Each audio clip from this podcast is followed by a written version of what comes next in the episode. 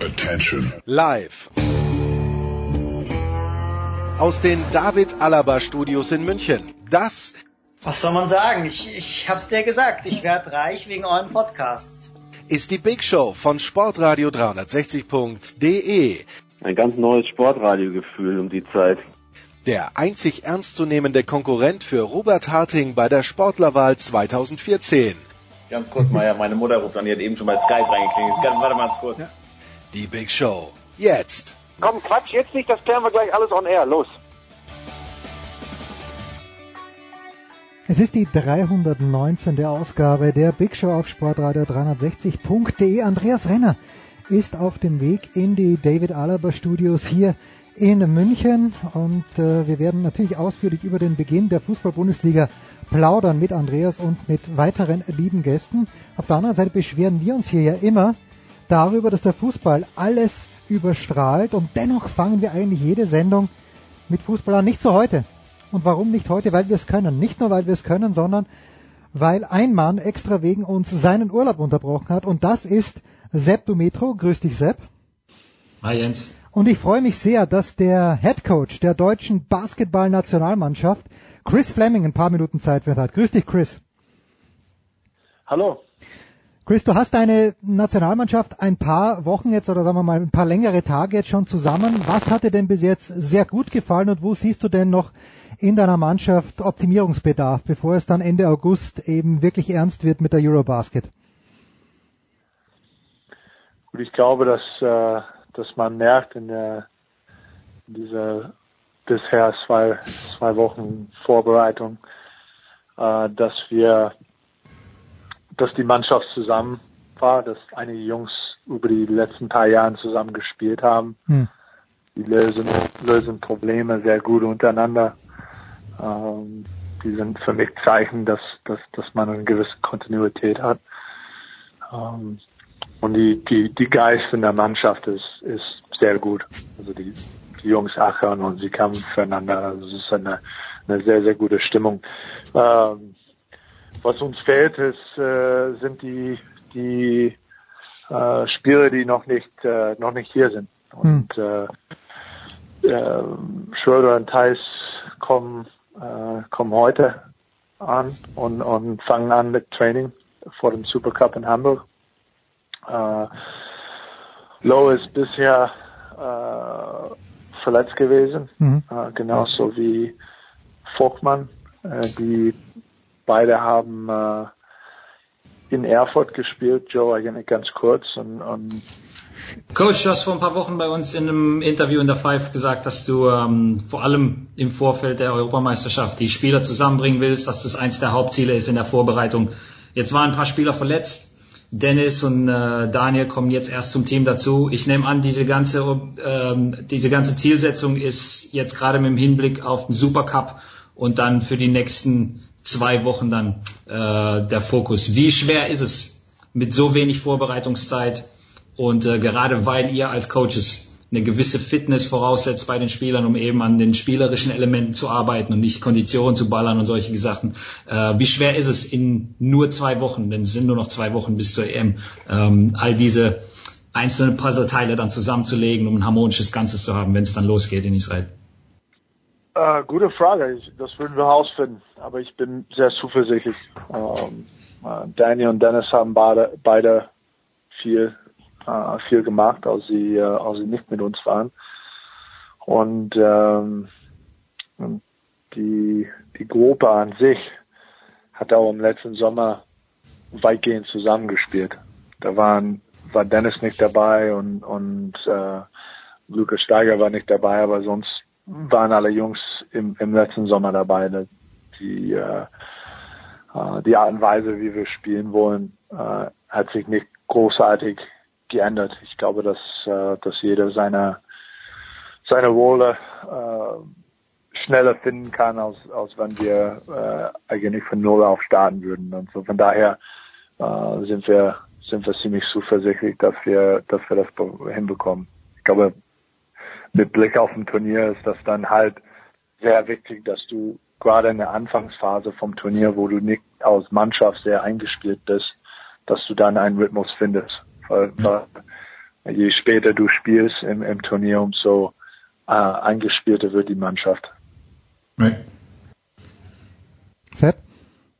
Ähm, hast du schon irgendwelche gewissen Vorstellungen, angenommen alle sind fit und angenommen der Kader steht dann, ähm, wie ähm, die Rotation dann aussehen wird? Also ich nehme an, Jungs wie Dennis und ähm, Joe und Daniel Theiss und Robin Benzig, die sind, die sind alle gesetzt in der ersten Five. Kannst du irgendwas schon zum, zum Team sagen oder ist es noch äh, very secret?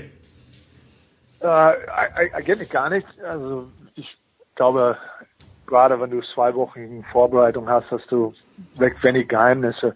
Ähm, kommt sehr viel auf, auf Joes Fitnesszustand an, mhm.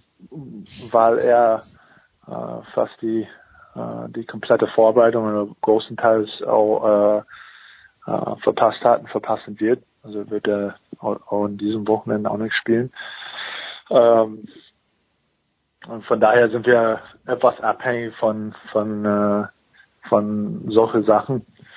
Und äh, ich glaube, wir benutzen diese Wo dieses Wochenende, äh, um, um, um zu sehen, wie wir, wie wir dann doch zusammenspielen, in welche Kombination. Ähm, ich glaube, das ist äh, die, die Zeit steht uns zu und äh, ich glaube, alles anders vorauszusagen wäre wäre wär schwachsinnig. Coach, ihr spielt am Wochenende, also am Freitag geht's los, 18.30 Uhr live bei Sport 1 übrigens gegen Russland, dann am Samstag gegen Polen und am Sonntag gegen Serbien. Das sind starke Gegner. Was ist dir denn da wichtiger, das Ergebnis oder der Prozess, wie deine Mannschaft äh, ausschaut? Wie wichtig wäre denn ein Sieg gegen eine wirklich starke Nation aus deiner Sicht? Äh, von mir aus relativ äh, also nicht, nicht die höchste Priorität. Mhm. Also es geht, es geht um, ums Prozess mit, mit der Mannschaft und wie wir, wie wir uns entwickeln. Ähm, ich glaube, wenn wir, wenn wir uns auf den, auf dieses Prozess konzentrieren, würden wir auch, würden wir auch gewinnen, würden wir auch Spiele gewinnen. Ob es dieses Wochenende ist, weiß ich nicht, aber äh, ich glaube schon, äh, dass es eine Qualität in diesem Team steckt, dass wir, äh, dass wir auch Spiele gewinnen in diesem Sommer. Ja, aber das ist wirklich der, das alle, die allererste Mal, dass wir als Gruppe zusammen sind ähm, in diese im Prinzip einen Trainingstag und dann dann geht's los. Ähm, für mich geht's äh, geht's eher um ums Prozess, wie wir wie wir zum Team kommen. Hm. Kannst du von ähm, dem, was du bisher gesehen hast und von den Leistungen auch in ähm, bei dem Turnier in Russland und ähm, auch Trainingsleistungen. Kannst du irgendwas zu den jungen Spielern sagen? Jungs wie Ismet Akpina, Isaiah Hartenstein, Thiemann, hat, hat irgendeiner von denen eine realistische Chance, den äh, Sprung in den Serverkader am Ende zu schaffen und ähm, auch mit zum Turnier zu fliegen? Oder ähm, ist es für die Jungs eher eine neue, eine wichtige Erfahrung in ihrem Entwicklungsprozess und, und wirst du dich dann letzten Endes mehr auf die in Anführungszeichen Veterans in diesem doch recht jungen Team dann, ähm, wenn, wenn ähm, das dann am Ende steht, dann ähm, verlassen?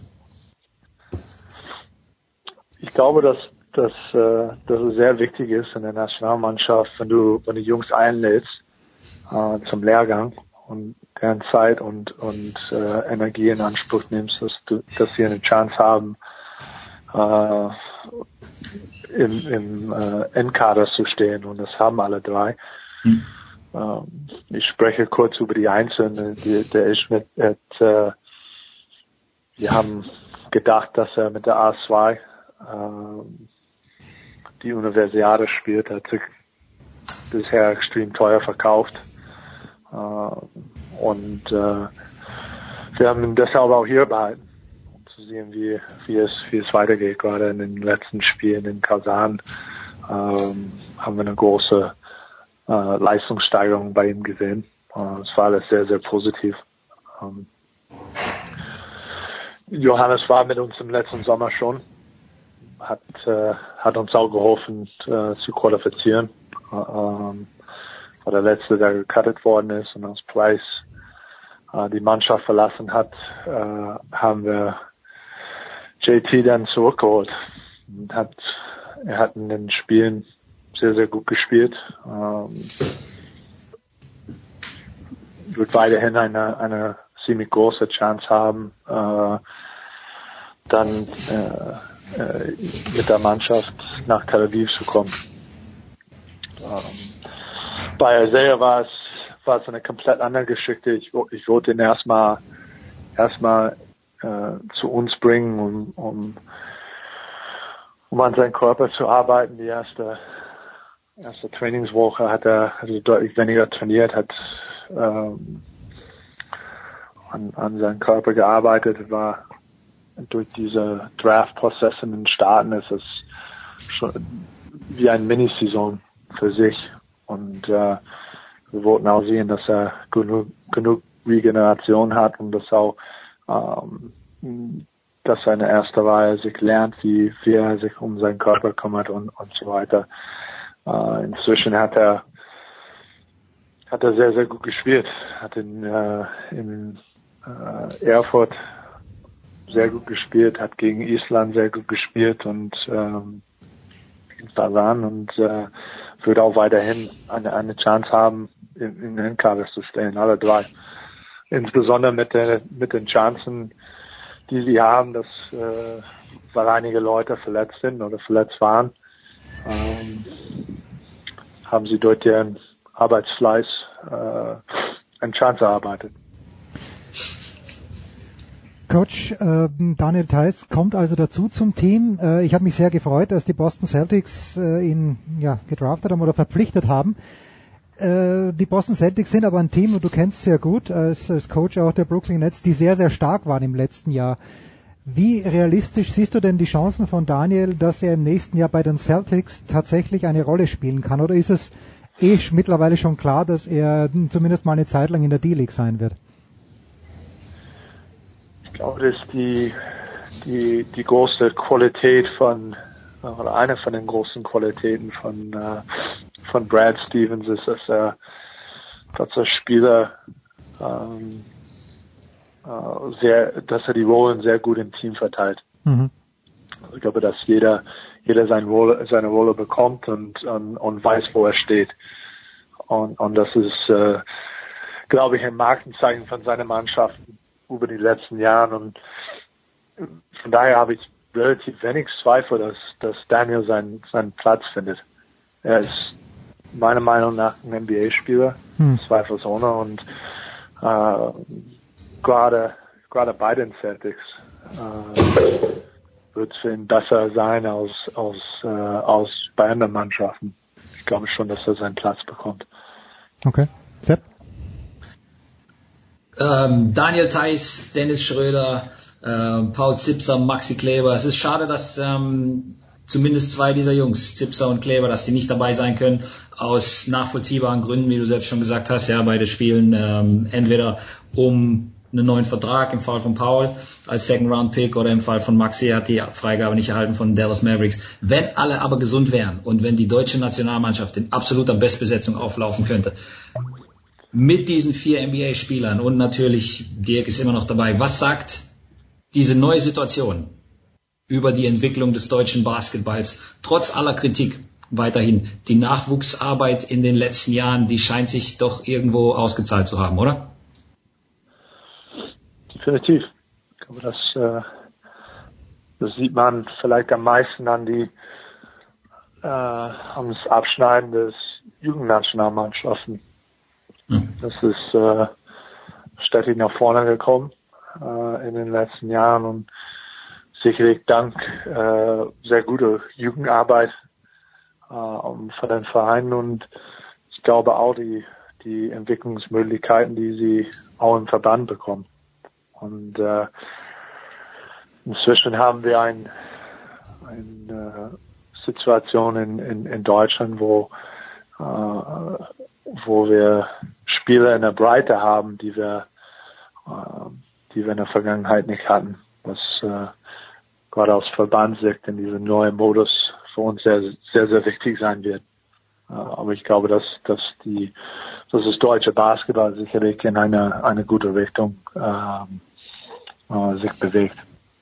Wie wichtig ist diese Eurobasket? Ihr seid in der Gruppe B, Teams wie Litauen, Italien, Georgien, Israel als Gastgeber, Ukraine. Das ist keine leichte Gruppe. Und ähm, wie du schon gesagt hast, Verletzungssorgen, ähm, Team nicht in Bestbesetzung. Kannst du was zu eurem intendierten Style sagen? Also weiterhin Tempo in der Offense und, und dieselbe ähm, Pick-and-Roll-Coverage in der Defense. Und glaubst du, dass ihr trotz der fehlenden Spieler und, und ähm, auch dieser ja, irgendwo äh, dieses Handicaps ein bisschen in der Vorbereitung, dass nicht alle hundertprozentig fit sind, dass ihr trotzdem die Vorrunde überstehen könnt? Ist es vielleicht sogar das Minimalziel, die Vorrunde zu überstehen? Wie selbstbewusst bist du, dass ihr in dieser Gruppe unter den äh, Top 4 landet? Ähm, ich, ich, glaube, wir, brauchen nicht von Vorrunde überstehen. Ich glaube, dass wir, dass wir in der Vorrunde gut spielen würden die, der, der Punkt ist, wenn du, wenn du aus der Vorrunde kommst, du spielst diese Oberkreuzspiele, dann geht's Schlag auf Schlag und dann ist alles ziemlich offen. Ja. Du musst deinen Rhythmus in der Vorrunde finden. Aber das ist der, der wichtigste Punkt. Und ich bin der feste Überzeugung, dass wir auch in dieser Mannschaft mit, mit der Qualität, die wir haben, nicht die nicht hier sind, die, die, die wir haben, ähm, genug Zeug haben, dass wir ähm, auch in Istanbul einige Spiele gewinnen können. Chris, ich habe eine Frage noch, äh, und zwar, du hast ja Spieler jetzt auch in deiner Mannschaft und Spieler, die auch in die NBA kommen, die auch in der Euroleague schon gespielt haben oder zumindest in den europäischen Bewerben schon gespielt haben. Wenn ich meine amerikanischen Podcasts anhöre, dann merke ich immer, dass die amerikanischen Talkshow-Hosts zumindest die Euroleague ein kleines bisschen belächeln, ja, weil es eben nicht die beste Liga der Welt wäre, aber wie siehst du das denn? Wie wichtig ist es denn, dass ein Daniel Tyson mit den Brose Baskets in der Euroleague gespielt hat? Wie gut ist die Vorbereitung, wenn Spieler aus der Euroleague tatsächlich in die NBA kommen? Ich glaube, dass die Euroleague extrem eine extrem große Rolle hat äh, für für Spiele, die sich entwickeln. Ich hm. glaube, das hat man mit mit Thais gesehen. Zu meiner Zeit hat man das mit mit mit Roberts und, und Tucker gesehen die Jungs, die noch ein Jahr oder noch einige Jahre Euroleague äh, das geschafft haben, in die NBA reinzukommen. Ähm, die, die Qualität der Euroleague ist äh, nichts zum Belächeln. Mhm. Äh, die Jungs können spielen, die, die Vereine sind sehr gut organisiert und ähm, das Basketballniveau ist ganz, ganz hoch. Ähm, sicherlich hat es nicht die Athletik, die, die man in der NBA besitzt, aber äh, die Qualität von Basketball ist, ist sehr gut. Ich schaue schau mich nach wie vor immer sehr, sehr gerne Euroleague-Spiele an, weil es, äh, weil es ein ganz hohes Level von Basketball ist. Und ich glaube, gerade auf Vorbereitung für, für die NBA gibt's nichts Besseres. Und ich würde, wenn ich die, die Wahl hatte, eine in der D-League zu haben oder eine Euroleague zu haben aus Vorbereitung für die NBA würde ich immer wieder die Euroleague wählen. Mhm. Sepp, hast du noch was? Sonst äh, gebe ich nochmal den, den Sendehinweis, wann wir Chris und seine Jungs sehen können. Letzte Frage an, an Chris. Ähm, nach der Euro ist Schluss, zumindest als Nationalmannschaftscoach. Du wirst dann mehr oder weniger drei Jahre im Amt gewesen sein. Henrik Rödel übernimmt. Was erhoffst du dir für die Zeit nach dir? Was hoffst du, dass du mit deiner Arbeit und, äh, und deinem Stab in den letzten Jahren als Grundlage für die Zukunft des deutschen Basketballs. Entweder auf Nationalmannschaftsebene oder für die, ähm, wie gesagt, Nachwuchsförderung, für die Arbeit auch bei den Vereinen. Was hoffst du da beigetragen zu haben? Und ähm, vielleicht persönlich, wann sehen wir Chris Fleming wieder involviert in den deutschen Basketball und eben nicht in Anführungszeichen nur in deiner Heimat, äh, wie jetzt bei den Brooklyn Nets als Assistant Coach? Ja gut, zum, zum ersten Teil äh, hoffe ich, dass wir ein, ein, äh, ein, ein Spielkultur äh, und, und insgesamt eine Kultur um, um die Nationalmannschaft drumherum äh, äh, geholfen haben zu entwickeln. Es waren viele, viele, die hier waren und auch viele, ähm, die auch vor meiner Zeit auch, auch hart dran gearbeitet haben. Aber ich hoffe, dass das äh, bestehen bleibt, wie wir, wie wir miteinander umgehen, wie wir trainieren und, und, und, und das äh, vor allen Dingen, dass die Jungs nicht nur sehen, was wie es denn hilft, mhm. dann äh, sich einzeln zu entwickeln, äh, sondern dass sie für die Gruppe dann bereit sind, äh, in jedem Sommer zurückzukommen. Und das wäre mein, mein Wunsch für die, für die Nationalmannschaft. Wir haben von Bestbesetzung gesprochen. Äh, ich hoffe, dass in den nächsten Jahren das, dass es tatsächlich vorkommt, dass, dass Deutschland in Be Bestbesetzung dann aufläuft. Mhm. Ähm, wann, wann er mich weiter sieht als in, äh, im Verband, ich hoffe, dass, äh, ähm, dass ich weiter im Verband äh, helfen kann. Also Henrik ist ein sehr guter Freund von mir und äh, wir kommunizieren sowieso sehr oft. Ähm, aber ich würde, würde zukünftig der Verband unterstützen, wo sie mich brauchen. Chris Fleming, Bundestrainer der deutschen Basketballnationalmannschaft, an diesem Samstag mit seinem Team im Einsatz. Das Ganze wird bei Sport 1. Alle drei Spiele werden live übertragen. Freitag 18.30 Uhr gegen Russland, Samstag 17.30 Uhr gegen Polen, Sonntag 15 Uhr gegen Serbien. Chris, ganz, ganz herzlichen Dank, viel Erfolg hier und viel Erfolg mit den Brooklyn Nets. Danke herzlich, dass du ein paar Minuten Zeit für uns gehabt hast. Vielen Dank. Thanks, Coach.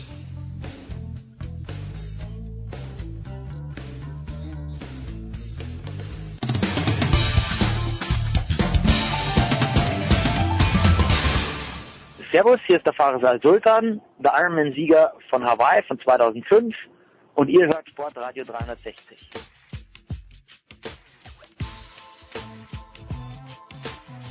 So, und es geht weiter mit Fußball in der Big Show, präsentiert von bet365.com. Heute noch ein Konto bei bet365.com und einen Einzahlungsbonus von bis zu 100 Euro abstauben. Pardon, Andreas Renner hat es in die Studios geschaut. Na sowas. Da bleibt dir gleich die Spucke. Da bleibt mir die Spucke. Moment. Andreas Renner hat es in die Studios geschafft äh, von Sky und Nein, natürlich nicht von Sky, sondern von Sportradio 360, aber Andreas Renner in Diensten von Sky. So muss es heißen, neu dazugekommen. Auch Christian Sprenger in Köln. Servus Christian. Morgen aus Köln oder Tag aus Köln. Und letzte Woche hatten wir schon die Freude, mit Thomas Böker über die Premier League zu sprechen vom Kicker. Servus Thomas. Ja, grüß Gott, hallo zusammen. Und ich erinnere mich, Thomas, ich muss mit dir gleich anfangen. Wir wollen natürlich über den FC sprechen, über den FC Bayern, über alles, was in der Bundesliga los ist. Nicht vielleicht über alles, aber Thomas, letzte Woche, ich erinnere mich an unser Gespräch und da hieß es, wenn alles total richtig super geil läuft für den FC Liverpool, dann hätten die eine Chance auf den Titel in der Premier League. Nach dem, was ich in Hoffenheim am Dienstagabend gesehen habe, sag ich, es fehlt mir komplett die Fantasie, dass das möglich ist. Hat sich da irgendetwas, äh, was wird denn da noch besser werden bei Liverpool im Laufe des Jahres? Ja, ich habe ja gesagt, äh, oder äh, ich weiß gar nicht, ob ich war oder ob es insgesamt der Tenor war, ähm, das muss viel zusammenkommen, wenn es optimal läuft. Also das, äh, da muss natürlich dann noch einiges passieren. Die Abwehr ist äh, weder meistertauglich in England noch Champions League reif. Ähm, die Offensive ist natürlich ein Pfund, das haben sie auch in, in äh, Sinsheim gezeigt am Dienstag. Aber ähm, natürlich sind die äh, nicht so gut aufgestellt wie zum Beispiel die Clubs aus Manchester. Aber wir haben auch noch zwei Wochen bis zum Ende der Transferperiode. Vielleicht tut sich ja da noch was in die eine Richtung, in die andere Richtung. Sieht ja so aus, als ob es nur eine Frage der Zeit ist, bis Coutinho dann doch äh, gehen wird. Christian, ich bin kurz davor, Hoffenheim zu loben, mit Recht. Das freut mich sehr. Ja. Hoffenheim, ich habe es heute Morgen noch beim Sport zu jemandem gesagt, ich fahre da immer gerne hin weil sie einen richtig guten Fußball spielen, was Spaß macht dazu zu gucken. Und äh, ich fand es beachtlich, dass du am Dienstag jetzt äh, gar nicht gesehen hast, dass der, also man hat es wahrscheinlich schon gemerkt, aber erstmal nicht so direkt ist es nicht aufgefallen, dass sowohl der Süle als auch der Sebastian Rudi fehlen. Das sind zwei Eckpfeiler. Wenn jetzt noch der Toljan dazukommen sollte, dann äh, reden wir über zweieinhalb Eckpfeiler. Mhm. Andreas, du warst ja gleichzeitig in der Konferenz beschäftigt, hast natürlich auch diesen eher traurigen Elfmeter von Kramaric gesehen, aber am Ende des Tages äh, hattest du den Eindruck oder durfte man davon ausgehen, dass man als Hoffenheim gegen Liverpool mit dem Aufstieg äh, oder mit dem Einzug in die Champions League spekulieren kann oder ist es dann am Ende des Tages so verlaufen, wie wir es eigentlich annehmen mussten? Also als erstes natürlich nochmal kurz die Erinnerung, es war nur das Hinspiel. Ja. Es wird noch ein Rückspiel geben. Die, äh, die, Nach die allem, Chance was man weiß, ja. Äh, höchstwahrscheinlich, äh, die, die Chance ist natürlich nicht sonderlich groß. Ähm, was da jetzt passiert ist, und ich muss dazu sagen, ich habe es natürlich jetzt dann nicht so detailliert gucken können, weil ich ja ein anderes Spiel hatte. Ähm, was da jetzt passiert ist, hat mich nicht überrascht. Ähm, ich glaube, das ist zum gewissen Grad auch normal, dass gerade so eine junge Mannschaft wie Hoffenheim äh, auf dem Niveau äh, Anpassungsprobleme hat und das, was dann da passiert ist, ist, glaube ich, so ein bisschen, ähm, bisschen typisch im Sinne von, die haben gut mitgespielt, aber sie waren in der Defensive ein bisschen zu naiv und vorne nicht effizient genug und das sind dann so Kleinigkeiten, die da einen Unterschied ausmachen und äh, dass Liverpool als Favorit in dieses Duell gegangen ist, ich glaube, das war uns allen klar, oder? Und äh, auch deswegen, äh, ich fand interessant das Hemd von Julian Nagelsmann. Das ist mir ähm, am meisten in Erinnerung geblieben an diesem Abend. Äh, das, äh, daran lag es übrigens. Daran lag es wahrscheinlich nicht, aber ich fand das, fand das schon äh, sehr, sehr spannend. Äh, Hoffenheim. Das war in den 80ern hat man das doch gerne weißen Hemd ohne Kragen spannend. Na, das ich, hat man mal so getragen damals. Ja, man, ja genau, ja, damals, kommt, damals. Kommt ja alles wieder. Be bevor Julian, Julian Nagelsmann gezeugt wurde, als vermutlich. diesen roten Mantel, den er anhatte, als er irgendwann mal bei den Bayern auf der Tribüne saß. Ja, gut, das hatte ich schon wieder charmant gefunden, diesen Nikolausmantel, mit dem er dann da am Start war. Ähm, Liverpool wird möglicherweise nachlegen müssen, Andreas, äh, und Hoffenheim. Kann man denn zu diesem Zeitpunkt überhaupt noch nachlegen, wenn äh, Toljan jetzt, ich habe es ja gestern auf Twitter schon gelesen, dass der relativ fix zum BVB geht, kann man in Deutschland überhaupt noch nachlegen? Gibt Spieler, die auf diesem Niveau Hoffenheim helfen können? Es gibt natürlich Spieler, die auf, äh, auf einem gewissen Niveau Hoffenheim helfen können. Jetzt glaube ich, dass Toljan jetzt nicht so der Punkt ist, über den wir jetzt ewig lange naja. äh, diskutieren müssen. Ist ein guter Spieler, ähm, aber ich glaube, das wäre jetzt was, was sie ähm, sicher intern auffangen können. So Leute wie Rudi und Süle, die ja wirklich nicht nur nur kurz mal in Hoffenheim waren, sondern über Jahre hinweg auch das Gesicht der Mannschaft geprägt haben. Ähm, äh, das das sind sicher schon äh, schon größere Baustellen. Ähm, aber ich denke, worauf du hinaus willst, ist, äh, wenn man jetzt für sehr gute Spieler, und da würde ich jetzt mal eher von einem Coutinho bei, äh, bei äh, Liverpool oder von einem Dembele bei Dortmund reden, wenn man sehr gute Spieler so spät in der Transferperiode noch ähm, ersetzen will, dann wird es natürlich schwierig. Das ist, ähm, äh, das ist das große Problem und äh, deswegen die Engländer diskutieren jetzt anscheinend ernsthaft darüber, ähm, dass man in, in, in, in Zukunft äh, mit dem Ligastart äh, die Transferperiode beendet und da wäre ich sehr dafür. Ne? Also auch bei uns.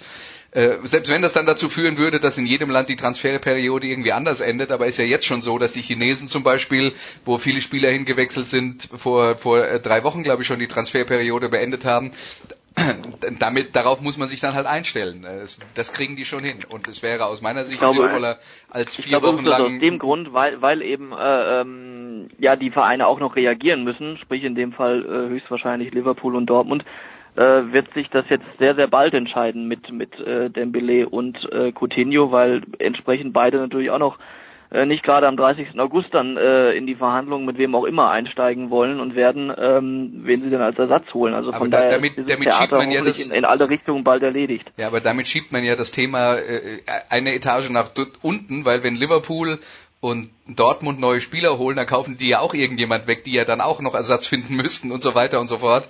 Äh, der, der Punkt ist, äh, ich, ich finde es halt, ich, ich finde es halt dramatisch, dass wie viel Transferdiskussionen noch stattfinden, während und die Saison sind schon mittendrin. Ja, so gut, ja, also das, ganz mittendrin, ich mein, ganz ehrlich, dieses ganze Transfergezuchtel geht mir sowieso total auf den Zeiger. Ich kann es nicht mehr hören und äh, dass das dann noch die die Spiele äh, quasi überlagert, da habe ich echt ein Problem mit. Ja, aber das ist ja vielleicht kommt es ja oder jetzt äh, gab ja auch diese Woche ein Interview mit dem mit dem Anwalt von der VDV zu lesen. Das sagen ja alle das ähm, und da sind ja auch die großen Vereine eins, dass das äh, nervt. Das hat Felix Magath, glaube ich, schon vor vor zehn Jahren irgendwie gesagt. Da, und der hat nicht wenig davon profitiert, mhm. dass das nervt, dass die Transferperiode noch ähm, noch noch so lange geht oder schon zwei Spieltage geht. Das finde ich ein super Vorschlag, das zu beenden äh, vor dem ersten Spieltag und Thema durch, weil es ja sowieso schon unterschiedlich ähm, jetzt die, die Skandinavier, soweit ich weiß, sind doch auch noch mal irgendwie anders. Dann kommst du mit den Chinesen und so weiter und so fort. Also würde ich absolut und sofort unterstreichen. Es ist so ruhig beim FC Bayern. Mir scheint, die haben gar keinen Transfer vorgenommen und der FC Bayern, äh, Thomas, ist ja der Verein, der dir ganz, ganz nah am Herzen liegt. Jetzt hat unser lieber Freund, ein Mann der ersten Stunde bei Sportradar 360, Raphael Honigstein, für eines seiner 5000 Outlets, für die er schreibt, eine Bundesliga-Vorschau geschrieben und hat gesagt, ja, Bayern wird höchstwahrscheinlich schon wieder Meister werden, aber es wird viel knapper als in den letzten Jahren. Und ich denke mir, Rafa, was hast du getrunken in England? Was hat dir nicht gut geschmeckt? Denn Thomas, für mich ist es völlig klar, dass die Bayern wieder Meister werden, weil ich niemanden sehe, der ihnen auch nur annähernd gefährlich werden könnte. Und ich bin, bin schon irritiert, wenn ich äh, die Berichterstattung vom letzten Wochenende lese vom Pokalspiel in Chemnitz, wo ich glaube der SED, jeder hat gejubelt, dass die Bayern endlich zu sich finden. Wie siehst du denn A, das Rennen äh, um die Meisterschaft, das für mich keines ist, aber B, die augenblickliche Verfassung der Bayern, wo Franck Ribéry, Bibiana Steinhaus, weil er einfach ein lustiger Kerl ist, die Schuhbändchen. Total lustig. Ja, ich, ich habe, ich hab, äh, was haben wir alle gelacht am Samstagabend? Thomas, die Bayern, bitte. Ja, also ähm, ich sehe schon ein, ein Titelrennen. Äh, ich glaube, ein Selbstläufer wird das nicht. Äh, was, was ich auch so sehe, ist, dass sie sich ähm, nur selber im Weg stehen können. Es liegt, es liegt nur an Bayern, äh, wenn sie, wenn sie äh, was anbieten, wenn sie Fehler machen, dann könnte, könnten Mannschaften wie Dortmund oder Leipzig natürlich äh, sie in Bedrängnis bringen. Wenn sie ihr, zu ihrer Normalform finden, ähm, dann wird das nicht möglich sein. Ähm, Chemnitz, das Spiel ist da überhaupt kein Gradmesser. Das war mal, das war okay. Andere haben sich ja deutlich schwieriger getan, schwerer getan, auch gegen noch äh, unterklassigere Mannschaften. Also von daher war das ähm, solide und seriös äh, gelöster, das ähm, die Pokalaufgabe, aber ist kein äh, Gradmesser jetzt für die Bundesliga.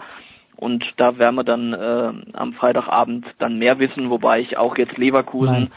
Nicht für den größten äh, Prüfstein halte. Da äh, gibt's äh, weitaus äh, schwierigere Mannschaften zum Start. Habe ich da eben äh, Kritik am Verhalten von Ribery gehört oder dass ihr das nicht lustig fandet? Ich fand das sehr lustig, aber ich will jetzt auch nicht die neue Diskussion wieder aufrollen. Ich habe da mit Thomas schon drüber geschrieben, wir waren uns einer Meinung. Ähm, ey, da haben wir früher, ihr habt früher auch über Mario Basler mit Pepita Hut gelacht. Nein, ich fand das großartig. Sowohl von Ribery als auch Basler von war noch nie in seinem Leben lustig. Und wer jetzt mit frauenverachtlichem Gequatsche daherkommt, Entschuldigung.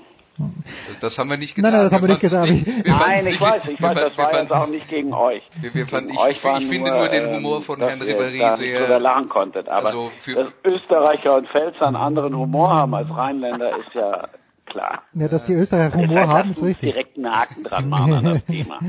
ja, die Österreicher haben Humor, ich war ja schon begeistert. Ich habe schon zwei Gemeinsamkeiten mit Andreas Renner gehabt. Das haben wir noch nicht so oft gehabt. Ja, ist das ich, ich würde gerne nochmal zum Thema FC Bayern zurückkommen, ja, damit wir uns nicht mit dem mit dem Ribéry äh, Unsinn so lange beschäftigen. Mhm.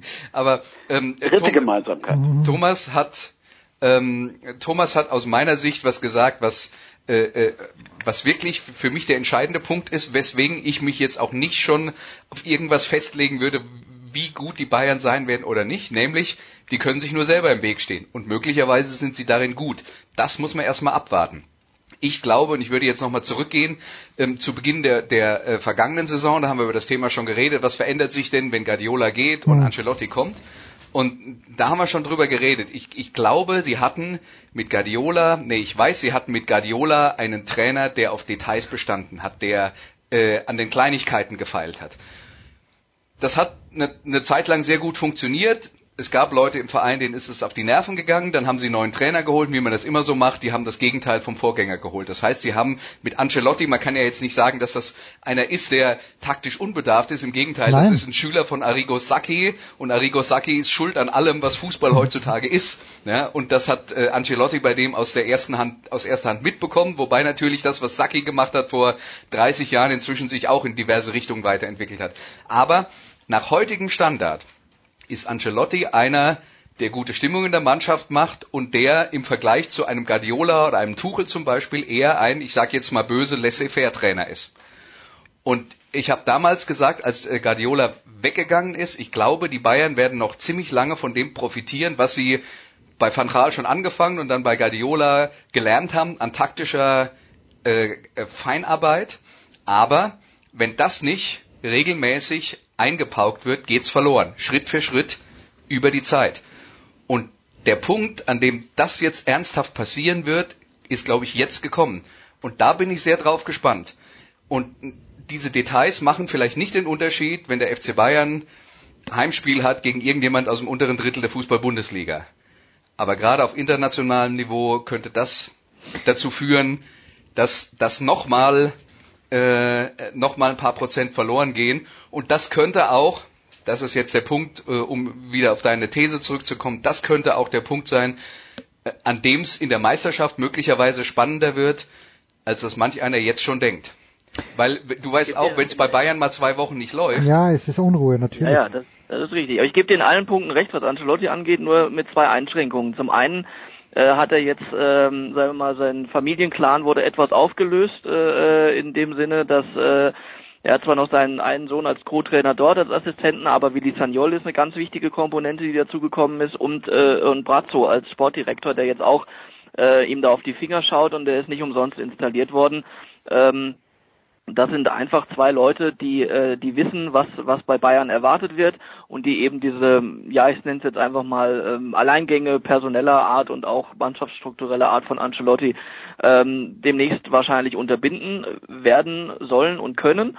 Und was, äh, das ist das eine und das andere ist, äh, jeder darf sich ja und kann sich ja auch weiterentwickeln. Und da habe ich bei Ancelotti das erste Mal, da gebe ich dir wie gesagt recht mit dem, was du äh, gesagt hast, auf seine vorherige Zeit bezogen. Aber jetzt beim Supercup habe ich das erste Mal was gesehen, wo er sich wirklich hat was einfallen lassen äh, mit diesem 4-4-2-System, was Bayern da äh, gespielt hat lange Zeit, ähm, wo das äh, anfängliche 4-3-3 oder 4-2-3-1 hinübergewechselt ist, ähm, mit, mit Müller äh, direkt äh, neben äh, und um Lewandowski herum und ähm, da war etwas, äh, das hat letztlich dann auch zu dieser Dominanz in, äh, vor allem dann in der ersten Halbzeit geführt von Bayern und war einfach mal zu sehen, er hat, er kann auch was anderes, da ist nicht äh, alles in Stein gemeißelt und er ist bereit offensichtlich auch sich da den Gegebenheiten anzupassen. Ähm, über seine Qualitäten als Trainer an sich muss man nicht reden, wenn einer dreimal die Champions League gewonnen hat. Ähm, äh, das verbietet sich fast, aber dennoch bin ich absolut deiner Meinung, was den Unterschied zu Guardiola angeht der da vom, vom, äh, von der Art und Weise, wie er hat spielen lassen, mh, ganz anders äh, äh, die Mannschaft geführt hat. Und zwar in dem Sinne, da war nichts auf Zufall und oder individuelle Klasse angelegt. Und jetzt, äh, gerade in der vergangenen Saison war es auch schon so, mh, dann musste sogar mal in Darmstadt einen 30-Meter-Schuss von Douglas Costa herhalten, um das Spiel zu gewinnen. Äh, sowas hätte äh, unter Guardiola nicht gegeben. Ja. Da wurde alles äh, bis zum Schluss rausgespielt und äh, da wurden solche Gegner dann deutlich äh, höher bezwungen.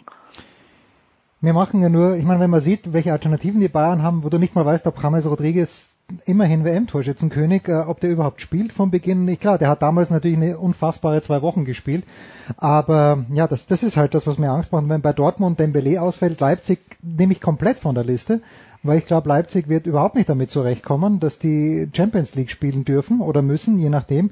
Und deswegen sehe ich Warum sollten sie damit nicht zurechtkommen? Das, die haben, die haben einen guten Trainer, die haben ein, der Kader gutes ist zu dünn, System, die haben, die haben gute individuelle Leute. Die haben zu viele ich glaube nicht, dass sie das jetzt aus der Bahn wirft, wenn sie ab und zu mal äh, dreimal die Woche spielen müssen. Also dafür ist der Verein zu stabil und die Mannschaft. Ob und die Kader haben sie auch. Also die ja, können eben, genauso, ja, sorry, also wenn ich eben. dazwischen gehe, ja. die können genauso wie die Bayern rotieren, nur äh, bei denen ist der Unterschied, dass die immer noch immer noch jünger werden und immer noch schneller werden, wenn sie rotieren. Also da bin ich total bei Thomas. Aber der, der Punkt ist ja, ähm, die waren ja in der vergangenen Saison Zweiter und trotzdem mit gehörigem Abstand zum FC mhm. Bayern. Das heißt, ich bin insofern bei Jens, als ich mir jetzt auch nicht vorstellen kann, dass die jetzt Champions League dazu spielen und nochmal 20 Prozent besser werden, was sie vielleicht müssten, ja, um, äh, um, um den FC Bayern, äh, um, um an äh, Bayern dran zu bleiben. Aber ich glaube auch, dass die dieses Jahr wieder im Bereich Champions League landen werden in der Liga. Tja, der erste Test. Aber gleich. lasst uns nochmal bei den, bei den, bei den Bayern bleiben. Also ich bin auch nicht der Meinung, dass die in diesem Jahr so durchmarschieren, weil es gilt, diesen Umbruch nach, also weiter zu moderieren, weiter nach vorne zu gestalten. Ähm, es gilt, es gilt, den Alonso und den Lahm, den man ja immer gerne mal unterschätzt, zu ersetzen. Dann äh, weiß man immer noch nicht, wie, wie schnell Manuel Neuer fit ist. Und dann, wenn du plötzlich acht Sechser hast und alle acht Sechser mhm. sind fit, dann bin ich auch sehr gespannt, ob sich die, die stolzen Spanier, also ein Sebastian Rudi, der setzt sich vielleicht grummelnd und schweigend auf die Bank, aber die ganzen Spanier, ob die sich dann so einfach mal still und leise auf die Bank setzen, da bin ich auch sehr gespannt. Vor allen Dingen, weil der beste Sechser bei den Bayern ja linker Verteidiger spielt, zumindest nach eigener Diktion. Beste Sechser ist David Alaba, der von ich sich ja auch. Der wäre auch der beste Zehner. Er ist auch der beste Mittelstürmer nach Marcel Koller. Wenn es um wirklich was geht, wird, kann David Alaba auch als Mittelstürmer spielen. Andreas, schließe den ersten Teil ab oder wollen wir Bei der EM aber grandios gescheitert. Ja, eben, oder? eben. Aber er hatte sich ja selber dort hingestellt, der Alaba, und gesagt, Coach, ich spiele heute mal Mittelstürmer. Dann hat er gesehen, was dabei rausgekommen ist. Hast du noch was, Andreas, oder wollen wir ein kurzes Päuschen machen? Wir machen ein kurzes Päuschen und sprechen dann über, was sonst noch geschah.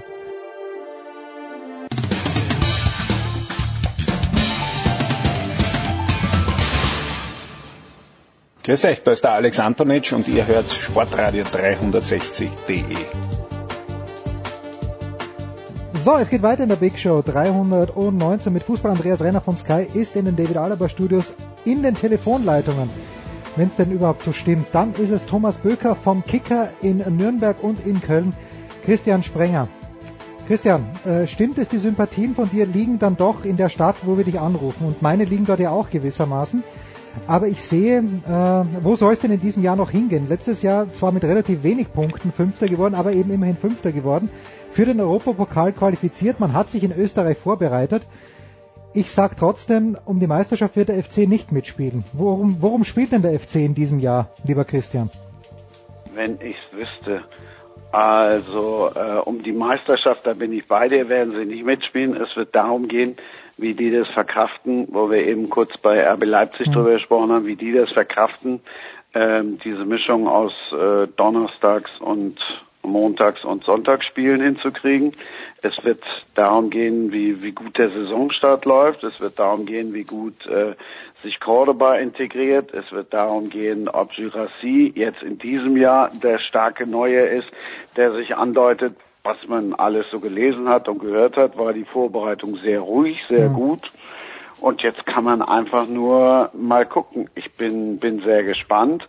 Ich denke nicht, dass es Platz, äh, wieder Platz so einfach mal eben um Platz 5 gehen wird. Dafür hast du genug andere Mannschaften, die sich jetzt nur auf die Bundesliga und Klammer auf, noch auf den Pokal, Klammer zu, äh, konzentrieren können. Wenn wir jetzt zum Beispiel an Schalke, über Schalke nachdenken oder über Leverkusen nachdenken. Also die, die im letzten Jahr oben alle auf dem Zettel hatten und die, die sich in diesem Jahr tatsächlich nur äh, auf einmal die Woche spielen konzentrieren können. Leverkusen, auch wenn sie viele Abgänge hatten. Ich, ich glaube, das ist aus meiner Sicht der, der wichtigste Punkt. In der vergangenen Saison sind ungefähr fünf Mannschaften, die größere Möglichkeiten, deutlich größere Möglichkeiten als der FC haben, hinter Köln gelandet in der Tabelle. Wenn die ihre Hausaufgaben machen, und das wird vermutlich nicht bei allen funktionieren und vielleicht stürzt auch noch einer ab, äh, von dem wir, mit dem wir jetzt nicht gerechnet haben, aber da sind so viele hinter den Erwartungen zurückgeblieben in der vergangenen Saison. Wenn da nur die Hälfte davon wieder oben mitspielt, wird es halt schwierig für Köln wieder einen Europapokal zu erreichen. Aber das Wichtige aus meiner Sicht, das einzig Wichtige in Köln wäre, die sind jetzt im Europapokal dabei, wenn es nächstes Jahr nicht klappt, aber sie nichts mit dem Abstieg zu tun haben, dann sollte niemand in Köln enttäuscht sein. Das wäre wichtig. Tja, aber das, wir haben ja gesagt, auch äh, die Mannschaft und, und intern haben sie ja auch nur wieder Platz unter, also was heißt nur, ich finde das auch schon beachtlich, einen Platz unter den Top Ten ausgegeben. Und das finde ich ist auch durchaus realistisch. Ja. Genau, wollte ich gerade sagen, das ist das, was Peter Stöger auf, ausgerufen hat und auf, dazu aufgefordert hat, äh, Realismus zu leben weiterhin, äh, mit aller gebotenen Euphorie. Er sagt ja selber, dass er sich sehr auf die Europa League freut und so weiter aber eben dabei den Bundesliga-Alltag nicht aus den Augen verlieren. Das ist schon ganz anderen dann passiert, die äh, wegen der Europa League dann in der Bundesliga abgestürzt sind. Ähm, dafür ist aber Kölns Kader, äh, glaube ich, auch zu, zu äh, gefestigt und, und zu gut, als dass ihnen das passieren kann mit Spielern wie Lehmann, wie, wie Hector, äh, wie Bindenkur und so weiter. Also das ist schon ähm, ist schon gut, aber man darf nicht unterschätzen, äh, du hast selbst gesagt, Christian, äh, schauen, wie Cordoba einschlägt. Das ist ganz, ganz wichtig, weil Modest äh, äh, Unterstützung der Mannschaft und dass er ohne die Mannschaft äh, nicht so viel wert gewesen wäre hin oder her. Er hat immerhin diese, ich glaube, 25 Tore gemacht. Die muss erstmal ein anderer schießen oder müssen sich auf andere verteilen. Das ist ein ganz, ganz wesentlicher Punkt. Äh, wer da jetzt dann letztlich der Knipser wird, wenn es Cordoba in, in ähnlicher Manier nur werden kann, dann ist es gut. Wenn nicht, ähm, sehe ich jetzt auch nicht so die Masse an anderen großen Torschützen. Ähm, ich glaube nicht, dass äh, Modest den zwingend im, im, Weg gestanden hat. Es war natürlich viel auf ihn zugeschnitten, aber ähm, gut, die können sich jetzt dann aus der zweiten Reihe äh, vielleicht wie auch wie Risse oder so weiter beweisen. Ähm, also zweite Reihe auf dem Spielfeld, er ist ja, ist ja Stammspieler, ähm, um, um da mal, um da mal zu treffen. Ähm, wird, wird spannend, das, das zu, zu sehen. Ich wollte noch einen Satz zu Schalke sagen, weil die gerade äh, angeklungen sind schon. Äh, ich habe das Pokalspiel da an, in der Konferenz gesehen am Montag und ähm, ich bin, ich war vorher schon recht überrascht und nachdem ich das Spiel gesehen habe, erst recht, ähm, wie ein Spieler, ein, ein so großartiger Spieler wie Max Meyer ähm, da offensichtlich äh, keine bis nur noch eine untergeordnete Rolle spielen soll. Ich bin der Meinung, wenn man so einen Spieler hat, und Schalke ist jetzt nicht unbedingt mit, mit elf Supertechnikern gesegnet, ähm, dann muss für den irgendwo ein Platz äh, sein in der Mannschaft. Das ist ein intelligenter Spieler, das heißt, er kann sich auch verschiedenen Systemen anpassen, der kann Anforderungen von auch von einem neuen Trainer, so schätze ich ihn ein, schnell umsetzen. Also wer, wer den auf der Bank lässt, äh, Hut ab, der muss eine richtig tolle Truppe haben und äh, die sehe ich im Moment bei Schalke noch nicht. Bin wobei, ich das, wobei ich das heute gelesen habe, also Christian Heidel wird zitiert, Max Meyer wird der Vertrag nicht verlängert. Äh, er soll sich äh, entweder jetzt damit abfinden in Schalke oder auf Schalke oder sich im neuen Verein suchen. Also bei Goretzka kämpfen sie drum, den Kampf werden sie verlieren gegen den FC Bayern. Und das ist aber noch ein Jahr hin. Wer weiß, wer bis dahin 220 Millionen für Leon Goretzka bietet, äh, welcher Spanier oder sonst wer. Also der, ich, da, damit tue ich mir schwer, dass wir jetzt schon darüber reden, wer nächstes Jahr wohin geht. Ähm, da passiert also erstmal ist Max Meyer noch da. Also nee, und, und, und, ich sag, wenn er genau. jetzt keinen Platz in dieser Mannschaft findet, dann muss diese Mannschaft verdammt gut sein. Aber Max Meyer war doch jetzt in, in, in den letzten Jahren immer mal wieder bei allen möglichen unterschiedlichen Trainern nicht so hundertprozentig gesetzt. Also ich vermute, da steckt noch ein bisschen mehr dahinter als nur die fußballerische Qualität, aber es ist natürlich schon ein Punkt, dass, äh, dass Tedesco meistens vorne mit einem Dreiersturm spielt und äh, da wird's dann hinten dran schon ein bisschen schwer. Da müsste Meier entweder auf der Acht spielen oder auf dem vermutlich linken Flügel und das sind jetzt beides nicht seine absoluten Idealpositionen. Da kann ich mir schon vorstellen, dass der Trainer sagt, ähm, zumindest nach derzeitigem Stand habe ich Leute, die das besser machen.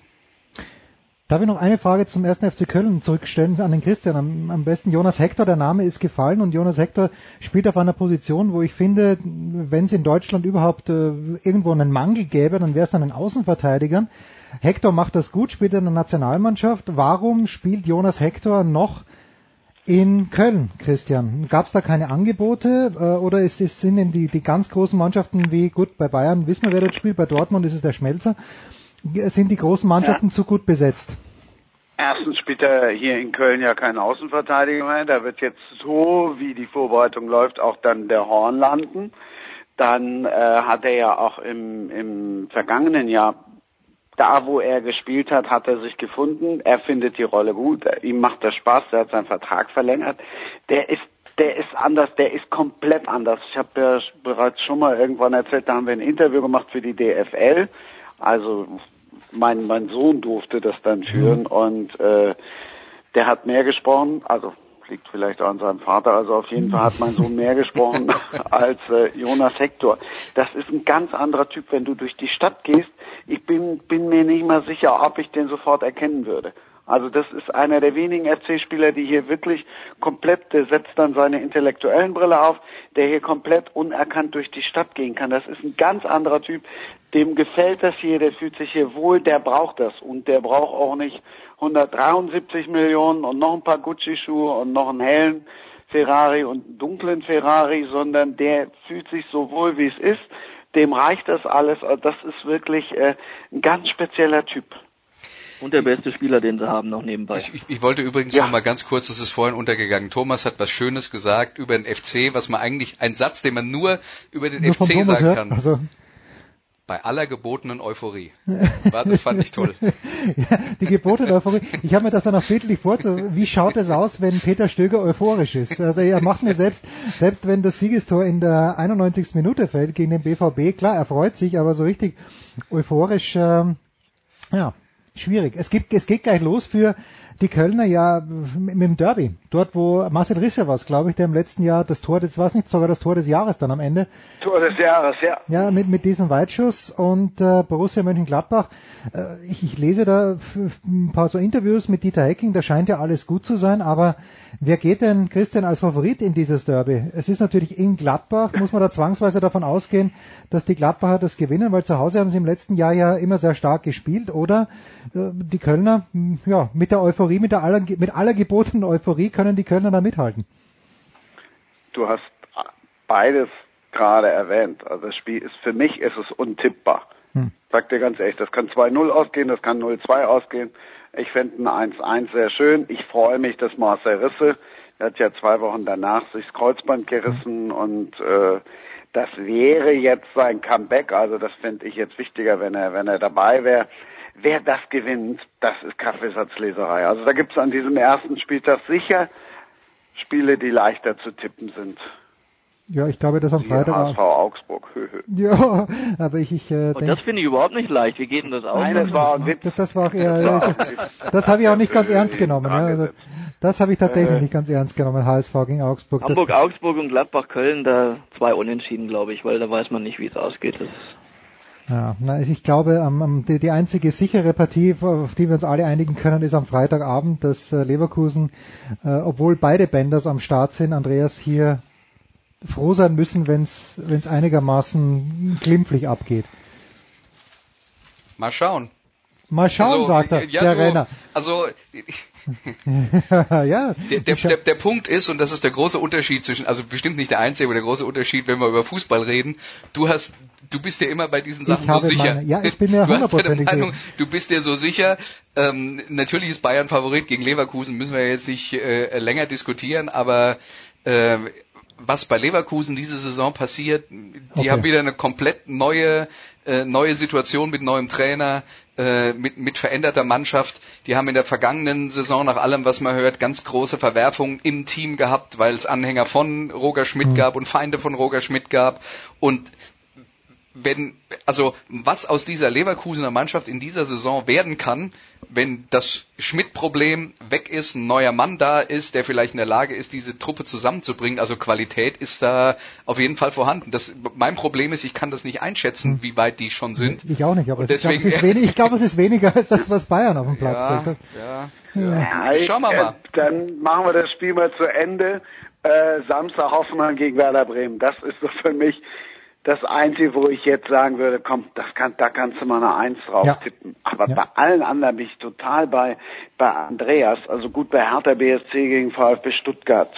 Ja, da könnte man jetzt auch noch sagen, okay, komm, da ist die Hertha, Hertha weit vorn. Aber das sind alles irgendwie Spiele, wo wir echt sagen müssen, komm, am ersten Spieltag sind wir schlauer. Also um Köln-Gladbach, da und, und das ist doch eigentlich das Schöne bei der Sache. Teufel tun, das zu Das ist doch das Schöne bei der Sache, dass wir jetzt auf diese Spiele gucken und sagen, boah, das interessiert mich aber jetzt, wie das ausgeht, weil ich weiß es nicht.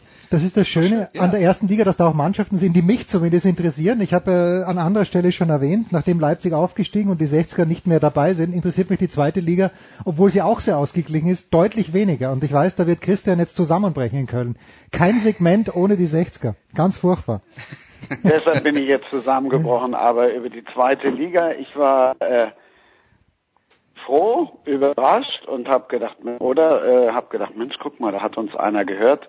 Das, äh, was ich vor Wochen schon zur zweiten Liga gesagt habe, das stand dann auch tatsächlich irgendwo mal in der Süddeutschen. Also lass uns nicht über die zweite Nein, Liga reden, aber auch nicht über die siebte oder achte. Christian, wo wirst du am Wochenende beruflich zu tun haben? Ich bin dann tatsächlich am Freitag bei Bayern gegen Leverkusen, bin echt gespannt, kann das unterstreichen, was Andreas gesagt hat. Da bin ich wirklich, äh, habe ich noch acht Fragezeichen im Gesicht, denke tendenziell geht's natürlich Richtung Bayern-Sieg. Und am Samstag bin ich äh, bei dem Spiel, was ich gesagt habe, wo ich mir sicher bin, dass ich einen Heimsieg sehen werde, sprich bei Hoffenheim gegen Werder Bremen. Es wird aber ein 5 zu 4 Heimsieg werden, wenn die beiden Mannschaften aufeinandertreten. Ich glaube, das ist... Wäre nicht das Schlimmste. Ja, genau. Ich glaube, das ist äh, von der Statistik her die, die trefferreichste ähm, Partie, die es überhaupt geben kann. Thomas, wirst du den Bayern beiwohnen am Freitagabend? Jawohl, ich werde äh, allerdings privat im Stadion sein und äh, ich denke, Bayern wird vier Tore schießen. Ich weiß nur noch nicht, wie viel Leverkusen schießt. 0, 1 oder 2, das, das, das schauen wir mal noch. Aber, aber Bayern wird, wird glaube ich, klar gewinnen. Und äh, ansonsten verabschiede ich mich ab morgen dann auch in den Urlaub. Und deswegen äh, die Saison geht los, du verabschiedest dich in Urlaub. Was so ist, es beim, los, ja, so ist es beim Kicker. Beim Kicker ist einfach so, Fußballsaison geht los, dann können die Redakteure endlich in Urlaub fahren. ja, genau. Sonderhefte sind fertig, also ja, genau. geht's jetzt in Urlaub. ja, ja Champions League Sonderhefte ist noch mittendrin, das übernehmen jetzt die Kollegen und äh, ja, daher ja, schaue ich, dass in groß kein Nachbeben kommt und dann ist alles gut. Ausgezeichnet. Da bedanke ich mich bei euch beiden, Christian und Thomas. Wir machen eine kurze Pause in der Big Show 319. Mit Andreas Renner geht's gleich weiter.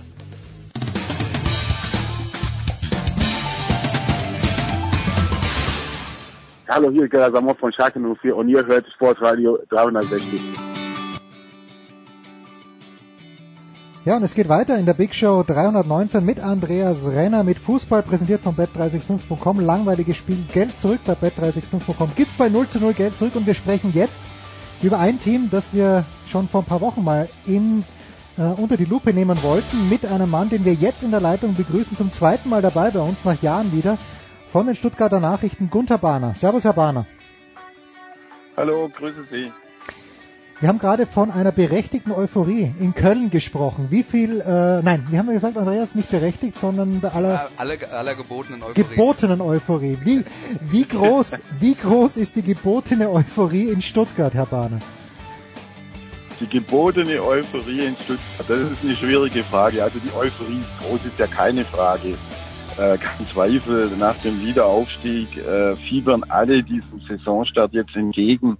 Natürlich gibt es ein paar Faktoren, die äh, die Euphorie ein bisschen bremsen. Die gebotene Euphorie würde ich mal so bei 75 Prozent äh, äh, einschätzen.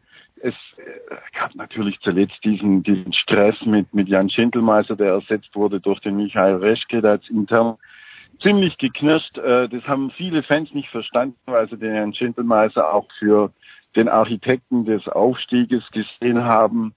Ähm, aber wer die internen Abläufe kennt, äh, kann nachvollziehen, dass da nochmal ein Tausch vollzogen wurde.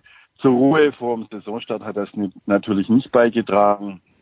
Aber trotzdem, die Euphorie ist da und die ist auch berechtigt, weil äh, der VfB Stuttgart hat keine schlechte Mannschaft. Er hat eine Mannschaft, die noch den ein oder anderen Schwachpunkt hat, aber äh, insgesamt gehen äh, die Stuttgarter und die Württemberger und die Schwaben sehr zuversichtlich in die neue Saison. Sie haben die Jan Schindelmeiser-Trennung erwähnt und Sie sagen, wer die internen ja. Abläufe kennt, der hat sich da nicht gewundert. Was können Sie uns denn darüber noch ein bisschen erhellenderes sagen? Naja, es war einfach so, äh, dass man äh, eine ganz klare Abmachung hatte von Anfang an, was zu tun ist in diesem Verein. Und was man absolut nicht mehr wollte, war eine Einmannshow, äh, dass einer allein quasi entscheidet, wie die Mannschaft in Zukunft auszusehen hat. Jetzt gibt es da natürlich sehr unterschiedliche Auffassungen. Jan Schindelmeiser sagt, das war sehr wohl abgesprochen. Äh, Präsident und Aufsichtsratschef äh, äh, Wolfgang Dietrich sagt, es war nicht so abgesprochen, wie wir uns das vorgestellt haben.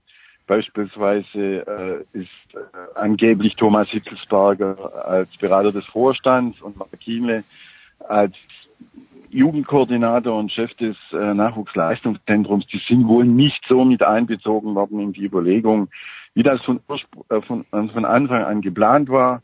Dann gab es noch ein bisschen Stress mit dem äh, Wechsel von Maxim, der angeblich vollzogen wurde, äh, obwohl noch kein adäquater Ersatz da war. Das war wohl anders abgesprochen. Und so kam das eine zum anderen. Äh, und somit die Stimmung hatte sich schon, ja, eigentlich schon seit, äh, seit einem halben Jahr so ein bisschen verschlechtert und gedreht. Ähm, natürlich kam jetzt dieser Wechsel sehr überraschend, aber der hatte vielleicht auch damit zu tun, äh, denke ich mal, dass äh, Michael Reschke jetzt auf dem Markt war und äh, man sich das Schnäppchen nicht gehen lassen wollte. Äh, ich, ich hab, will noch einmal nachfragen, was jetzt die Konstellation ja, angeht, weil, weil ähm, wir haben jetzt über Jan Schindelmeiser geredet, der hat ja jetzt dann auch äh, ähm, Anfang der Woche dem Kicker ein langes Interview gegeben, wo er seine Sicht der ja. Dinge präsentiert hat. Also das ist jetzt also die, die eine Position, die man da einnehmen kann. Äh, die andere mhm. Position ist, äh, der Aufsichtsrat und äh, die, die Gremien im Verein und die beiden äh, haben nicht richtig zusammengearbeitet.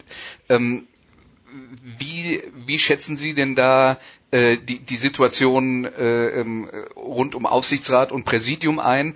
Weil, also für mich als Außenstehend, ich habe mich jetzt dann schon ja. gewundert, nachdem der VfB wieder aufgestiegen ist, dass dann da, dass dann da relativ schnell wieder, sagen wir mal, relativ groß gedacht wurde, um es vorsichtig zu formulieren, wo, hm. wo ich mir gedacht habe, es wäre vielleicht besser gewesen, jetzt mal kleine Brötchen zu backen in der derzeitigen Situation. Also groß gedacht wurde, also ich, ich glaube ja schon, äh, dass man sich Ziele setzen darf. Äh, und äh, in Stuttgart ist eben niemand zufrieden. Und es leuchtet auch niemand ein, wenn sie in Stuttgart Ziele setzen, die, sagen wir mal, dauerhaft sich mit Mittelmaß abfinden. Stuttgart ist ein, ein mit der stärkste Industriestandort hier in Europa, wirtschaftlich unheimlich stark. Die, die, das Hinterland ist groß sehr verdichteter Raum. Fußball spielt eine Riesenrolle hier bei uns in der Region. Und da, äh, wenn man in der Technik, in der, in der Technologie äh, immer ganz vorne dabei sein will, dann könnte eigentlich im Publikum schwer klar machen, dass wir im Fußball äh, uns auf Dauer mit Mittelmaß zufrieden geben. Äh, und wenn ich den Präsidenten Wolfgang Dietrich richtig verstanden habe, dann äh, bäckt man zunächst durchaus kleine Brötchen und sagt, in der ersten Saison kann es eigentlich nur darum gehen, äh, zu erhalten. Äh, und dann will man die Stück für voranarbeiten, beispielsweise wie die Kölner das gemacht haben, mhm. äh, sich nach vorne robben. Und äh, ich finde, das ist legitim, das ist auch der Anspruch dieser Region und dem sollte man folgen. Im Gen war das auch von Anfang an, auch nach dieser Neuordnung in der zweiten Liga und der Abgliederung, äh, die dann folgte, der klare äh, Plan, äh, der im Verein überhaupt nicht umstritten äh, da gibt es einen, Plan, einen Fünfjahresplan und dem wollte man folgen, will man nach wie vor folgen. Äh, aber da gab es wohl intern dann doch relativ schnell Diskussionen darum, äh, wie schnell kann man so einen Plan umsetzen, wie auf können wir sein, welche Mittel haben wir zur äh, Verfügung und weiter und so fort. Und da hat sicherlich die Ausgliederung in die Aktiengesellschaft mit den über 40 Millionen äh, von Mercedes-Benz beziehungsweise von der Daimler AG schon auch eine Rolle bei diesen Überlegungen mhm. gespielt. Der Druck ist mittlerweile natürlich auch auf die Verantwortlichen im Verein wieder ein anderer geworden wissen Sie, äh, die, wenn, wenn die Gedankenwelt ist, wir wollen äh, wir wollen dem Beispiel Köln folgen, das wäre ja super. Ja? Also äh, das wäre ja das Beispiel. Ich habe nur in, in der Situation, als ich das gelesen habe, mit, wir wollen dann auch wieder weit nach oben, dann habe ich an, an den äh, einen der großen Konkurrenten des VfB gedacht, Karlsruhe SC, die von der dritten in die zweite Liga mhm. aufgestiegen sind. Und in der Aufstiegsnacht sagt dann Ingo Wellenreuter, der Präsident vom KSC, ähm, in fünf Jahren wollen wir auch wieder in der ersten Liga sein. Und das ist, das ist einfach für mich der falsche Zeitpunkt, um darüber zu reden. Und was ist passiert beim KSC? Sie werden beinahe nach drei Jahren aufgestiegen, nach fünf Jahren sind sie wieder in der dritten Liga. Das, äh, das war so ein bisschen das, was ich im Hinterkopf habe. Nicht, dass ich das dem VfB wünsche, aber das, yeah. das sind immer so die Dinge, wo ich zusammenzucke, wo ich denke, warum redet man jetzt darüber? Lass uns doch erstmal über Klassenhalt ja, reden. Also, wird schwer genug. Ja, natürlich, man, man kann da auch zusammenzucken. Ne? Äh, aber äh, da gibt es eben zwei Denkwelten. Die eine ist die, diese schwäbische Urbescheidene zu sagen, ja, wir, wir, wir kommen jetzt aus der zweiten Liga und wir haben uns gefällig zurückzuhalten. Und die andere ist einfach auch, sich Ziele zu setzen und äh, den VfB mit dem KSC zu, gleichen, äh, zu vergleichen. Da, ich entschuldige mich nochmal dafür. glaube ich ziemlich, ziemlich unrecht und meinem Schwäbischen äh, äh, versetzt es einen, einen heftigen Stich. Nein, die Karlsruhe haben sicherlich Fehler gemacht, genauso wie der VfB Stuttgart Fehler gemacht hat. Ähm, aber wenn Sie einen klaren Plan haben, Sie haben klare Strukturen und Sie wissen, wie Sie den Verein entwickeln wollen, dann dürfen Sie sich auch Ziele setzen. Äh, es es ist ja auch so, dass dieses Interview, auf das Sie anspielen vom Präsidenten, wenn Sie sich den Inhalt angucken, äh, ist es natürlich viel bescheidener, viel zurückhaltender als das, was nachher draus gemacht wurde. Mhm. Aber das sind so, ja, vielleicht dann auch die Anfängerfehler oder die, die Einstiegsfehler, die man noch macht äh, dass uns dann vielleicht auch ein bisschen mehr äh, von Journalisten locken lässt und äh, mehr sagt, als man vielleicht sagen sollte. Ich glaube, Wolfgang Dietrich würde das Interview heute so nicht mehr führen, da bin ich ziemlich sicher. Jetzt äh, ist Andreas Renner ja einer, der immer darauf hinweist, dass dieses Zusammenspiel zwischen Sportdirektor und Coach passen muss. Äh, der Coach ist schon da. Ja. Sie habt, ihr habt einen jungen Coach in Stuttgart und äh, den Ergebnissen nach hat es ja wunderbar gepasst mit, mit Schindelmeiser. Ja. Wie kann man denn jetzt schon abschätzen, ob das äh, zwischen Herrn Reschke und Herrn Wolf einigermaßen gut passt? Also das ist eine der spannenden Fragen, die wir uns hier in Stuttgart natürlich auch stellen. Wir haben ihn auch äh, bei seiner Intronisation und Vorstellung genau danach gefragt. Er hält große Stücke auf den, auf den Hannes Wolf. Er hält ihn äh, nicht nur für ein Talent, sondern er hält ihn schon äh, für ein, ja, äh, hochtalentierten, etablierten Trainer, der schon gezeigt hat, was er kann. Äh, ich denke, dass die Situation Reschke, Hannes Wolf eine sehr gute sein kann. Wenn die beide es schaffen, ihre, ihre Talente sozusagen zusammenzuspannen und ihre Fähigkeiten, dann kann Wolf von Reschke und seiner Erfahrung profitieren. Und der Reschke lässt sich vielleicht auch von, von Hannes Wolf auf die eine oder andere Weise mitnehmen, die er so vielleicht noch gar nicht kennt. Äh, die Trainer haben ja mit, äh, mitunter ganz andere Ansprachen an die Spieler, äh, andere Verhaltensweisen, wie sie mit, mit der Mannschaft umgehen und so weiter und so fort. Könnte ich mir spannend vorstellen. Der erste Eindruck von Michael Reschke war der, dass er große Lust drauf hat, mit Hannes Wolf zusammenzuarbeiten. Äh, aber natürlich, die stehen jetzt gewaltig unter Druck und die müssen, die müssen alle zusammen liefern. Ähm, nach drei, vier Spielen ähm, nach dem Saisonstart wird man mehr dazu sagen können. Äh, da optimistisch und, und, und denke eigentlich, äh, Reschke und Wolf, das könnte wirklich was Gutes für den VfB werden. Und es wäre dem VfB ja zu, äh, äh zu gönnen. Die, die Frage, die ich mir stelle, beziehungsweise was, ja. da, da kann ja jetzt niemand was dafür, aber Michael Reschke hat ja in den Vereinen, bei denen er bis jetzt war, super Arbeit ja. geleistet und Spieler gefunden und äh, äh alle Vereine, für die er äh, gearbeitet hat, extrem weitergebracht. Aber er hat noch nie mhm. so weit in vorderster Front gestanden wie jetzt. Und was er noch nicht kennt, ist, das Spiel ist vorbei, es hält ihm einer Mikro unter die Nase und sagt, äh, Trainer hat das dritte Mal hintereinander verloren, was machen wir jetzt? Und äh, das, äh, ich, ich bin mir auch nicht sicher, ob er darauf Lust hat, aber, aber das wird jetzt passieren. Sie werden lachen, genau die Frage habe ich ihm natürlich gestellt neulich. Und er sagte klar, das sei für ihn absolut Rollenwechsel. Äh, auf den habe er sich auch, äh, äh, sagen wir, gedanklich jetzt vorbereitet. Er wisse, was da auf ihn zukomme. Äh, er habe ein gutes Beraterteam um sich rum ähm, und er will sich dieser Herausforderung stellen. Natürlich, er ist jetzt auch ein Stück weit das Gesicht dieses Vereins. Äh, da gibt es kein Vertun. Und äh, das ist eine der spannenden Fragen. Wie wird er sich in dieser Rolle dann zurechtfinden? Ich kenne ihn schon seit vielen, vielen Jahren, ähm, habe ihn immer wieder äh, beobachtet. Äh, er war ja fast schon gefürchtet in der Liga, egal wo er aufgetaucht ist auf dem Trainingsbett. Oh Gott, der Reschke ist schon wieder da, der klaut uns die Talente. Geht ähm, diesmal? Ja.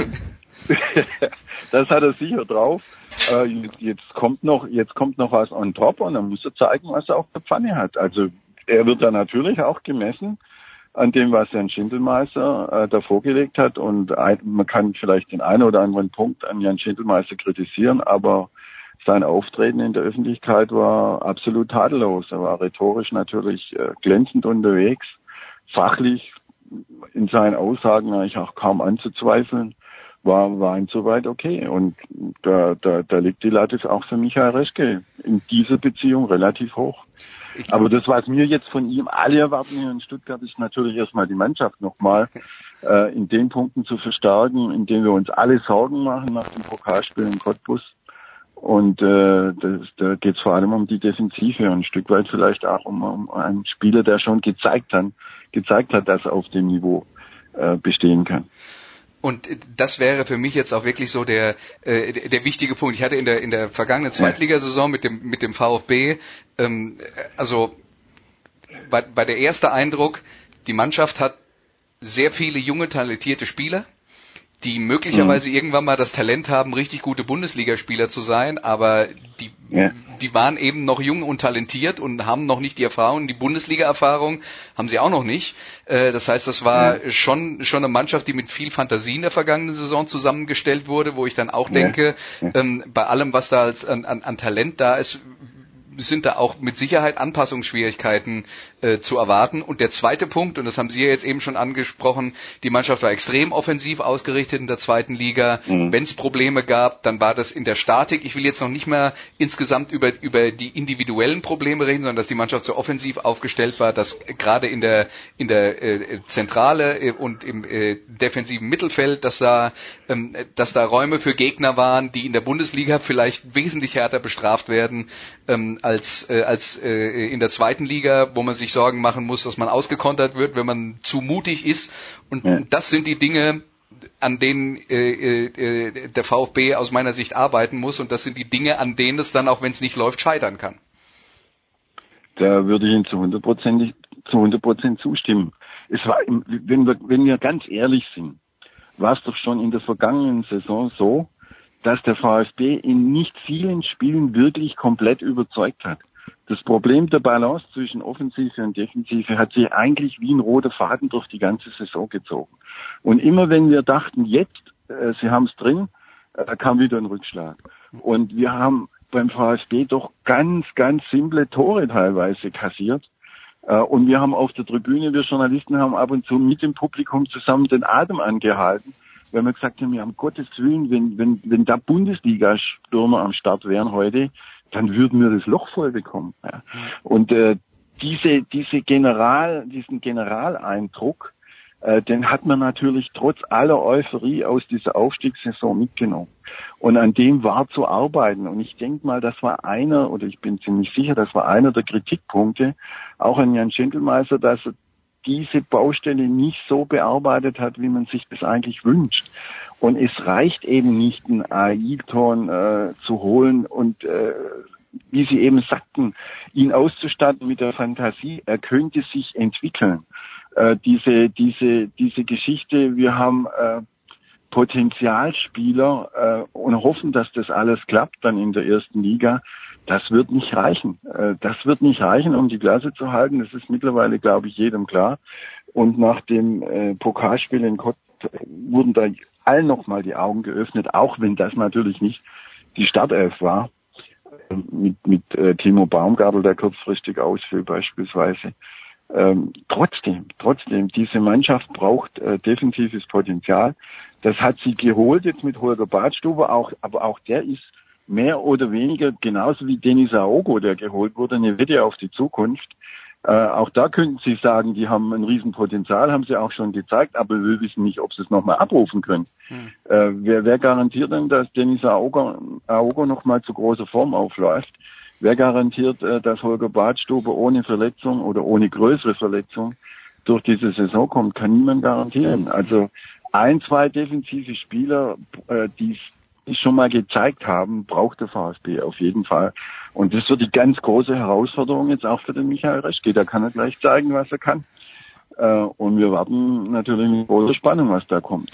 Ähm, also ganz, wie, ganz wir haben jetzt über Michael Reschke äh, geredet, beziehungsweise über das, was Jan ja. Schindelmeiser geliefert hat, um diese Baustellen zu schließen. Ich sehe da natürlich mhm. auch einen großen Teil der Verantwortung beim Trainer, denn ähm, jetzt mal unabhängig davon, wie das Personal insgesamt aufgestellt ist, die Ausrichtung in der zweiten Liga war immer extrem offensiv und ich kann mir nicht vorstellen, ja. dass es gut geht, wenn die das in der ersten Liga genauso machen. Deswegen würde ich da eben auch erwarten, dass er, äh, dass er irgendwie dafür sorgt, dass er im Mittelfeld eine zusätzliche Absicherung hat, die im letzten Jahr vielleicht nicht so da mhm. war.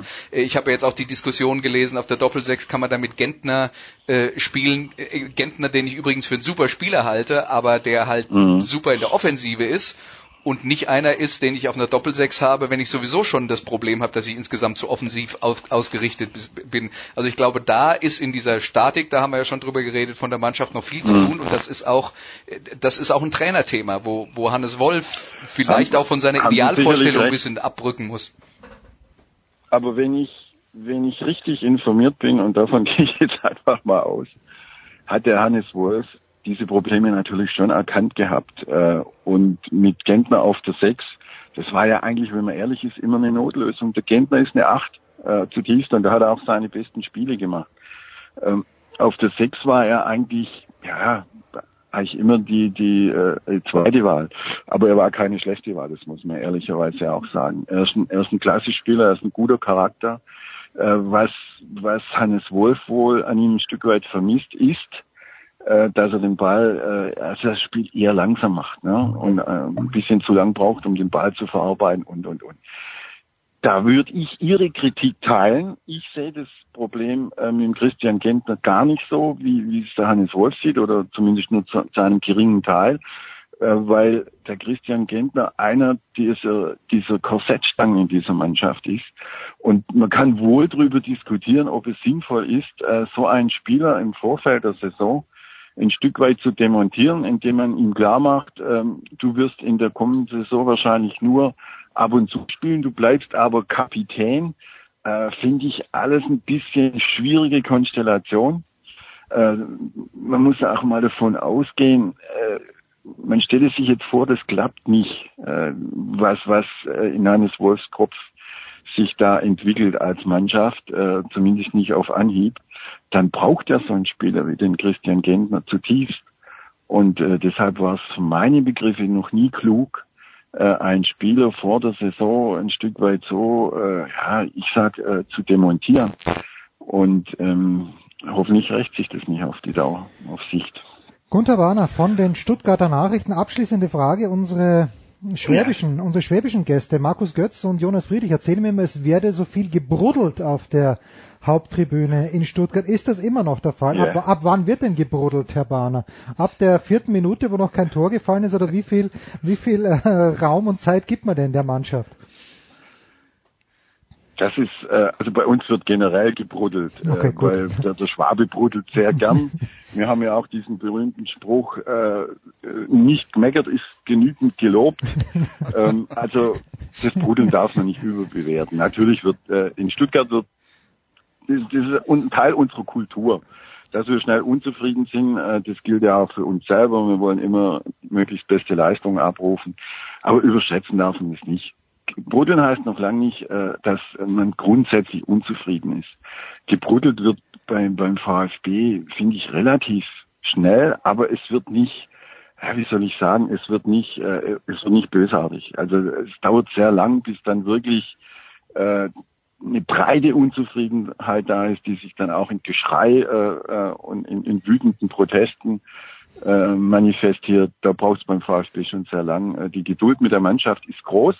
Äh, die Geduld auch mit dem Trainer ist groß. Man freut sich drauf, dass man auch mal wieder andere Gesichter sieht, dass man nicht immer dieses Gefühl hat, äh, wir bedienen uns von der Resterampe der Liga und äh, schlängeln uns das so durch. Man will einfach mal wieder begeisternde Spiele sehen. Da darf man dann auch mal verlieren. Deshalb geht die Welt nicht unter. Also das Bruddeln darf man nicht überbewerten. Das gehört beim Schwaben dazu, wie der, Knoten, wie der Knoten zu der Brezel. Also ist überhaupt kein Thema. Ähm, dieses Publikum wird äh, die Mannschaft durch die Saison tragen, da bin ich ganz sicher. Wir haben wohlwollendes Bruddeln in Stuttgart, wir haben gebotene Euphorie in Köln. Ich glaube, damit können wir den Fußballteil für heute beschließen. Danke, Herr Bahner. Kurze Pause. Dann geht's weiter. Sportradio 360.de, Big Show 390.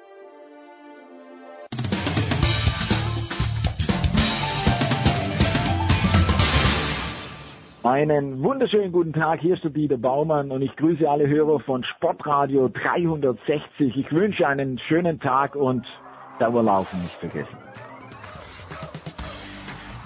Es geht weiter in der Big Show 319 und wir schauen sehr gerne nochmal zurück auf das, was sich in den letzten äh, Sonntag mitgerechnet zehn Tagen in London getan hat. Zum einen mit jener Dame, die wir schon zweimal gequält haben, nämlich Saskia Aleite, wieder zurück in München, verdientermaßen heute nicht in der Redaktion. Grüß dich, Saskia. So ist es, hallo. Dann der Mann, der im Geiste sowieso dabei war, auch viel kommentiert hat in der SZ, Johannes Knut. Servus, Johannes. Guten Tag. Und der stille Genießer in Hamburg, der noch nur bis 30.8. Heiko, ich finde, das ist fantastisch. Schon am 30.8. bekommst du Internet. Das ist einfach großartig, wie das funktioniert in Deutschland. Grüß dich. Hallo, ich habe ja geschrieben, Hashtag Deutschland 2017. Ja, das ist ganz fantastisch und Heiko hat gestern auch geschrieben, äh, wir haben ja vorhin mit Chris Fleming gesprochen, Heiko war gestern beim Training der deutschen Basketballnationalmannschaft und äh, die Fragen an Dennis Schröder drehten sich hauptsächlich um dessen immenses Gehalt auch irgendwo peinlich. Apropos, Saskia, was muss man denn äh, zum Ausstieg von Usain Bolt aus der 4x100 Meter Staffel sagen? Mir fehlen ein kleines bisschen die Worte. Ich sag, ich habe dann, und das tut mir jetzt noch leid im Nachhinein betrachtet, Drama Queen getweetet. Äh, habe ich gar nicht ja. so gemeint, aber war das jetzt hundertprozentig unfair oder vielleicht ein Prozent Wahrheit? Ja, man, man kann da natürlich seine Theorien aufstellen. Also Leute, die irgendwie äh, läuferisch unterwegs waren oder sich ein bisschen mit, mit äh, Verkrampfungen beim Rennen oder was auch immer auskennen, äh, die sagen dir dann, dass wenn, wenn, wenn du das hast in einem Sprint, so wie er das hatte, dass nicht nach vier Minuten, die er vielleicht noch rumlag, die Ziellinie überquert hat, dann nicht einfach rausläuft, normal aus dem Stadion, ne? Mhm. Aber weiß ich nicht, wenn ich jetzt mal rein rein von den ähm, ja von dem ausgehe, der ist ja trotzdem, trotzdem ein Sportler, der sich auf sein Karriereende vorbereitet, der trainiert ja auch trotzdem, also irgendwie absichtlich zu verlieren und absichtlich irgendwie auch die eigene Staffel im Stich zu lassen, will ich ihm jetzt ehrlich gesagt dann doch nicht unterstellen. Johannes, nimmt das irgendwas weg von der Karriere von Usain Bolt oder war es letztlich wurscht? Ja gut, das Ende ist natürlich, äh, das, das sind so die letzten Bilder, die von ihm in Erinnerung bleiben, auch so die wie er da auf der Tatanbahn äh, über die Tatanbahn krabbelt und sie den Rollstuhl ranschaffen. Vielleicht war es ja auch das die Wunderheilung, die ihn so ein bisschen äh, ähm, angetrieben hat, die Aussicht, dass da jemand mit dem Rollstuhl ankam und er jetzt äh, gleich auf dem Stadion fahren werden sollte. Das hat ihn offenbar nochmal wieder dann äh, Beine gemacht, dass er dann schnell aufsteht und es auch noch aus eigener Kraft schafft. Äh, nein, im, im Grunde genommen nimmt das natürlich nichts weg. Also wenn man sich jetzt äh, die, die, den Lebenslauf, die Vita mal durchgeht, äh, da, da ist, glaube ich, genug, bleibt genug anderes in Erinnerung. Und er hat ja dann auch am Sonntag noch seine Ehrenrunde gemacht. Ich glaube, letztlich ähm, ist, ist da so viel in Erinnerung geblieben, dass, äh, dass, dass das jetzt äh, in keiner Weise da irgendwie überlagert wird. Ich, ich finde natürlich auch, ist, man kann in keiner Weise sagen, dass er da irgendwie oder einfach äh, mit Sicherheit behaupten, dass er da irgendwas vorgetäuscht hat. Ich glaube, ist natürlich, wenn man, wenn man ins Böse ist und ihm das äh, mal so ein bisschen nachdenkt, natürlich äh, im Zweifel ist auch das passt irgendwie so ein bisschen, weil er hat natürlich immer die große Show gemacht und im Zweifel passt natürlich so ein, so ein Abgang besser rein als äh, Platz vier, wenn einem noch, wenn noch links der Japaner und der Chinese noch vorbeizieht. Ähm, mhm. Aber letztlich ist es natürlich alles Spekulatius und ähm, äh, ein Ende von einer Karriere, die, egal wie man zu ihm steht, sehr, sehr beeindruckend war und äh, unterhaltsam auf jeden Fall. Heiko, hast du jemanden? Ich finde, was ja. bleibt, ist eventuell die Frage, die, die ja mitunter schon nach seinem, seiner, seiner Bronzemedaille über die 100 Meter gestellt wurde. Warum macht er das? Warum hat er nicht in Rio aufgehört? Ist, es, ist er halt wieder ein Beispiel äh, eines Sportlers, der halt den perfekten Zeitpunkt eines Karriereendes verpasst hat? In Rio, ne, dreimal Gold, besser, besser geht's nicht. Natürlich ist es schön und es war ja auch im Vorfeld oder auch in den vergangenen Tagen zu sehen, was für eine Wirkung er immer noch hat. Und selbst wir, wir reden jetzt, äh, selbst in der Nachbetrachtung die ersten fünf Minuten nur über Usain mhm. Bolt, weil er halt einfach die prägende Figur ist. Ne? Ähm, und die WM wäre, wäre sicherlich äh, eine andere gewesen ohne diesen herausragenden Star der vergangenen zehn Jahre. Ähm, und ich finde auch dieses Bild auch von der Tatanbahn, ich meine, das wenn man will, kann man so ein bisschen vergleichen mit Zinedine Zidane. Seine letzte Aktion im französischen Nationaltrikot war das WM-Finale 2006, wie er mit Rot äh, vom Platz muss, wie er da in diesen Katakomben verschwindet, an, der, an dem WM-Pokal vorbeigeht. Aber insgesamt, wenn man den Namen Zinedine Sedan hört, denkt man vielleicht denkt man garantiert nicht an diese Szene, sondern eher daran, wie er damals den Kopfstoß WM-Team geführt hat. Und bei und bei bei Bolt wird das ähnlich sein. Diese diese Bilder, ich glaube, irgendwann wirst du sagen, sag mal, weißt du noch, wie sein letztes Rennen war, die Einzelrennen? Also weil das, ich glaube, da muss man schon dann überlegen, weil einfach das die, die ganzen Goldmedaillen, die ganzen Erfolge zwischen 2,8 und 2016 ähm, sind einfach strahlender als dieses, dieser bronzene oder auch dieser humpelnde Abgang. Ich glaube, zu diesem Abschied kann man auch sagen, zwei Worte oder ein Wort Sponsoren. Ich glaube, er, er, sollte einfach weitermachen. Er, hm. ich glaube, wenn es nach ihm gegangen wäre, hätte er nach Rio schon längst aufgehört. Ähm, das war mit Puma und äh, London, da hatte er auch noch ein paar Connections. Das, das war, glaube ich, der Hauptgrund, dass sie gesagt haben, komm, mach weiter und äh, da hat er sich äh, breitschlagen lassen. Also ich, kann mir natürlich ich bin übrigens gespannt. Ja. Ich weiß ja nicht, wie, wie ihr so denkt, was die Gerüchteküche sagt, aber das ist jetzt nur mal in den Wind geschossen. Ich meine, er wäre in Tokio, wäre er 34 oder schon 35? Ja, also das ist, das ist natürlich äh, sehr schnell Das war jetzt 2017, 34. Ja. ja. Wenn ein Justin Gatlin, wir lassen das Thema Doping mal außen vor, mit 35 gewinnt, mit 35 noch Weltmeister wird, ein Gatlin wird es da nicht mehr geben. Ich weiß nicht, wie die anderen sind. Was ein Wade van Niekerk, ob der dann die 100 Meter ernst nimmt oder nicht, oder wie gut der Coleman bis dahin sein wird. Aber ich kann mir durchaus vorstellen, dass Bolt, äh, Bolt vielleicht ein bisschen kürzer tritt jetzt und dann vielleicht auch angestachelt durch seinen jetzigen Abgang, persönlicher Stolz ja auch, vielleicht die 100 Meter nochmal einen Angriff nimmt. Was denkt ihr? Also, ich, ich glaube das ehrlich gesagt nicht. Also, bei, bei dieser letzten Ehrenrunde, die er dann am Sonntag noch redet, auch der Konferenz, die dann im Anschluss noch war, hat man einfach gesehen, dass er einfach keinen Bock mehr hat. Also, es ist einfach so, der will sich nicht mehr quälen, der hat auch keine Lust mehr auf die ganzen Verletzungsgeschichten und er selber hat ja auch von sich dieses, also auch dieser Satz, auch Ali hat seinen letzten Kampf verloren. Der Bowl selber denkt nicht, dass er irgendwie sein Ansehen irgendwie einen Kratzer bekommen hat, weil er jetzt diese WM nicht so erfolgreich bestreiten konnte, wie er es wollte. Der sieht als den größten und die, die ich meine, steidet ihn auch mit einer, mit einer Bronzemedaille im Sprint mehr und der hat trotzdem sein dritter Gold gewonnen, vergessen auch, dass er gar nicht Zweiter wurde, sondern Dritter. Also das ändert, glaube ich, überhaupt nichts.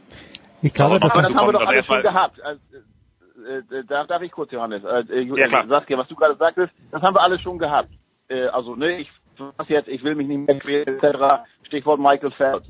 Ich weiß nicht, ob schön und ich rede nicht hier über, über ne, Dreifachstart mit Staffel 200 Meter, ich rede nur über die 100 Meter. Ähm, also ich, ähm, bin mir nicht so sicher, beziehungsweise ich wäre nicht super überrascht, wenn der mit mal 2,19, wenn es wieder jucken würde bei ihm zumindest. Aber was, was wäre denn der Anreiz? Der Anreiz wäre ja, sein Ego ist jetzt angekratzt und das ist es aus meiner Sicht nicht, weil das Ego einfach riesig ist und sich nicht von dieser IWM irgendwie nieder, niederdrücken lässt. Und er ist halt auch einfach ewig immer verletzt gewesen. Also das ist halt noch so sowas, was dazukommt zu, ich habe einfach keine Lust mehr ich glaube, das ist der wichtigere Punkt, äh, das Ego hin oder her. Ich glaube, das hat ihn schon ganz schön äh, genervt, weil er immer auch diesen Nimbus der Unbesiegbarkeit gewahrt hat und ihm das schon wichtig war, dass er wenn es darauf ankommt, immer fit war. Und das hat er nun doch äh, im letzten, äh, bei der letzten Welt nun doch ihm äh, davon entgegen. Ich glaube, das nagt schon mal ein bisschen an ihm, äh, was glaube ich aber wichtiger ist. Und äh, das ähm, hört man immer mal wieder, so wenn man mal hier mal redet oder da mal zuhört. Der ist, äh, Körper kann einfach, glaube ich, nicht mehr. Der ist einfach alle. Und ähm, der trainiert im Winter nicht, aber das, das kommt auch in diesen Film, so, das wird dann immer inszeniert von wegen harte Arbeit, bla bla. Der, äh, der ist einfach, äh, wenn, wenn du, wenn du den mal auch so in der Mixzone manchmal hier und da siehst, wie der, wie der sich bewegt, dann würdest du nicht glauben, dass der noch 200 äh, Meter am Stück, ähm, wie das fußläufig noch, äh, geschweige denn im Sprint zurückläuft. Also der hat sich jetzt in den letzten Jahren immer wieder fit gekriegt, noch in, in, aus, aus seinen Verletzungen raus für diese, für diese großen Momente, aber ich glaube einfach, dass der Körper auch immer verschlissen ist und äh, da kann ich mir, selbst wenn es in ihm brennt, und das, das kann ich mir natürlich vorstellen, dass, dass das irgendwann wieder nach zwei, drei Jahren wieder kommt, weil er, glaube ich, jetzt nicht jemand ist, der so furchtbar viel äh, hat außer dem Sport. Andererseits hat er den Sport auch, glaube ich, nie überhöht, weil er immer recht normal geblieben ist oder lieber seine Partys feiert und seine Freunde hat. Also ich glaube schon, dass das, ähm, oder ich, ich glaube, allein aus körperlichen Gründen wird das, selbst wenn er nochmal von diesem gepackt, äh, das einfach nicht mehr realisierbar und er dann auch wenn er dann wirklich mal zurückkommen sollte, ähm, selbst wenn er gegen seinen Körper entscheidet 2020, dass das keinen guten Ausgang nimmt. Und das wird er, glaube ich, realisieren, dass es nicht passt. Und da letztlich in zwei Jahren überrascht uns doch. Schau mal. ja. Nee, also ich meine, das war ja Michael Phelps. Man konnte ja merken, der hat ja gesagt, London, das war's jetzt. Und dann hat er aber gemerkt, Mensch, ich habe viel zu viel Freizeit, ich weiß gar nicht, was ich machen soll. Und es macht mir eigentlich Spaß, um zu sein. Aber klar, wenn du wirklich verletzt bist und zwar gerne willst, aber der Körper nicht mehr kann, das ist eine andere Sache. Aber wir werden sehen, wie Usain, weil Michael Phelps hat damals auch gesagt, ja, ich werde jetzt die Welt reisen, der will nicht das machen, was ich möchte. Das sagt der, das sagt der Boot gar nicht, der will nur Party machen und seine Ruhe haben. Also, wieso als hätte er jetzt große Pläne? Ja, siehst du, und der kann zu viel Freizeit dann auch äh, am Ende langweilig sein. Keine Ahnung. Äh, äh, wir werden sehen. Ja. Ich finde, dass er einen taktischen Fehler gemacht hat, dass er eben nicht die 200 Meter gewählt hat, die er eher gewonnen hätte als die 100 Meter, aber und das ist im Nachhinein betrachtet immer äh, leicht in den Teeblättern zu lesen. Jetzt haben die Deutschen am Ende hin äh, dann doch noch was gerissen im Speerwurf und im Zehnkampf. Äh, Saskia, wie ist denn vor Ort die Bilanz ausgefallen? Wo bitte? In, der, bei den Hürden, Entschuldigung. Ja, die Hürden, Entschuldigung. Wie konnte ich das unterschlagen? Und natürlich auch die, Moral, die moralische äh, Weltmeisterin äh, über 3000 Meter Hindernis. Ähm, aber Saskia, wie ist vor Ort die, die Analyse ausgefallen des deutschen Teams? Ja, also es ist ähm, tatsächlich so, so ein bisschen durchwachsen äh, gewesen. Also irgendwie einerseits hat, hat der DLV gesagt, ja, man hat jetzt gesehen, irgendwie nach Rio sind wir wieder auf dem aufsteigenden Ast, jetzt äh, sind wir wieder in Disziplinen vorne, äh, wie wir uns wünschen sozusagen. Aber andererseits müssen wir auch noch viel tun. Also es war so ein bisschen äh, tatsächlich hin, hin und her, ein bisschen durch, durchwachsen, gemischt.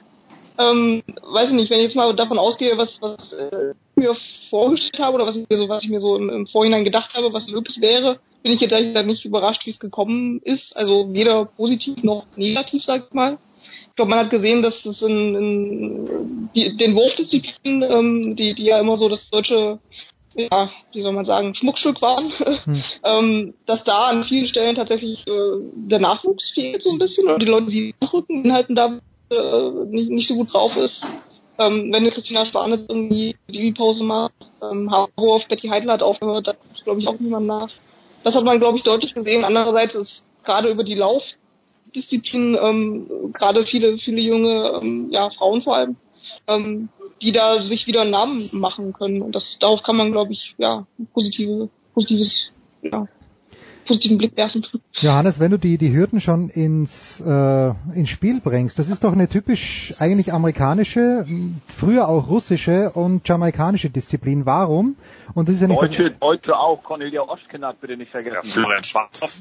Ja, ja, ja, jetzt ja, okay, okay, okay. Äh, also, sind, sind das, Johannes, sind, sind das dann immer Einzelschicksale, weil da gibt's ja auch Cindy Rolle, die nicht dabei war, sind das Einzelschicksale oder ist das schon äh, das Ergebnis eines langfristigen Plans, dass das in, im Hürdenlauf so gut läuft?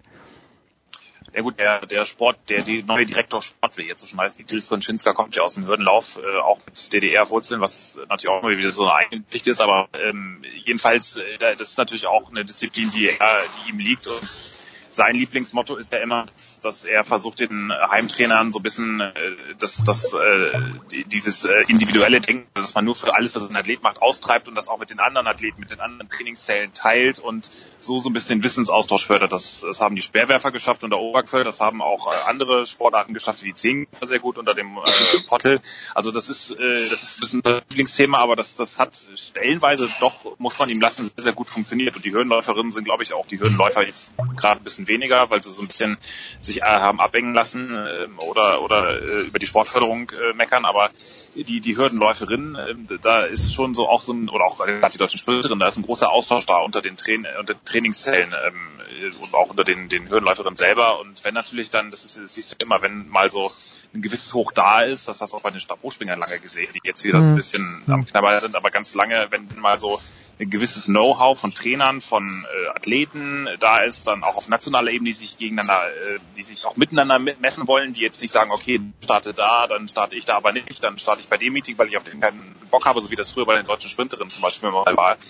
Das, das ist wirklich weg, da ist schon so ein Miteinander auch an vielen Stellen entstanden und das, das kann natürlich dann auch so eine, so eine Disziplin mal, äh, ja, irgendwie befruchten oder dass, dass da so eine gewisse Sogwirkung entstehen lassen. Das ist halt immer antizyklisch. Ähm, also man kann das nicht äh, planen. Sie Hammerwurf ist ein super Beispiel. Äh, Betty Heidler eine geht weg und äh, dahinter sieht man jetzt erstmal, was das für eine klaffende Lücke ist. Aber da, so, so eine Überfigur kann man natürlich auch nicht einfach ersetzen. Dafür haben wir jetzt im Sperrwurf äh, drei oder zwei oder sogar vielleicht drei Leute, die das bei Jahren hinweg so eine Sport bringen. Thomas Röller traue ich da sportlich absolut zu. Also das ist dann wiederum da entsteht da wieder ein neues Hoch, was sicherlich insgesamt äh, Anlass zu bedenken geben muss aus jetzt deutscher Sicht, aber das ist nicht nur ein Leichtathletikproblem, ist, äh, wie Saskia schon richtig angedeutet hat, die Nachwuchsbreite, dass einfach bei deutschen Meisterschaften teilweise die, die Qualität in den Vorkämpfen, in den Vorläufen immer schlechter wird, weil auch einfach die Leute nicht mehr da sind äh, und insgesamt zwar immer wieder Jugendweltmeister und Talente hochkommen, aber in der Breite aus vielen Gründen, gesellschaftlichen, äh, sonstigen Gründen, die, die, die Kinder und, den Vereinen einfach nicht mehr genug Nachwuchs kommt. Und das wird, glaube ich, langfristig das größte Problem sein, nicht in der Leichtathletik. Wie überführen wir Leute in, in, die, in, in den Spitzensport, die das auch gerne machen, die auch die Bedingungen haben ähm, und die eben nicht nur Medaillen gewinnen müssen, sondern das auch aus einer gewissen Vorbildfunktion und Spaß an der Freude und am das ist die größte Herausforderung jetzt auch vor dem vor dem ähm, vor dieser neuen Spitzensport. Aber das wird doch alles besser nächstes Jahr mit der Leichtathletik EM in Berlin. Da wird ein Boom ja, entstehen, also. Ja, es wird sicherlich ein Abstrahl in jetzt auch bei, der, bei dem Tour in Deutschland äh, sicherlich da auch einige Nachwuchsfahrer waren. Langfristig glaube ich, das sind halt immer so, ja, so Lagerfeuer. Aber wie lange die Wärme wirklich anhält in der, in der dunklen Nacht, äh, muss man ganz pathetisch zu sagen, in der langen Nacht muss man mal abwarten. Johannes Knut fordert einen Flächenbrand. Das werden nehmen wir mit hier genau. aus, aus diesem Segment. Das ist halt die große Maria Risch. Feuerwehr in der Nähe bitte, ne? Feuer alle wegfahren. Ja. Äh, so, die Leitungen brechen zusammen. Ich muss an meinem Internet liegen, aber ich, äh, ich denke, wir haben trotzdem das meiste einigermaßen gut mitbekommen. Danke Saskia, danke Johannes, danke Heiko. Äh, wir machen eine kurze Pause, aber es ist noch nicht zu Ende mit der Leichtathletik, denn ich habe mit äh, Katharina Bauer gesprochen, Stabhochspringerin, die sich leider Super. vor Rio verletzt hat. Und da hören wir jetzt in der Big Show 319 rein. Hey, I'm Jeannie Bouchard, and you're listening to Sports Radio 360. Es geht weiter in der Big Show 319 und die letzte Woche haben wir uns ausführlich, die letzten Wochen muss ich sagen, über die Leichtathletik WM unterhalten und genau dort wäre auch gerne unser nächster Gast am Start gewesen. Hat leider nicht geklappt, aber wir drücken die Daumen EM 2018 in Berlin. Servus Katharina Bauer. Servus Katharina. Hallo, schönen guten Tag. Katharina war vorgesehen im Stabhochsprungteam der deutschen Damen für Rio. Und Katharina, ist, was ist dann passiert? Ich habe es mir durchgelesen. Äh, ich als höhenängstlicher Mensch, mir steigt ein kleines bisschen die sogenannte Grausbirne auf, wenn ich lese, was da passiert ist. Ja, es war folgende Situation. Ich hatte vor Rio einen Wettkampf in Montreux in Frankreich und ähm, da bin ich mit meinem Stab ähm, aus dem Einstiegskasten rausgeflogen und nach hinten auf den Rasen, habe mich abgestützt und habe meine ganze Hand äh, förmlich zerstört. Also alle Bänder waren gerissen und die Handwurzelknochen und Stück Elle gebrochen. Und das war dann sehr tragisch, denn ich war in Topform und konnte mein großes Ziel von Rio dann leider nicht erfüllen. Darf man da sagen, man darf es nicht sagen, ich sag's trotzdem, aber kann man da ein kleines bisschen auch sagen, Glück gehabt auch noch, weil ähm, es gibt ja in Österreich die Stabhochspringerin Kira Grünberg, ich weiß nicht, ob du sie persönlich kennst, aber beim Stabhochsprung, ja. da kann ja, kann ja so viel passieren. Also kann man da am Ende dann sagen, klar, scheiße, nicht nach Rio gefahren, aber auf der anderen Seite auch ein kleines bisschen Glück gehabt. Ja, definitiv. Also das, was mit Kira passiert ist, ist äh, eine Tragödie und ich äh, kannte sie auch. Hm. Wir sind auch zusammen gesprungen. Ähm, ich bin auch sehr froh, dass da wirklich nicht weiter passiert ist, außer halt an der Hand. Ähm, denn je nachdem, wie man fällt, kann man natürlich auf den Rücken, Kopf fallen. Da können wesentlich schwerere Verletzungen rauskommen. Von daher, in dem Sinne, ja, hatte ich dann schon Glück gehabt, auf jeden Fall. Du hattest dir, wenn ich das richtig verstehe, London zum Ziel gesetzt. Äh, wann hast du denn gemerkt, dass das nicht mehr realistisch ist? Also London war ähm, schon in dem Sinne mein Ziel, aber ich wusste ganz genau, nach der langen Verletzungsgeschichte muss ich erstmal mir die Ruhe geben und abwarten, äh, wie das Training läuft. Mhm. Ich habe sehr, sehr viele Trainingssprünge verloren durch das Jahr und ähm, ja, jetzt ist gerade so der Punkt, wo alles wieder klappt und wo es nach vorne geht, aber das ist jetzt halt leider ein bisschen zu spät geworden. Aber trotz allem ist das große Ziel nächstes Jahr EM Berlin und ähm, ja, das ist erstmal das Wichtigste. Wie, wie, wie, hoch hättest du vom Gefühl her springen müssen, dass du dich für die WM qualifizierst? Sind es die 420 gewesen oder hätten vier Meter auch gereicht? Nein, nein, also ähm, da hätte ich 4,55 Meter springen oh, müssen. Okay. Ähm, das sind auch zwei Athletinnen gesprungen, erst bei den deutschen Meisterschaften. Hm. Und ähm, ja, ich habe zwar eine Bestleistung von 4,65, aber bei uns Stabhochspringern ist es auch so, selbst wenn man wieder fit ist oder in Form, ähm, ist es immer eine schwierige Sache mit den Stäben, dass man da wieder harmoniert zusammen und dass der Sprung auch perfekt klappt.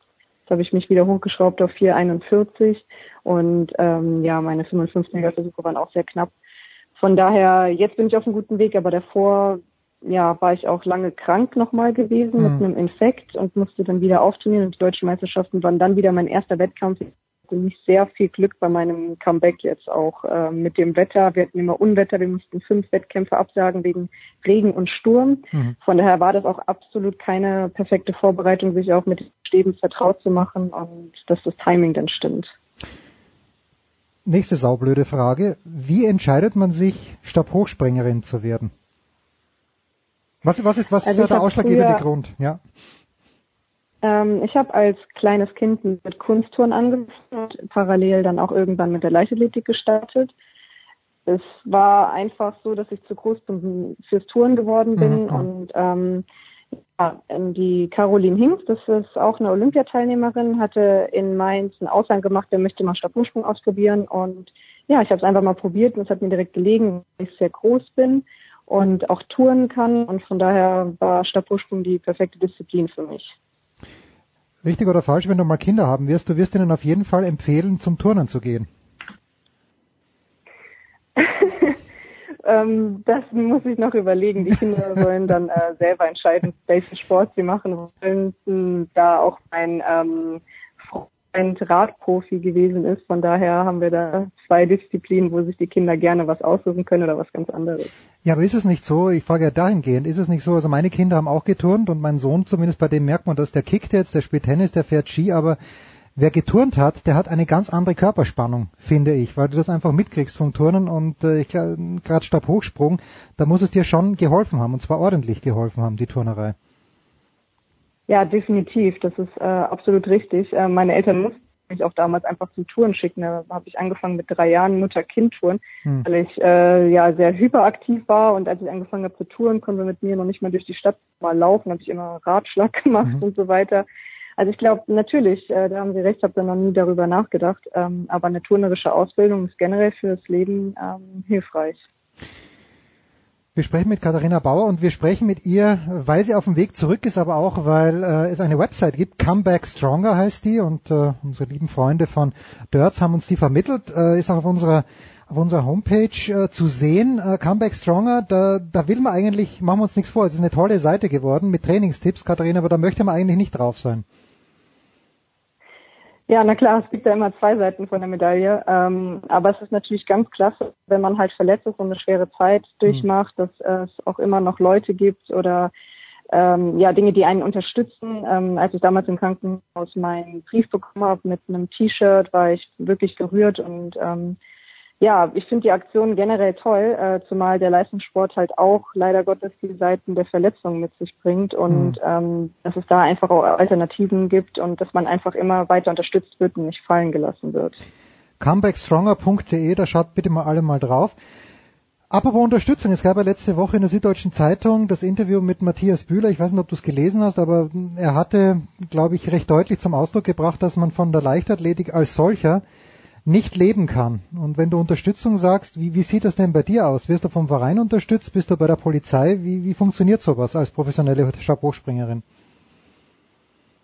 Ja, da hat der Matthias auf jeden Fall recht, ähm, dass man jetzt auch nicht so viel verdient wie ein Fußballer oder sowas, ja, aber gut. da darf man sich natürlich auch nicht vergleichen. Ähm, also ich kann auf jeden Fall mir mein Leben soweit gut finanzieren mit Wohnung, Auto und so weiter. Ähm, es kommt immer auf die Bedingungen drauf an. Also mein Verein unterstützt mich da, dann werde ich von der Deutschen Sporthilfe gefördert. Dann gab es für Rio auch noch eine NRW-Förderung. Ähm, und bei mir ist es so, bei den Wettkämpfen kann ich halt dann auch noch Geld verdienen, was ich mir dann ansparen kann. Ähm, ja, aber ich denke, da gibt's immer noch mehr Möglichkeiten, die man vielleicht rausholen kann für die Sportler. Denn ich habe es jetzt auch mitgekriegt, wenn man ein Jahr verletzt ist, ja, bekommt man dann auch nicht mehr so die Fördergelder oder gewisse Sachen laufen einfach aus und das ist dann schon ziemlich schade und wenn man sich da nicht schlauerweise über die Jahre was anspart, ähm, hängt man dann schon ziemlich durch, finanziell mhm. gesehen. Wer das sicher nicht macht, ist äh, Jelena Isimbaeva, kann ich mir vorstellen. Die, der, der geht sicher gut, auch nachdem sie nicht mehr springt. Ja. Ähm, aber die, wie gesagt, die ist ja nicht mehr am Start. Vergangene Woche ist Ekaterini Stefani die Weltmeisterin geworden, sehr souverän. Ähm, Gibt es wieder so klare Verhältnisse wie damals bei der Isimbaeva, wo man gewusst hat, wenn sie an den Start geht, gewinnt sie im Normalfall auch. Und äh, die Stefanie ist immerhin 16 Zentimeter höher gesprungen als die zweitbeste, Sandy Morris aus den USA. Oder ist das Feld sehr, sehr eng in der Weltspitze im Moment? Wie bewertest du das denn? Also das Finale war auf jeden Fall sehr spannend. Das habe ich mir natürlich auch angeschaut. Mhm. Und bei Stefanie, die sieht man definitiv, diese positive Entwicklung in den letzten zwei Jahren. Ähm, sie springt sehr viel, sie springt immer sehr konstant und was ich als Stabhochspringerin sehe, dass ihre Technik wirklich perfekt ist und ähm, sie immer denselben Sprungablauf machen kann und dann einfach nur das passende Material hinzufügen kann. Das heißt, wenn das so ähm, visualisiert ist, der Sprungablauf und so abgespeichert im Körper, dann kann man auch einfach so hoch springen, auch bei verschiedenen Wetterbedingungen. Und mhm. die Cindy Morris ist auch eine klasse Springerin, ähm, die ja auch schon fünf Meter gesprungen ist. Ähm, ja, das war natürlich auch ein gewisses Pokerspiel bei dem Finale. Ähm, und es kommt natürlich auch viel auf Fehlversuche drauf an, aber Stefanidi war für mich auch klar da die Gewinnerin. Aber Zimbabwe war trotzdem outstanding. Also diese Person ist wirklich schwer, da ranzukommen, an diese Leistung und auch über Jahre lang diese Höhen abzurufen. Hm, sehr, sehr komische politische Ansichten wollen wir nicht nur unterstellen, sondern das sage ich einfach, dass mir die nicht passen, aber okay, nicht Thema hier. Wenn du sagst, Bewegungsabläufe sitzen, aufs Material kommt an, heißt das dann verschiedene Wetterbedingungen oder springt man 440 mit dem anderen Stab, als dass man die 475 versucht? Also wir haben ja immer bei jedem Wettkampf eine ganze Hülle mit Stäben äh, dabei, hm. einfach je nach Wetterbedingungen und äh, dass man auch nicht direkt mit dem härtesten Stab beginnen kann zu springen, da man sich auch erstmal ein bisschen warm springen muss. Mhm. Ähm, wenn man aber so eingespielt ist mit seinen Sprüngen, dann weiß man ganz genau, welchen Stab man braucht, um auch so eine Höhe abzurufen. Das heißt, äh, Stefanidi ist, glaube ich, bei 4,65 eingestiegen und die weiß natürlich ganz genau, okay, mein Sprung, der passt sowieso, dann nehme ich halt den Stab dazu und der, der hebt mich dann auch über die Höhe drüber. Mhm, mh. Interesting. Ähm, du bist mitten im Training. Ich, errei ich, erreiche dich vor einem Training. Wie, wie viele Stunden trainierst du? Wie viele Stunden kann man überhaupt spezifisch Stabhochsprung trainieren? Ich habe mal dem Raphael Holzteppe, wie er noch in München trainiert hat, war ich mal dabei mit dem Chance und ich glaube Malte Mohr war auch da mit am Start.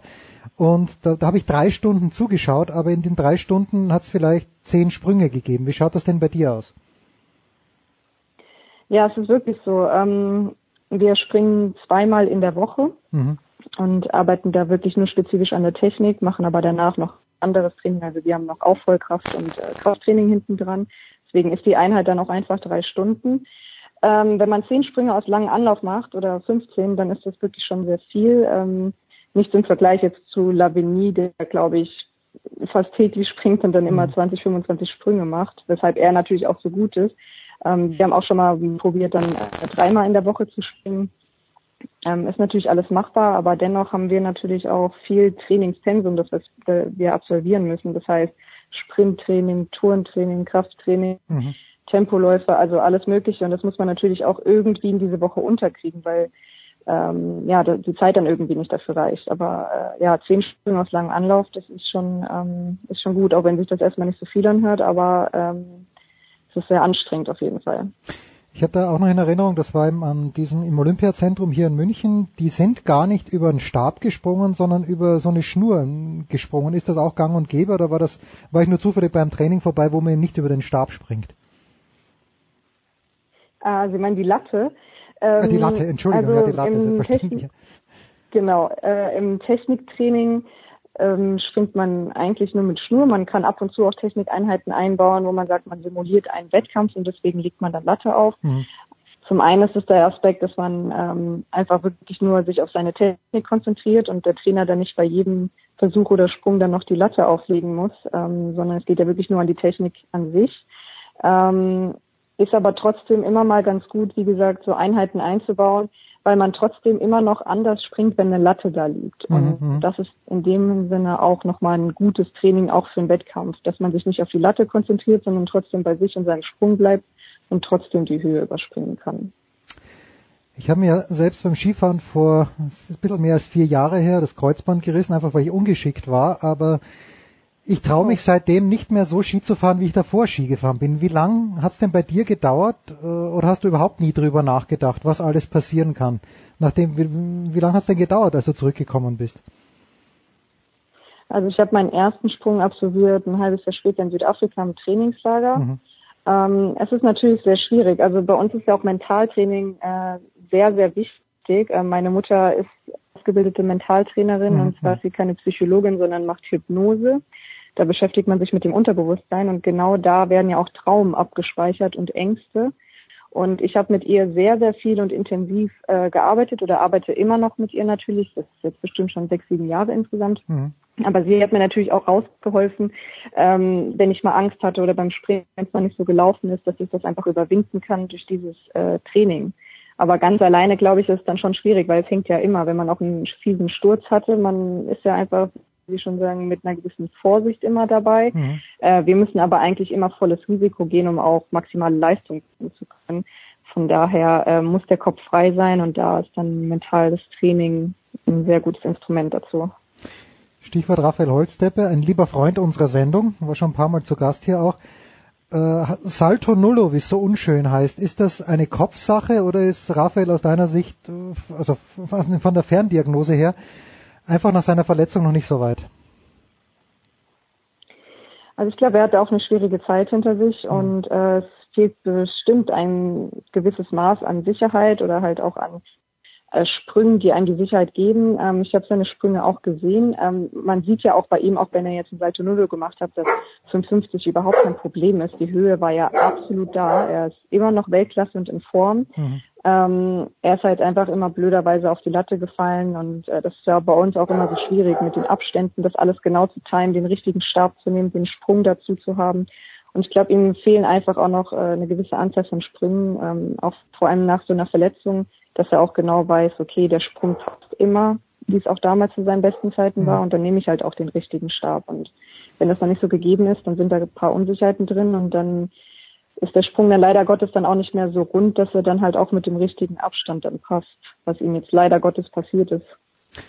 Jetzt sitze ich hier ganz gemütlich in meinem Studio und sag, Finalteilnahme ist für mich in Ordnung. Klar, er war Weltmeister in Moskau, äh, aber das ist ja auch wieder das, was Matthias Bühler auch gesagt hat. Er ist Top 20 in der Welt in der Leichtathletik.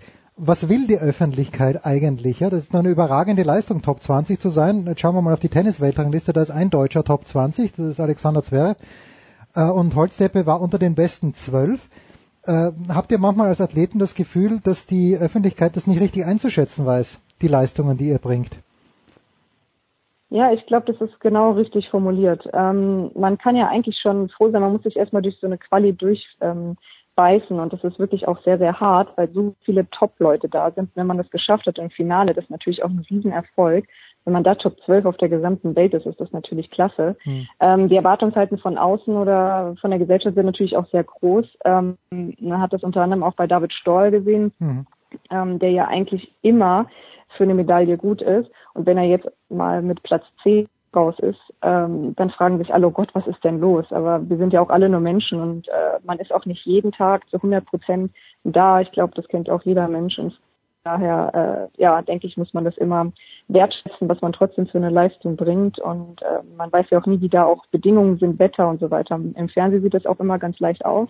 Ähm, aber trotz allem, denke ich, muss man immer auf sich stolz sein. Und man weiß ja auch, welchen Weg man gegangen ist und ob eine Verletzung mitgespielt hat oder was immer noch hinten dran abläuft. Das wissen ja die Menschen außen dann gesehen auch nicht. Hm, David Storl, mit dem haben wir letztes Jahr hier an dieser Stelle gesprochen. Sehr sympathischer Kerl, wenn ich das so sagen darf. Ja. Ja, Katharina Bauer war zu Gast bei uns in der Big Show 319. Äh, Katharina, ich habe schon noch eine abschließende, noch saublödere Frage. Wie, wie lang, wenn überhaupt, war der Playboy einige, eine, ähm, ja, war der Fragen wert oder ist das einfach so hingenommen worden und war eine schöne Erfahrung und nicht weiter Thema gewesen nach Olympia? Ähm, nein, also es war definitiv äh, eine sehr schöne Erfahrung und ähm, ich habe mir auch gedacht, es ist ja egal, was die Leute über mich denken, äh, solange meine Familie, mein Freund und das nähere Umfeld das gut finden, dann äh, mache ich das auch. Mir war auch wichtig, dass die Bilder gut geworden sind, mhm. dass ich auch nicht zu viel zeige oder von vorne auch immer bedeckt war.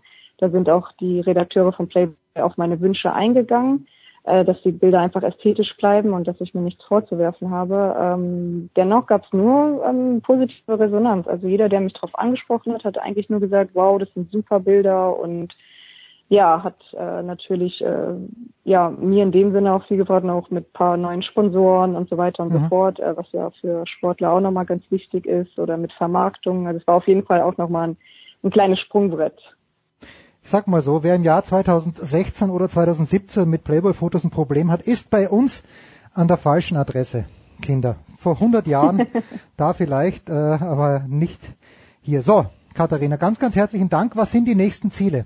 Für dich jetzt ganz konkret in den nächsten Wochen, wenn denn das Wetter passen sollte und nicht wieder Wettkämpfe abgesagt werden müssen? Ja, die nächsten Ziele, also ich habe auf jeden Fall noch drei Wettkämpfe, ähm, unter anderem im Beckum, sehr großes Stabhochsprung-Meeting und dann noch vom Aachener Dom. Mhm. Ähm, ich möchte auf jeden Fall versuchen, meine 4,55 zu springen. Das ist auf jeden Fall das klar gesetzte Ziel. Und ja, dann geht's natürlich in die Wintervorbereitung und in der Hallensaison und Sommersaison. Und da möchte ich auf jeden Fall ähm, verletzungsfrei durchkommen und einfach genau mit diesem Flow, den ich jetzt gerade habe beim Springen und wieder super viel Spaß habe, das einfach beibehalten. Wir sind uns sicher, das wird fantastisch funktionieren. Katharina Bauer war das. Nochmal comebackstronger.de, da kann man gerne mal raufschauen. Katharina, danke. Wir machen eine kurze Pause, dann geht's ja weiter in der Big Show 319.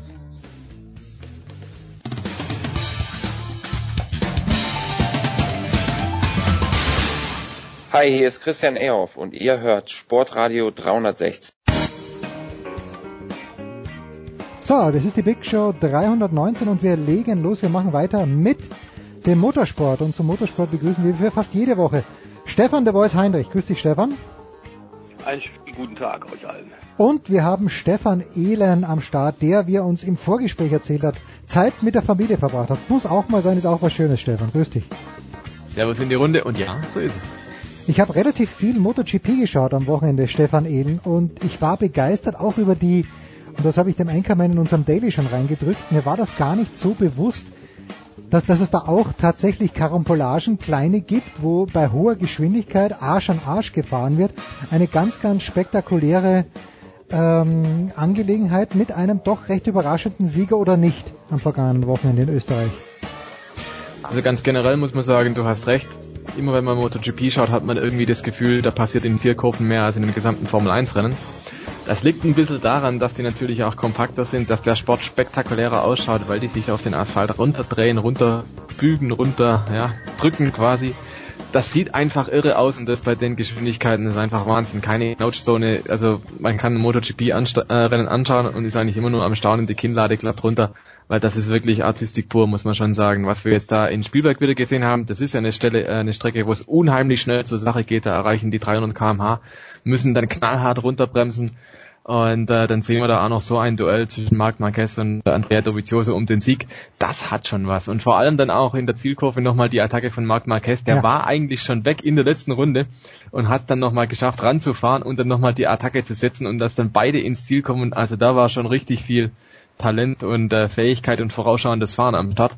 Und äh, Dovizioso, dass er dann gewinnt für Ducati, hm, ich sag mal jetzt nicht die ultimative Überraschung. Ducati hat letztes Jahr schon im Spielberg dominiert, war auch in diesem Jahr richtig, richtig gut bei der Sache. Aber Marc Marquez, dass der so gegengehalten hat, das war, glaube ich, dann nochmal die ganz große Überraschung, weil eigentlich beschwert er sich immer wieder, seine Honda liegt nicht gut, seine Honda hat Defizite, naja, er führt in der Gesamtwertung, das kommt also nicht von ungefähr.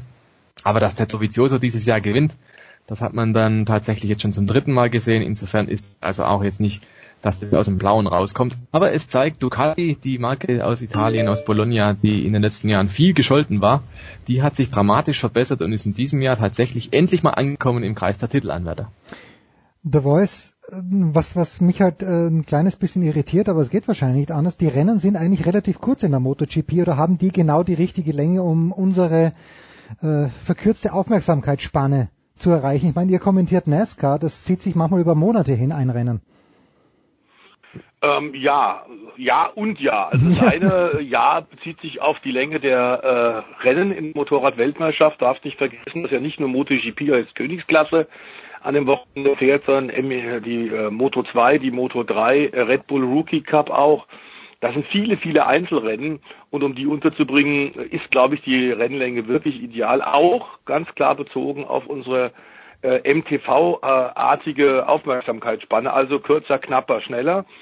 Ähm, Nesca auf der anderen Seite ja ist zu lang und das hat die äh, haben die Veranstalter in Amerika ja auch schon mitbekommen.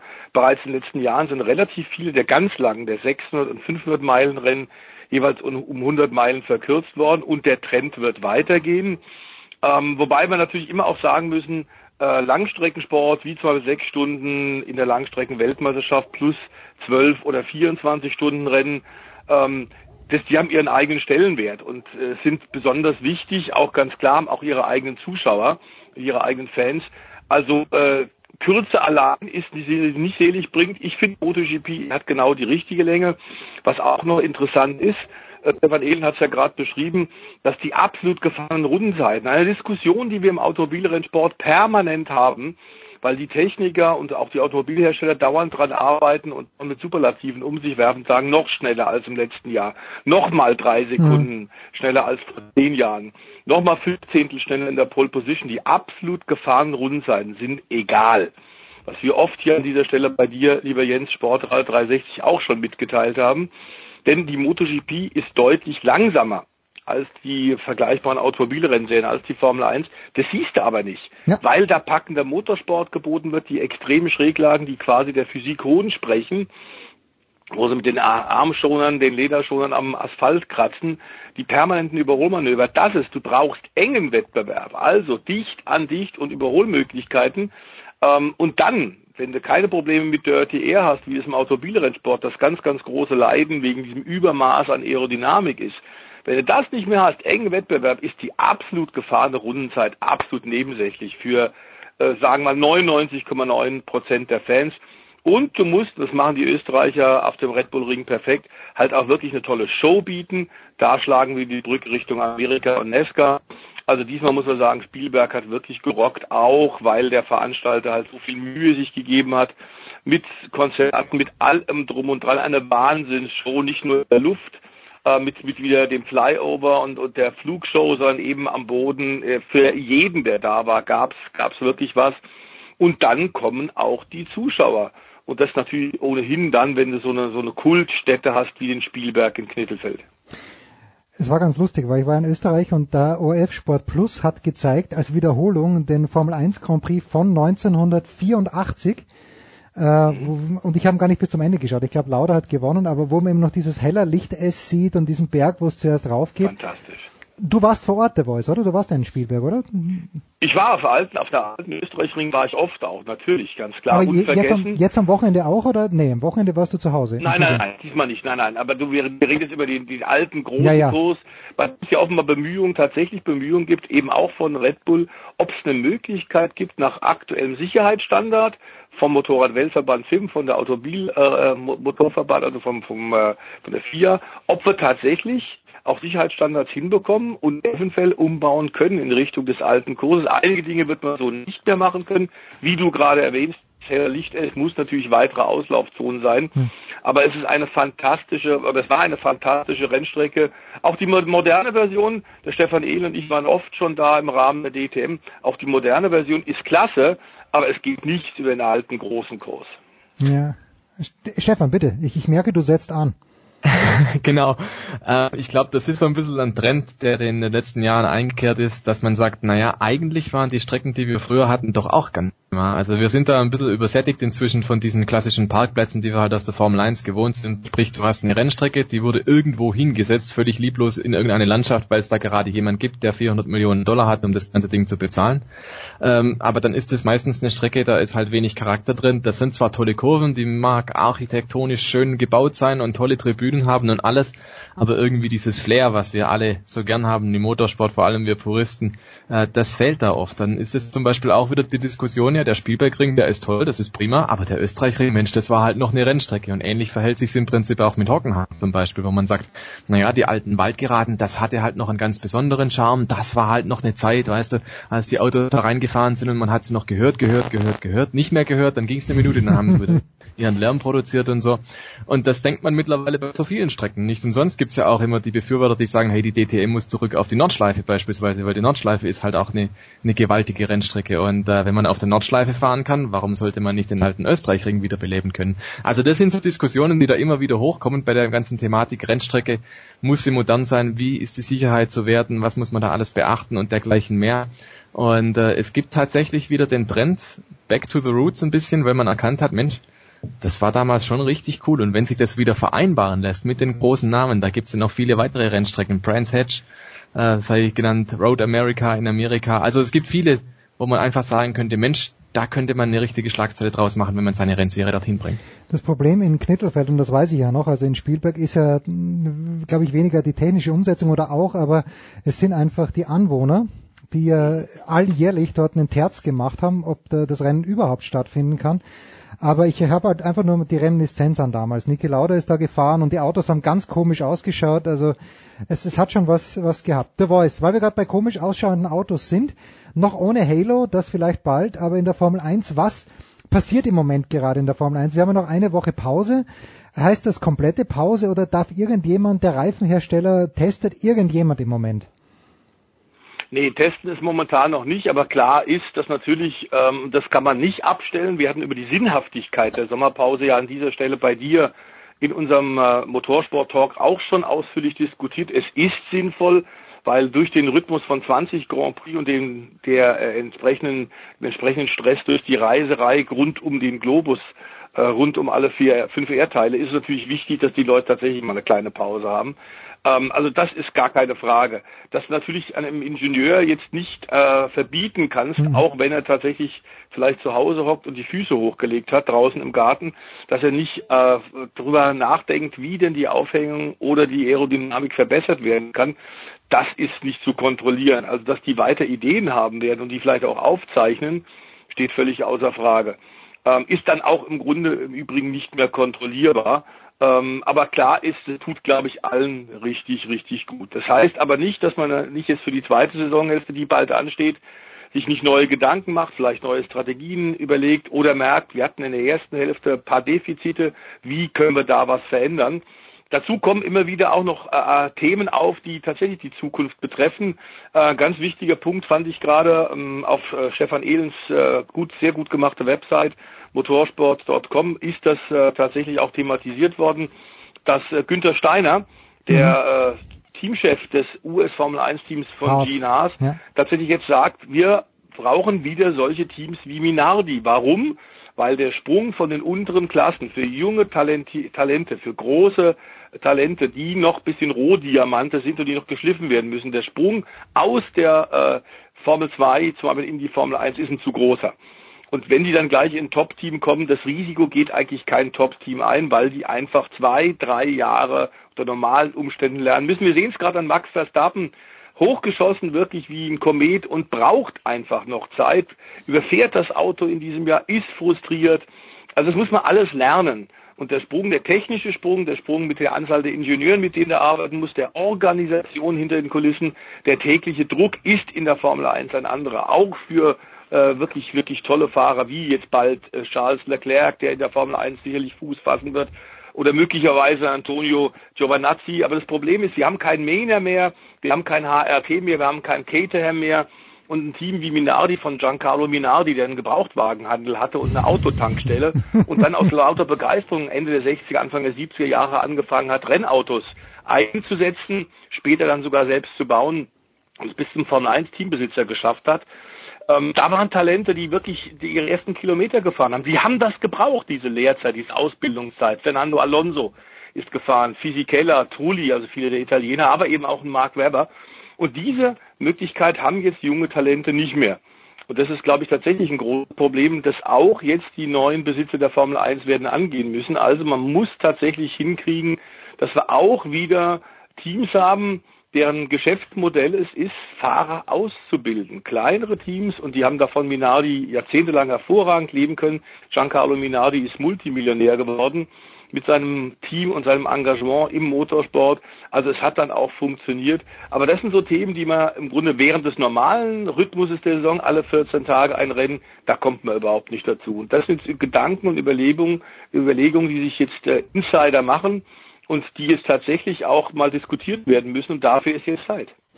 So großartig, wenn ich da auch dieses 84er Rennen dann Heinz Brüller hat kommentiert und Heinz Brüller ist ja ein notorischer Optimist gewesen, machen wir uns nichts vor, Heinz Brüller und dann brüllt er irgendwann in der 14. Runde, glaube ich, und Gerhard Berger bei seinem ersten Grand Prix sensationell schon auf dem 17. Platz.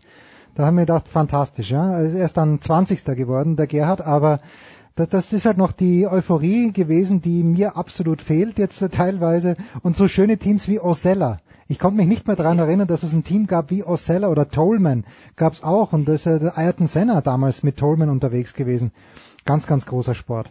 Also die Sommerpause geht dann äh, zu Ende. Es geht weiter mit einer meiner Lieblings-Grand Prix, selbstverständlich in Spa, Francorchamps. Stefan Ehlen, das heißt aber nicht, dass du an diesem Wochenende schon wieder nichts zu tun hast, oder doch?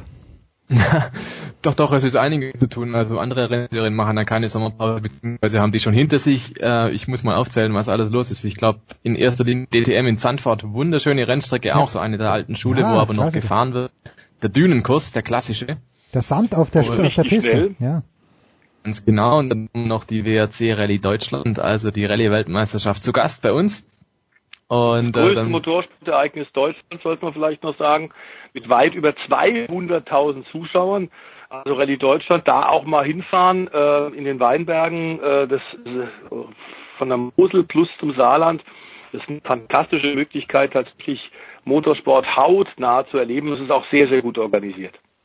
Ganz genau. Und dann haben wir noch die Superbike-Weltmeisterschaft Lausitzring und das ist so langsam aber sicher auch dann das Ende von Zuschauerveranstaltungen. Wir wissen ja, die Strecke wurde verkauft an die Dekra und es ist noch nicht so ganz klar, was dann nächstes Jahr passieren wird und womöglich ist das so ziemlich der letzte große Event, den die Rennstrecke erst einmal sieht ähm, weil die Rennstrecke dann auch teilweise umgebaut wird, angepasst werden soll. Und dann ist also die äh, Superbike WM gewissermaßen die, die zweite mhm. große Motorradmeisterschaft, die wir international haben. Da nochmal eine gute Gelegenheit, sich mal was anzuschauen. Und dann haben wir natürlich noch die VLN im Nürburgring. Dort ist Saisonhighlight. Das Sechs-Stunden-Rennen steht an. Das ist also 50 Prozent mehr Fahrzeit als bei den normalen VLN-Rennen. Und da haben sich 172 Fahrzeuge angemeldet für die äh, Nordschleifenrundfahrt. Das oh. ist also auch was, was man sich am Samstag mal antun kann. Was wird sich denn The Voice antun an diesem Wochenende? Also ich werde mir antun Nesca ähm, und da ich wieder im Studio bin, gehe ich davon aus, wir werden gutes Wetter haben. Äh, Samstag auf Sonntag, Nacht also, um 1 Uhr geht's los. Freue ich mich sehr. Wir haben ja nur noch drei Rennen bis zum Beginn der Playoffs in der Ah, US ja. Top Motorsportserie. Das heißt, äh, nicht mehr so wahnsinnig viele Chancen, wie wie es da für Ex-Meister Matt Kenseth sich doch noch zu qualifizieren ähm, und sich Cockpit für nächstes Jahr zu holen. Der ist wie einige der älteren Stars, wie an dieser Stelle, lieber Jens, bei dir ja schon ausführlich auch mit Pete diskutiert, momentan ohne Cockpit fürs nächste Jahr. Die junge Generation rüttelt ganz gewaltig und energisch an den Sitzen der, der Starfahrer. Es ist auch die letzte Chance, vielleicht für Bernhard Junior noch mal ein paar Highlights zu setzen, der seine Karriere Ende des Jahres ja beenden wird. Joy Logano, noch nicht qualifiziert im Penske Ford. Also es sind jetzt, äh, die Uhr kickt und viele, viele der, der Starfahrer, die es noch nicht geschafft haben, äh, in die Playoffs zu kommen, die müssen jetzt liefern, jetzt und in den nächsten Wochen. Das alles bei den Kollegen Motorvision, also ab 1 Uhr morgens. Und dann haben wir natürlich auch nach einem wunderbaren Motocross Grand Prix der Schweiz am vergangenen Wochenende auch äh, weiterhin die Stollenfahrtfahrer, äh, die besten Mot Motocross-Fahrer der Welt und äh, die dann in Schweden starten werden. Auch das werde ich dann am Sonntag kommentieren, damit einem nicht langweilig wird. Und ich darf gerade noch aus der aktuellen Zeitung ein Kompliment auf äh, ein hohes Lied auf Sportradio 360 liefern. Denn heute in der Zeitung, tatsächlich in unserer lokalen Zeitung, wo es ein bisschen über Podcast und, und, und Fußball und Sport, insgesamt Sport also für die Foren, für die Ohren, und da wurde geschrieben, ich zitiere, es muss nicht immer nur Fußball sein. Umfassender Podcast für, von Sportradio 360 zu wirklich allen Sportthemen, der eine unglaubliche Riege prominenter Sportkommentatoren wie Stefan Ehlen und Journalisten versammelt. ja, also genau. Stefan, du bist besonders gelobt worden, aber eigentlich ist es natürlich ein, ein, eine Verbeugung vor dem, was Jens und seine Leute die mit Nee. kleinem Aufwand, mit geringem Personal seit Jahren immer wieder stemmen. Und sogar unsere Zeitung schreibt darüber. Also bitte sehr. Das ist sehr lieb, lieber Stefan, aber wenn du sagst, der Jens und seine Leute, das seid ja ihr. Ihr seid ja meine Leute, weil ohne euch äh, wird das ja alles nicht funktionieren und deswegen auch an dieser Stelle der Dank an euch und äh, die Hoffnung, dass wir selbstverständlich auch in naher Zukunft, sprich nächste Woche, schon wieder plaudern werden über den Motorsport. Das war der große Stefan de Voice Heinrich an diesem Wochenende bei der NASCAR zu hören und Stefan Ehlen, der hoffentlich trotzdem noch ein bisschen dazu kommt, radeln zu gehen, denn der Herbst kommt bald. Winter is coming. Das noch nicht, aber der Herbst. Und dann wird's garstig. Danke Stefan Ehlen, danke The Voice. Kurze Pause, dann geht's hier weiter.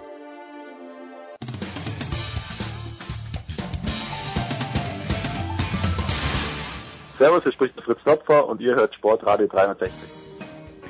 Ja, Andreas Renner ist selbstverständlich nach wie vor in den David Alaba Studios, aber jetzt dazugekommen auf Malta ist Nicolas Martin. Grüß dich, Nicolas. Hallo. Und äh, wo sich Christian Schimmel herumtreibt, das wissen wir nicht, aber im Zweifel irgendwo zwischen zwei Hörsälen auf einer Universität seines Vertrauens. Grüß dich, Christian. Wunderschönen guten Tag. Wir wollen uns natürlich um, in dieser kompetenten Besetzung um den Football kümmern. Mit anderen Worten, ich bin raus. Nicola, take it away. Ich glaube, wir fangen in Deutschland an. Dann fangen wir in Deutschland an mit der German Football League, wo sich äh, ja im Abstiegskampf im Norden viel getan hat. Andreas, in dem Moment, wo die Huskies jetzt in Hildesheim gewonnen haben, verschieben sie den schwarzen Peter quasi wieder zurück zu den Adlern, die jetzt gewinnen müssen gegen die Huskies in zwei Wochen. Eine Sache, die man sich vor ein paar Wochen vielleicht nicht gar nicht mehr hätte vorstellen können, dass die Huskies am Ende des Jahres noch am Leben sind.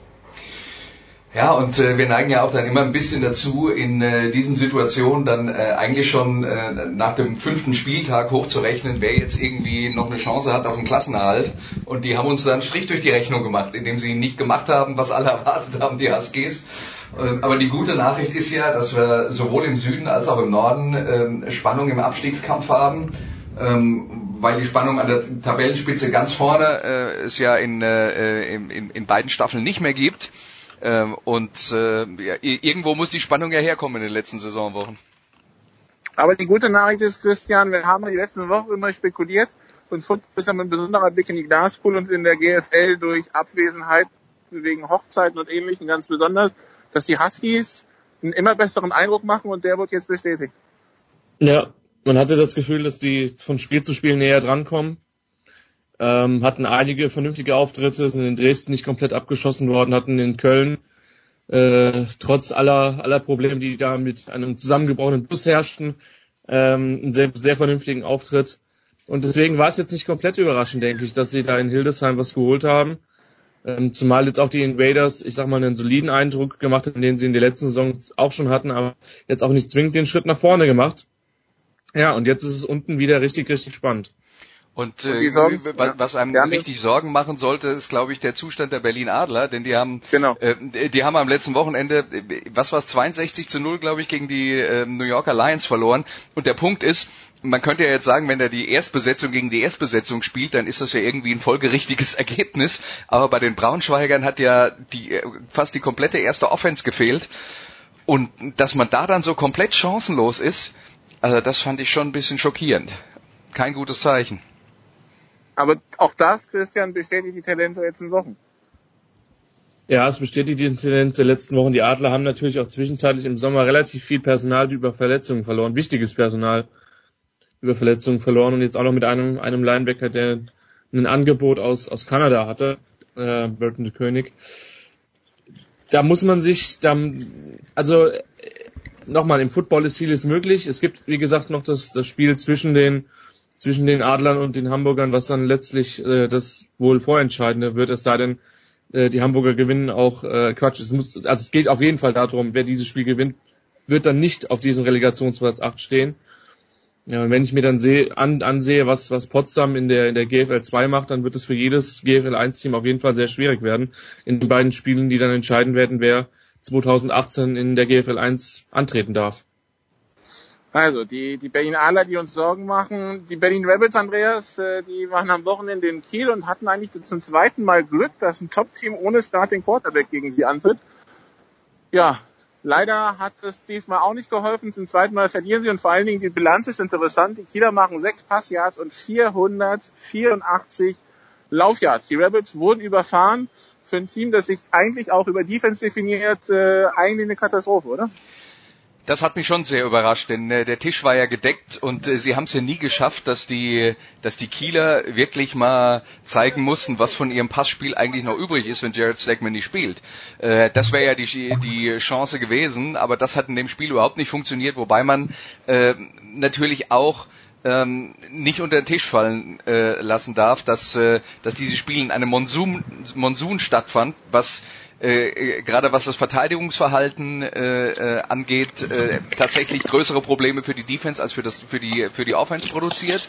Und, ähm, und die Vorteile, die die Rebels in diesem Spiel sicher gehabt hätten, äh, weil sie dann zwangsläufig den besseren Passangriff äh, gehabt hätten, die konnten sie auch nicht richtig ausspielen, weil es das Wetter halt nicht zugelassen hat. Insofern ähm, muss man dann sagen, es war, was die äußeren Umstände anging, der richtige Tag für Kiel, um äh, quasi komplett aufs Passspiel zu verzichten. Äh, äh, trotzdem bleibt natürlich unterm Strich stehen, es sollte niemals eine Mannschaft in, äh, in, in einer äh, Liga auf Niveau der GFL gewinnen können, indem sie nur läuft. Aber das ist passiert. Also wir schreiben, wir schreiben bei den Kielern zum zweiten Mal innerhalb von zwölf Monaten mit weniger als zehn Passjahren ein Spiel gewonnen, Christian, aber bei dem Running Back Chris McClendon irgendwie auch kein Wunder. Also dass der gut ist, äh, auch ohne Passspiel, das haben wir uns schon gedacht.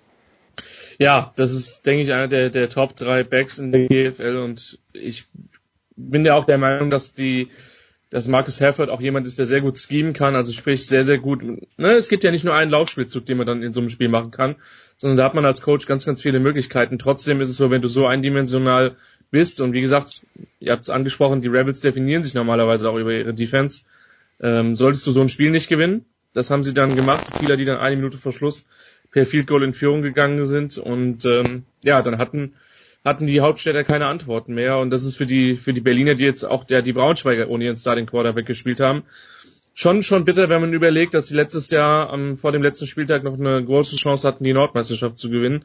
Da ist man doch heuer ein bisschen ein bisschen von weg. Gut, also im Norden Braunschweig auf eins, fast schon unerreichbar. Die, die müssten bald Nordmeister sein. Äh, Kiel, Dresden kämpfen in zwei Wochen um Platz zwei. Die Rabbits wohl auf vier und Köln auf fünf. Und im Süden sind die Haller Südmeister, Andreas, zum siebten Mal in Folge, glaube ich. Auch das dürfte keinen noch mehr überraschen. Und die, die Frankfurter auf zwei. Die zwei Plätze können wir, glaube ich, schon vergeben. Also den ersten sowieso und den zweiten hinten dran auch. Und jetzt mal ehrlich, äh, ich äh, kann, kann mich nicht erinnern, haben wir dieses Jahr eine Saisonvorschau für die GFL gemacht, aber wenn, wenn wir sie gemacht hätten, dann hätten wir das genau so getippt, ja.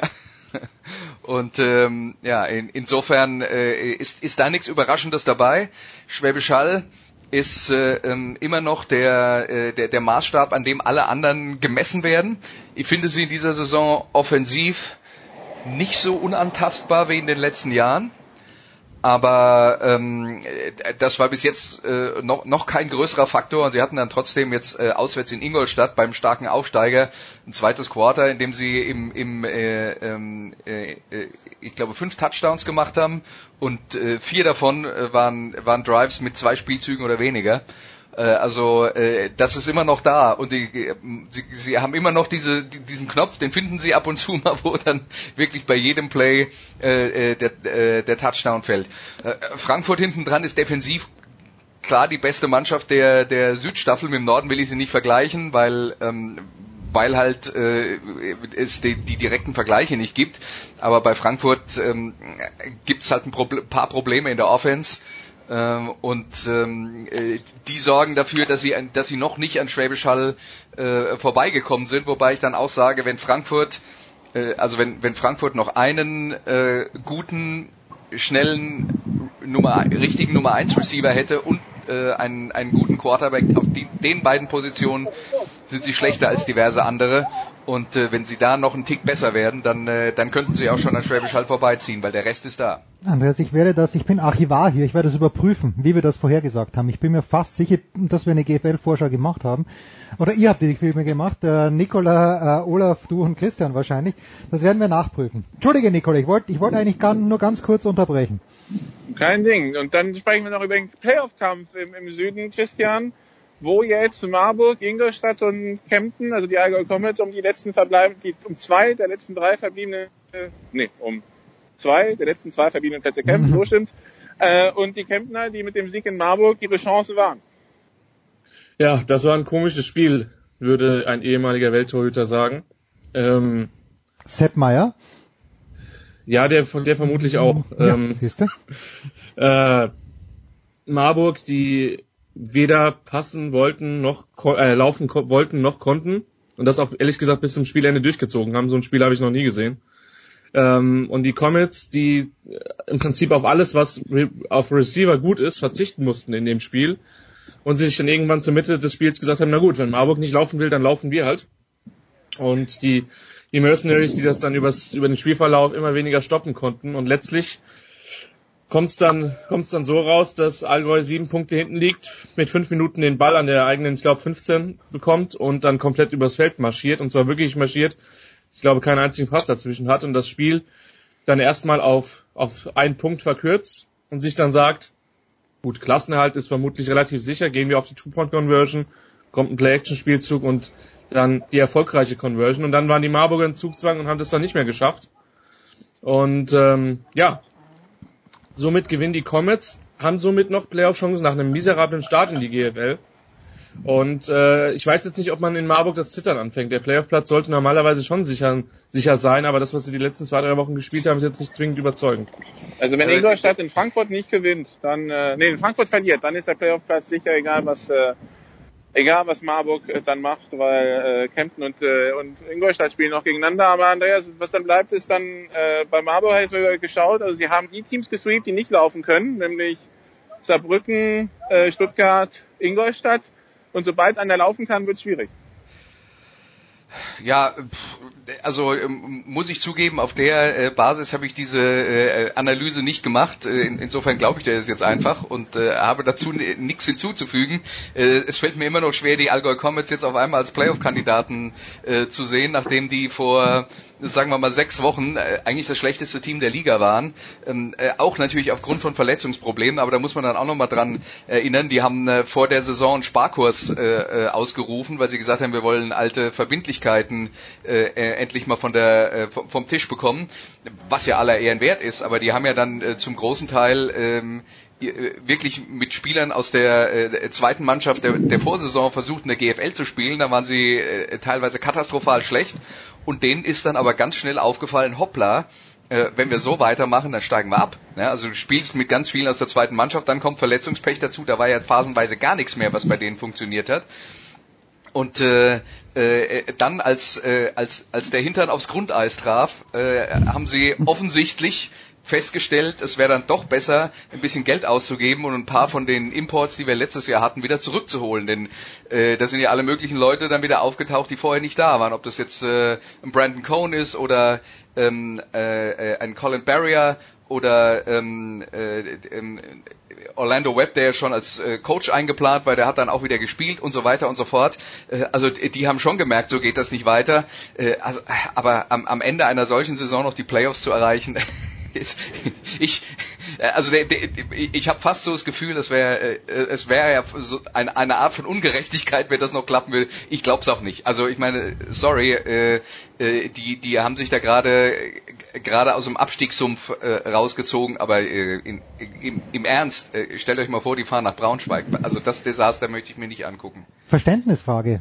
Gleich an dich, Andreas, weil du hier sitzt. Zum Abschluss geht dieses Erreichen der Playoffs. Da geht's im Endeffekt für alle Teams um die Ehre, aber das ist nicht so, dass die Sponsoren sagen, wenn in die Playoff kommt, dann äh, legen wir doch mal 50.000 Euro drauf. Das ist, ist das irgendwie so, irgendwo so, dass das naja, automatisch gut, äh, passiert? Nein, aber das gibt ja Ligen, die das honorieren, also die, die großen Profiligen oder die TV-Station, aber es in der GFL geht es nur darum, genau, es geht um die der, Ehre. In der GFL kriegst du, wenn du die Playoffs erreichst, einen größeren Anteil vom nicht vorhandenen Fernsehgeld. Genau, und, und hast zusätzliche Fahrtkosten. Das ist deine, genau, deine Belohnung, wenn du nach Braunschweig... Belohnung. Und deine Belohnung ist, dass du in Braunschweig 70 Punkte eigentlich okay, bekommst. Gut. ja, ist ja auch schön. Auch damit, auch damit muss man, muss man umgehen können. Nikola, war's das für die GFL? Gehen wir zur NFL ja, oder hast ja, du noch wir, was? Wir, sind, wir, wir haben großen Roundup gemacht, also die nächsten Sachen entscheiden sich in den nächsten zwei Wochen. Ja, das werden wir auf jeden Fall dann die nächsten Wochen beobachten. Kurze Pause, dann geht's ja weiter. Nach wie vor mit Football.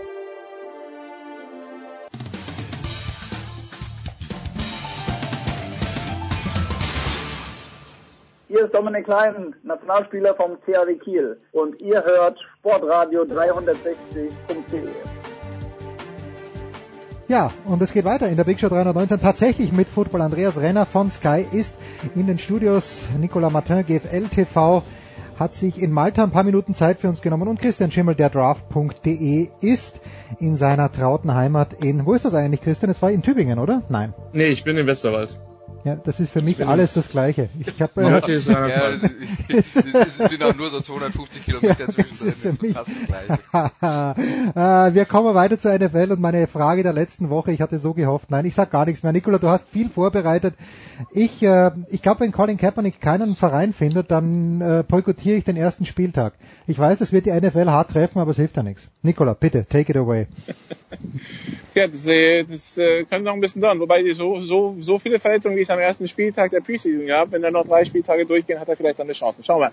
Ähm, nee, wir sprechen erstmal, Christian, über die, äh, über die Buffalo Bills, die Sammy Watkins wegtraden nach, nach Los Angeles zu den Rams und sich äh, ja, positionieren auch für die Offseason 2018 mit einer Reihe von Draftpicks. Da wissen wir schon, okay, also entweder die werden viel draften oder die haben viel Trade Value, aber die, die scheinen dann ein bisschen umzubauen. Ja, also ich muss zugeben, dass es, dass es Trades in dieser, in dieser Größenordnung ähm, normalerweise vor allem zu diesem Zeitpunkt nicht gibt. Ähm, das ist in der, in der in anderen US-Ligen vielleicht eher verbreitet, in der NFL gibt's das nicht. Man hat in Buffalo schon gemerkt mit dem mit der Ankunft des neuen Head Coaches Sean McDermott, dass es eine gewisse Unzufriedenheit mit gewissen Kaderpositionen gibt. Jetzt muss man sagen, Sammy Watkins ist für mich schon einer, der Potenzial hat, der einer ein Top 10 Receiver in der Liga zu sein. Sie haben damals im Draft sogar für ihn hochgetradet von von vier äh, von neun auf vier. Ähm, den geben sie jetzt an die Rams ab, die jetzt nicht gerade stark auf der Brust sind, was was Wide Receiver betrifft. Vereinen ihn dort mit Robert Woods, der letztes Jahr auch in Buffalo gespielt hat und wieder Free Agency Free Agency ähm, gegangen ist. Ähm, der andere Trade, dass sie Ronald Darby ziehen lassen, ist vor allen Dingen schematisch bedingt. McDermott ist jemand, der in, in Carolina ganz viel Zone Coverage gespielt hat, sprich äh, Raumdeckung. Und Darby gilt so als so der nächste zukünftige sehr, sehr gute Man, äh, Man-to-Man Cornerback. Von daher sind das alles Trades, die man nachvollziehen kann, aber die sind mit Sicherheit nicht im Win-Now-Modus und ähm, haben jetzt wenig Ambitionen, die Division in dieser Saison zu gewinnen. Ja, gut, dann auf äh, in der E wahrscheinlich die Patriots drohen auf der anderen Seite, also an der Westküste angekommen wäre es jetzt Sammy Watkins bei den Rams, die ja die letzten Jahre offensiv ihre größeren Sorgen hatten. Ist das einer, der denen schnell helfen kann? Also es ist auf jeden Fall ähm, ein weiterer Schritt dahin, Jared Goff, ihrem ähm, Erstrunden-Quarterback oder dem äh, Nummer 1 Pick aus der äh, vergangenen Saison mehr Waffen zu geben. Und Receiver war vielleicht die schwächste Position im Kader der Rams. Ähm, da, da könnte man jetzt böse sagen, da hilft fast jeder weiter und ja auch Sammy Watkins. Ist das zu böse, Christian? Nein. Nein, nein, ist es nicht. Und und wie gesagt, er und Woods kennen sich. Dazu haben sie mit Cooper Cup einen wahnsinnig interessanten Spieler gedraftet. Ähm, die Frage ist, wie sie Tavon Austin dieses Jahr einbinden. Das hat eigentlich noch keinen, hat man in, in jetzt Los Angeles noch nie wirklich vernünftig geschafft. Ähm, das kann eine interessante Offense werden, zumal ich Sean McVay, der in Washington mit Teil relativ limitiertem Personal viel, viel hat, ähm, doch einiges zutraue. Gut, dann äh, schauen wir noch auf eine Personalie der Bucks, Christian. Ähm, die haben letztes Jahr in der Runde einen Kicker gedraftet, Roberto Aguayo, der wusste im ersten Jahr nur bedingt zu überzeugen und jetzt im ersten Preseason-Spiel hat dann viel Goal einen Extrapunkt verschossen und anscheinend war das dann der, der Tropfen, der das fast zum Überlaufen gebracht hat. Man hat den Zweitrunden-Pick gecuttet. Ähm, ein Move, den ich ja schon beim Draft nicht verstanden habe, aber anscheinend hat man sich dabei in Bucks komplett verspekuliert. Ich glaube, es war tatsächlich den niemand während des Drafts verstanden hat, zumal man sagen muss, es war nicht einfach nur ihr eigener Second Rounder, sondern sie haben dann für ihn auch noch in die nach oben getradet, zwei Picks sozusagen abgegeben. Und Aguayo ist zu sagen, also A, tut das für ihn leid, alles, was ich im, im Pre-Draft-Prozess Prozess zu ihm gelesen habe, auch danach, deswegen ein super sympathischer Kerl, der ist jetzt in Chicago gelandet. Man muss aber auch ehrlicherweise sagen, dass der Hype um ihn auch dadurch bedingt war, dass er bei einem absoluten ja, Programm wie Florida State gespielt hat, und anguckt, in seiner letzten Saison 4 von 7, zwischen 40 und 50 Yards, eins von über 50 Yards dazu, ist dann ein, ein Kick von ihm zurückgetragen worden zum Game Winner für, ich weiß nicht, ob das Virginia Tech oder Boston, kann ich gar nicht mehr sagen, aber es ist jetzt nicht so, dass er jetzt die absolut überragenden Statistiken in seinen letzten zwei Jahren hatte. Von daher war der Pick überraschend und dann hat man vor der Saison Nick sich geholt und dem man dann erstmal 700.000 Dollar garantiert hat, was für einen Kick auch selten war. Von daher, die Amerikaner würden sagen, the writing was on the wall. Äh, Andreas, wie siehst du diese, diese ganze Masse? Es ist ja ziemlich selten, dass äh, Special Teamer so hoch geholt werden. Gerade Kicker ist in eine Position, wo dann auch während der Saison äh, rechts Reißleine gezogen wird. Deshalb, also mich hat es letztes Jahr überrascht. Wie, wie ging es dir da? Ähm, ich muss ja, es ist schon, ist schon ein ungewöhnlicher Schritt gewesen, aber äh, man kann natürlich auch immer die, äh, das entgegengesetzte Beispiel bringen und äh, von den Oakland Raiders reden, die äh, Sebastian, ich, ich spreche jetzt mal äh, halbwegs polnisch aus, Janikowski in der ersten Runde gedraftet haben vor mittlerweile, ich weiß gar nicht mehr, ist es zehn Jahre her, ist es 15 Jahre her und ich glaube, das haben sie nicht bereut. Ähm, insofern äh, gibt es ja auch durchaus Beispiele, äh, dass sowas funktionieren kann.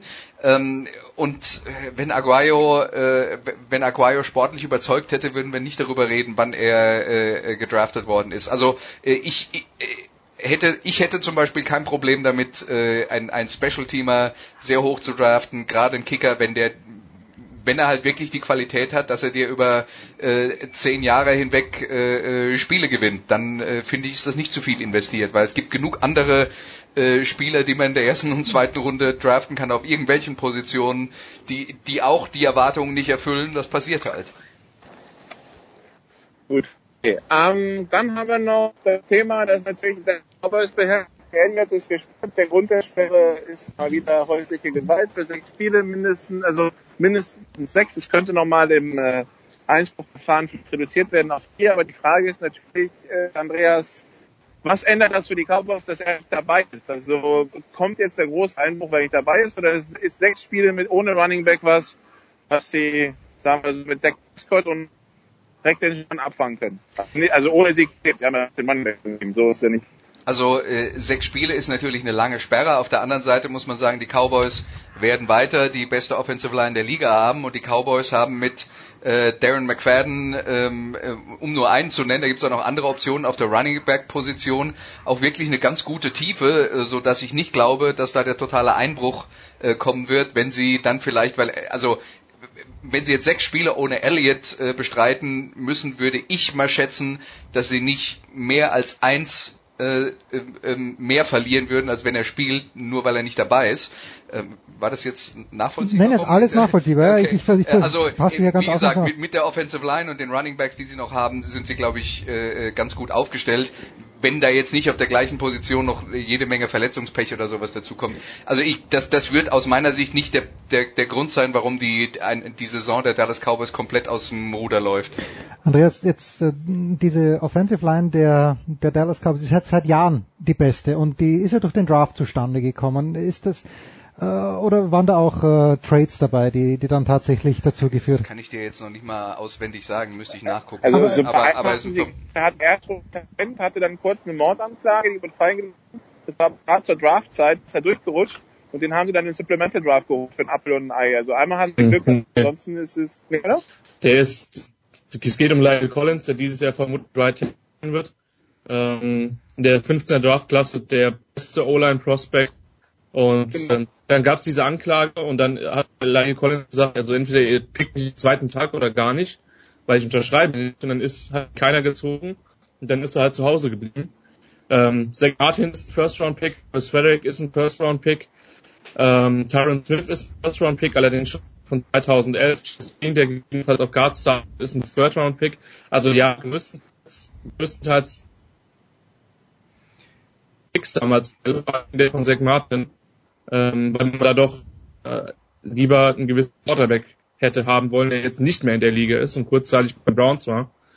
Ähm, also man, man sieht in Jones auf seine Durchsprecher, ähm, dass da was Gutes entstehen kann, wenn man entsprechend auf, äh, auf, auf, auf ein starke o auf ein gutes Running Game setzt. Artikel 11, wir hatten es gerade besprochen, das war dann der First Round Pick aus dem letzten Jahr. So, Andreas, bei uns Das brechen die Leitung. Wo sie den geholt haben, den Ja. O-Liner, ne? Den, den, den, der durchgerutschte, das war dann Supplemental Draft, wo, wo sie ihn dann geholt haben. Und Nein, dann der, für- nein, nein, der hat ganz als, als undrafted Free Agent unterschrieben. okay, gut.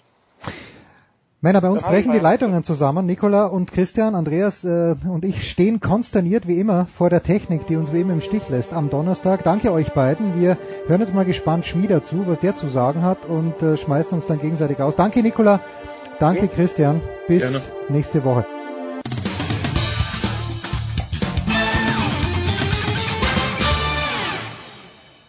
Hallo, hier ist Dirk Nowitzki und ihr hört Sportradio 360.de. Hau mal rein. Es ist die Big Show 319 und die Stimme im Hintergrund, die kennt man natürlich. Und mein Sohn hat mich jetzt, als er gehört hat, dass wir mit dem großen Jürgen Schmieder in Los Angeles äh, skypen, hat er zu mir gesagt, Papi, wir können das nicht. Jürgen, du hast Angst und Schrecken verbreitet. In, Nein! Ja, doch, bei uns zu Hause mit der Ankündigung, dass äh, wir teilnehmen dürfen an einem Draft, dass du uns einen Platz besorgt hast im NFL-Draft, der und Robin ist seitdem nicht mehr er selbst, weil er Angst hat, dass wir hier einen Scheiße bauen. Ich, ich, ich bin ja auch nicht ich selbst. Also das ist eine ganz, das ist, äh, das ist schon eine coole Liga, weil das alles äh, Football-Experten sind. Mhm, mhm. Äh, und ich war letztes Jahr 5-8, also in dieser Fantasy League. Also ich war richtig, richtig schlecht. In einer anderen Liga habe ich richtig viel Geld gewonnen. Ähm, aber da muss er keine Angst haben. Also der, der, der junge Mann ist erstens eine coole Sau, zweitens hat er letztes Jahr schon bewiesen, dass er Ahnung vom Football hat. Das also wahr, einfach rein. Wir werden bei den US Open wahrscheinlich draften. Herrlich, herrlich. Und dann wird es super und, und unter, das, äh, unter der Saison, wenn er dann Verletzungen hat und so weiter, wird er natürlich verzweifeln, ich aber auch. Er wird ganz schön werden, weil äh, Robin darf ja natürlich nicht ins Pressezentrum rein, aber die Internetverbindung heraus ist äußerst fragwürdig. Also ich muss dann irgendwie kommunizieren mit meinem Sohn, damit wir den Draft einigermaßen gut hinkriegen. Du hast mir geschrieben, und das ist natürlich ein Insider-Tipp, den jetzt deine amerikanischen Freunde gar nicht mithören, aber du meintest, man muss früh einen Kicker draften. Warum? Ja. Warum? Warum? Äh, ganz einfach, um seine, um seine äh, äh, Gegner zu demütigen. Okay, gut. Also, na, normalerweise den, den Kicker draftest du ja ganz hinten irgendwie in der, in der 14., 15. Runde. Ja, Psychoterror Ah. schon von Beginn an. Aber es, es ist quasi so ein, so ein, ähm, ja, so ein Schnipp gegens linke Ei, wenn man quasi den erst, als erster einen Kicker draftet und die Liga trotzdem gewinnt. Äh, das ist wie Ronnie O'Sullivan, der manchmal mit der linken Hand spielt. Man sieht ja, übrigens, ja, ja, ja, nee, man sieht in letzter Zeit übrigens viel zu wenig Ronnie O'Sullivan, finde ich, im TV. Also ja. viel zu wenig Snooker. Ist, Snooker ist kein Thema in den USA, könnte ich mir, könnte ich mir vorstellen. ich glaube, die wissen nicht mal, was Snooker ist. ist. Ist okay so. Es kommt ganz selten vor übrigens, und das sage ich gerne, es kommt ganz selten vor, dass mir Markus Gaub etwas empfiehlt, der Anchorman, aber er hat mir empfohlen, den langen Artikel, und äh, Jürgen hat es selbst angekündigt, eine Langstrecke über Lavar Ball. Wer ihn nicht kennt, äh, Jürgen kann ihn vielleicht ganz kurz vorstellen. Ich, ich schicke nur voraus, ich habe über den, den Kerl sehr, sehr viel gehört, schon bevor du den Artikel geschrieben hast. Und ich dachte mir ursprünglich, was für ein Idiot, aber je mehr ich über ihn gehört habe, auch ihn selbst, in Interviews, mir taugt der Typ mittlerweile. Jürgen, vielleicht für die, die es noch nicht wissen, A, wer ist es und B, ist er ein guter oder ist er kein guter? Um, ähm, also, Lavar Ball hat drei Söhne. Uh, erstmal, die heißen Lonzo, Leangelo und Lamello. Uh, Lonzo ist der First-Round-Draft-Pick der Los Angeles Lakers. Uh, die anderen beiden spielen uh, am College UCLA. Der jüngste uh, ist für UCLA committed, spielt aber noch eine High School in Chino Hills. Um, die werden alle drei Profis werden. Ob sie es alle drei in die NBA schaffen, muss man mal schauen. Um, Lonzo ist jetzt der Erste, der die Lakers zu neuem Glanz führen soll. Und äh, Mai, wer schon mal was von verrückten Sportvätern gehört hat, also von äh, dem Williams-Patriarchen, von Marv Marinovich, von Peter Graf äh, oh. und, und, was es da nicht alles gab, äh, muss man sagen, Lavar ist der schillerndste von all diesen verrückten Vögeln. Ähm, der, der ist ein Wahnsinniger. Das ist ganz klar. Also der, der ist nicht ganz sauber. Ob er ein guter ist oder nicht, das, das weiß man noch nicht. Aber so wie ich den kennengelernt habe, ähm, der hat was verstanden. Der hat kapiert, worum es im modernen Sport geht. Und das, ah, du hast ihn getroffen zweimal beim Wrestling, glaube ich, und hast auch diese Szene beschrieben in diesem langen Artikel, den ich, der ist auch auf äh, SZ Online für die Nicht-Abonnenten. Ich habe ihn natürlich sofort gelesen, nachdem er rausgekommen ist, aber denn der ist jetzt auf SZ Online frei zugänglich. Du hast ihn beim Wrestling getroffen. Das ist eigentlich, das wäre eigentlich eher sein Metier. Seine Söhne hätten eigentlich Wrestler werden sollen oder er selbst vielleicht. Na, also das Interessante ist ja, dass ich, ich, ich weiß gar nicht, wie, wie viel im Sport ähm, wirklich noch die Suche nach dem Besten ist und, und wie viel tatsächlich ähm, Unterhaltung. Hm. Also ich glaube, wenn man, wenn man sich mal ganz ehrlich fragt und im Profisport sich mal umschaut, wie viele Regeländerungen gab es denn, um wirklich zu sagen, Mensch, jetzt haben sie, jetzt haben sie das alles ein bisschen fairer gemacht? Ähm, oder habt ihr die Regeländerungen nur deshalb gemacht, um sie für die Zuschauer interessanter zu machen? Das, das ist die große Frage. Und jetzt, wenn man sich den NBA-Spielplan anschaut, ähm, vor den Samstagspielen, die im National TV heuer ähm, gezeigt werden, mhm. sollen die vorher keine Back-to-Backs mehr haben, sondern weniger als 3500 Meilen äh, fahren. Äh, ist es jetzt wirklich dazu da, dass die Spieler geschont werden, dass sie besser drauf sind, keine Ahnung, oder ist es, dass die, die Trainer ihre Spieler bei diesen wichtigen, fürs Fernsehen wichtigen Spielen nicht mehr schonen, wie in der letzten Saison. Als sich dann alle aufgeregt haben, dass äh, im National TV kommt äh, äh, Cleveland gegen Clippers und irgendwie Chris Paul sitzt auf, äh, spielt nicht, äh, Kyrie spielt nicht, LeBron spielt nicht. Also diese Regeländerung hat nichts mit Sport zu tun, sondern hm. nur damit es im Fernsehen funktioniert. Und, und wenn man sich dann mal das ein bisschen größer macht, ist Sport wirklich Sport oder ist es Unterhaltung? Dann kommt man drauf, es ist Unterhaltung der Massen. Und, und was Lavar kapiert hat, wer am lautesten trommelt, verdient am meisten Geld. Und, also, ja, und, und dazu kommt, dazu kommt dann auch, wenn ich es richtig verstanden habe, also ich habe ja nicht viel von Lonzo Ball gesehen, aber der ist jetzt, ja. der, hat, der hat nicht viel vom Charisma seines Vaters mitbekommen, richtig oder falsch?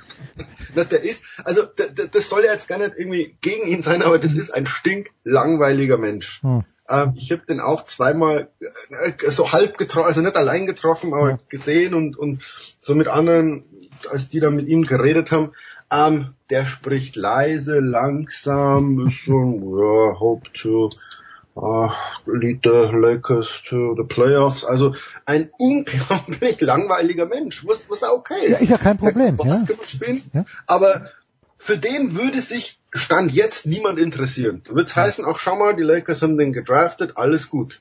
Nur wegen seinem Vater. äh, ist ein Wahnsinnsinteresse da und, und deshalb verdient er Geld.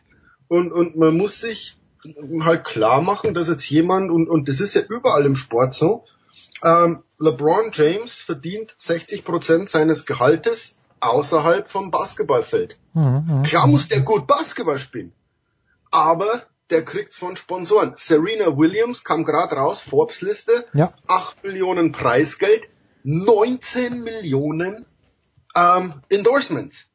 Das sind mehr als zwei Drittel, die diese Frau abseits des Tennisplatzes verdient. Jetzt ist Serena die Nummer eins. Vorher die Nummer eins war Maria Sharapova. Mit einer Bilanz von 2 zu 18 oder so gegen Serena Williams. Die hat aber mehr verdient. Ja. Ähm, und warum gucken wir den Boxkampf McGregor gegen äh, äh, Mayweather? Oder da möchte ich gar nicht drüber weil reden. Trommeln. Ja, ja, aber Also, furchtbar, weil es ein furchtbar. Spektakel ist, weil, weil das unterhaltsam ist, weil die beiden sich auf der Werbetour beschimpfen und wir, wir gucken und sagen, Mensch, ja, das interessiert mich einfach. Ja? Und, und so läuft, so traurig das ist, ja, dann hast du so einen armen, armen Leichtathleten, äh, der vielleicht einen Speer oder einen Diskus oder irgendwas äh, super werfen kann, ähm, aber keinen Bock auf Medienrummel hat, dann musste dem aber sagen, naja, äh, sorry, mein Freund, ähm, du interessierst mich nicht. Und dein Wettkampf, Mai, will ich das jetzt gucken, wie du einen Diskus wirfst? Weiß ich nicht. Also mich interessiert. Ich verstehe aber Leute wie mein Buben, der dann sagt, na, da schaue ich jetzt lieber McGregor gegen, gegen äh, Mayweather. Da ist was los, bevor hier drei Leute einen Diskus werfen. Also so Leute gibt's auch. Und, und es ist halt, äh, du musst, du darfst nicht nur Sport treiben, du musst halt die Massen begeistern. Deswegen, deswegen schauen wir doch zu.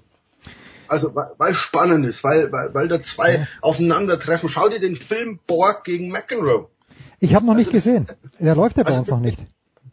Ach so, ähm, aber den, den, also dieses Duell verfolgst du ja nicht bloß, weil, weil die zwei wahnsinnig gut, das gehört dazu. Du musst auch sportlich sein, toll ja. sein, das ist klar. Also wenn du, wenn du eine Pflaume bist, interessiert sich irgendwann mal keiner mehr für dich, siehe Nick Curious. Ja, dann ist irgendwann mal vorbei. Wenn, wenn du nicht irgendwann mal was gewinnst, ist es weg.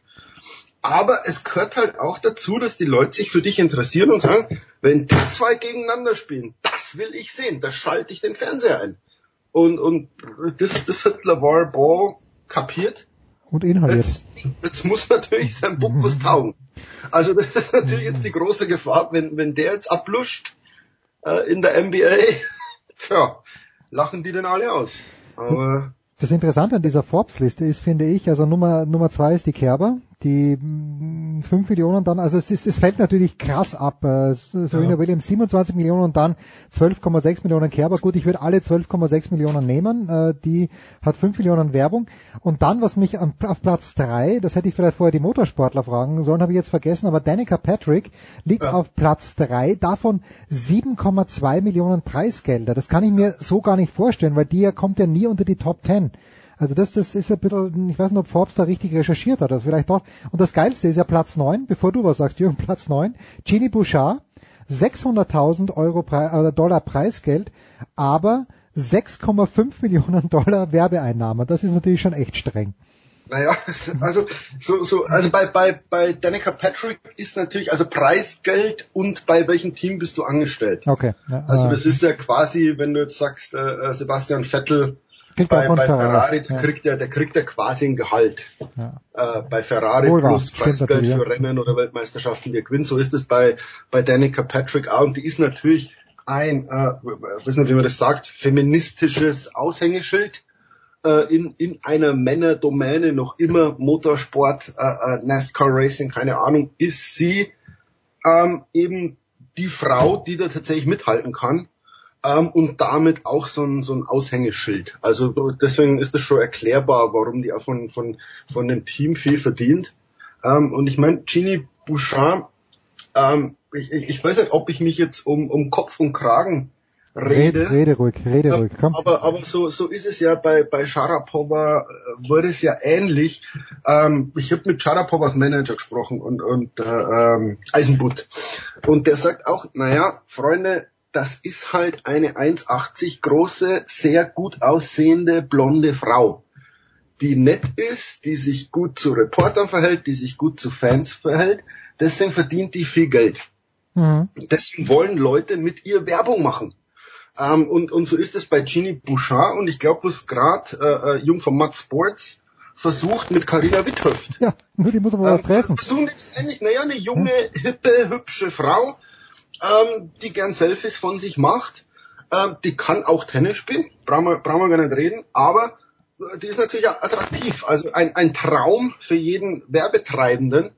Äh, also, mei, so, so traurig das ist, klar will man Sport als, als Meritokratie. Also der Beste verdient am meisten Geld.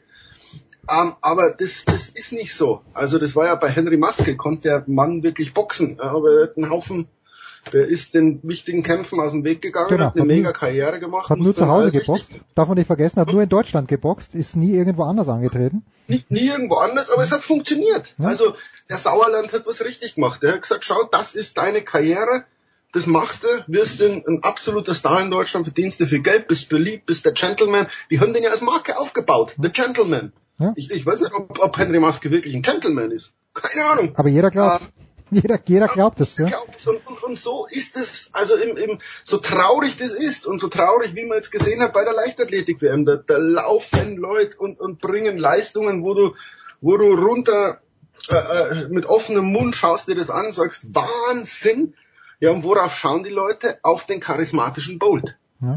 Also in der Staffel, das ist dann richtig gesehen, kein Mensch, die ganzen Fotografen kommen vom Ziel von den Siegern. Rennen 50 Meter nach links, weil ja. sie das Foto von, von, ja. von Bolt am Boden haben wollen. Ähm, und, und so ist es halt. Also es gehört halt dazu, wenn du als Sportler Geld verdienen willst, ähm, musst du halt also so ein Charisma mitbringen und, und wenn du das Charisma selber nicht mitbringst, brauchst du einen Papa oder einen Freund oder oder keine Ahnung. Also wenn du selber langweilig bist, brauchst halt irgendjemanden, der der cool ist. Ähm, ich, ob ich das gut finde, keine Ahnung. Also eher nein, aber es, ist, ist, halt so. so. Es ist halt so. Ja. Jürgen, abschließend, für welche Schuhmarke wird äh, Lonzo Ball, Ball deiner, deiner geschätzten Glaskugel nach denn starten? Der hat ja, glaube ich, in der Summer League alles getragen, was ihm Kohle zahlen könnte. Nur, nur, nur nicht die eigene Marke um 500 äh, Dollar, wo 4,99 hat, hat, hat auch zweimal gehabt. Okay, gut. Äh, also glaubst du denn, dass die Großen um den überhaupt noch buhlen oder lassen die jetzt den ein bisschen in seinem eigenen Saft schmoren, Adidas und Under Armour und Nike? Das ist, das ist eine Preisfrage. Also ich glaube, die wären alle schon interessiert an dem, an dem Typen. Es ist ja eine Wahnsinnsgeschichte. Also mit dem Vater, du wächst in LA auf, spielst für UCLA, jetzt bist du bei den Lakers. Ich glaube, dass die alle, also Under Armour, Nike, ähm, Adidas auch, äh, vielleicht da zwei, drei chinesische Firmen, mhm. äh, die da gern reinkommen würden, dass die alle hocken und sagen, den hätten wir gern. Also das ist ganz klar, aber beim ausgerufenen Preis äh, erstmal eine Milliarde, dann will ja Lavore drei Milliarden für drei, drei Söhne. Söhne. Drei Söhne, ja. Äh, wo du sagst, aber was passiert denn, wenn der nicht einschlägt? Hm. Also das ist ein Wahnsinnsrisiko, das Nike damals mit Michael Jordan einging. Äh, da war natürlich der Preis nicht so hoch. Ähm, und, und auch äh, äh, mit LeBron war ein Risiko und, und wo man dann sieht, Nike wollte dieses Risiko mit Steph Curry nicht eingehen, ähm, hat Under Armour zugeschlagen. Ja. Also sie sind dann und, eingegangen mit Kevin Durant, das sind, da haben sie schon mitgeboten mit Under Armour, da zahlen sie ja glaube ich auch mehr als 300 Millionen für, ja.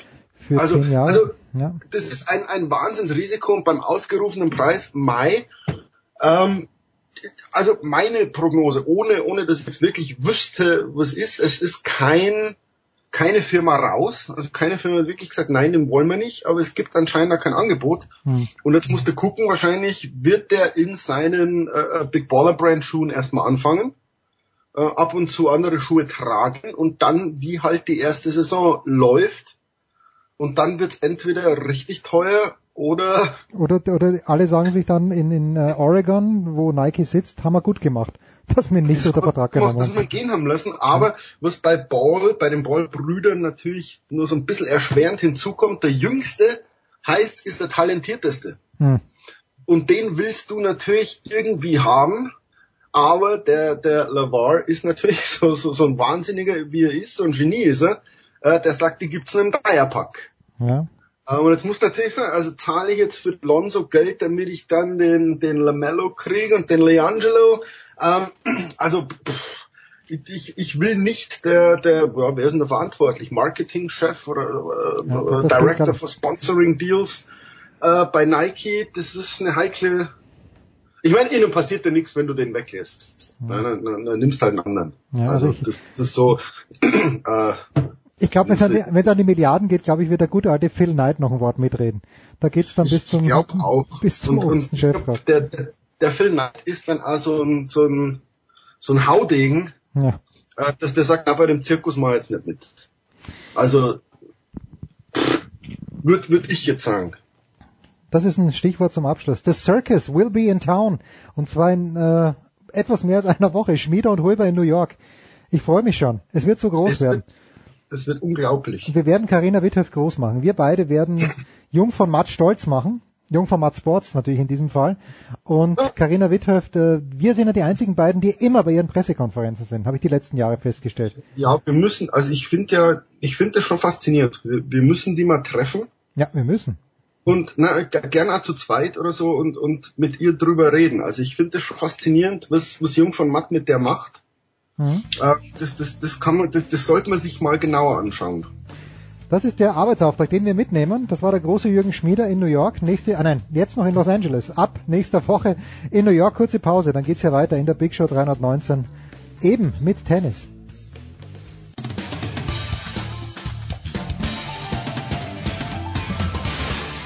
Hi, hier ist Sven Sören Christoffersen und ihr hört Sportradio 360. Ja, und zum Abschluss der Big Show 319, wie auch zu jeder Big Show, kümmern wir uns natürlich um den Tennissport und ich freue mich sehr, dass äh, Jörg Almeroth mal wieder ein paar Minuten Zeit für uns hat. Servus Jörg. Hallo. Jörg, eigentlich wollen wir, und das machen wir jetzt jede Woche, Alexander Zverev preisen und äh, ich preise ihn sogar, obwohl er gegen Francis Tiafoe am Mittwochabend ausgeschieden ist, aber wir müssen natürlich zuerst ein Wort verlieren ähm, über Angie Kerber, über die Niederlage gegen Ekaterina Makarova. Wie ich finde, da ist so viel zusammengekommen, was das ganze Jahr charakterisiert, oder? Dass sie eine Gegnerin hat, die äh, alle Mittel ausschöpft und am Ende halt doch dann äh, Kerber hat, glaube ich, nur einen Matchball gehabt oder zwei, aber die Makarova dann ihren achten verwertet. Irgendwie kommt heuer alles das zusammen, was im letzten Jahr eben super gelaufen ist. Ja, in der Tat. Ich glaube, es war ein Ball äh, gewesen. Ähm, ja, ich meine, trotzdem sage ich jetzt noch, Makarova, äh, natürlich schon eine, eine Historie jetzt natürlich in dieser Saison auch gegen, speziell gegen diese Gegnerin, aber ähm, es, es, gab schon wesentlich dunklere Momente in, in, in dieser Saison für sie, ähm, dass man jetzt 13-11 im entscheidenden Tiebreak verliert. Äh, es ist halt ist tough luck, aber recht hast du natürlich damit, dass einfach diese Spiele, wo natürlich jeder Tennisspieler die Phrase herbeiholt und sagt, es kann so oder so ausgehen oder das war ein Glücksspiel oder all das. Und das ist es ja in gewissem Maße auch. Ähm, also das ist jetzt keine wirklich bittere Niederlage oder so oder etwas, wo man jetzt wirklich die Hände über den Kopf zusammenschlagen mhm. müsste und sagen, oh Gott, oh Gott, was wird jetzt ein US Open? Dann wird sie nicht gleich auf, sag ich mal, dieses Kaliber treffen.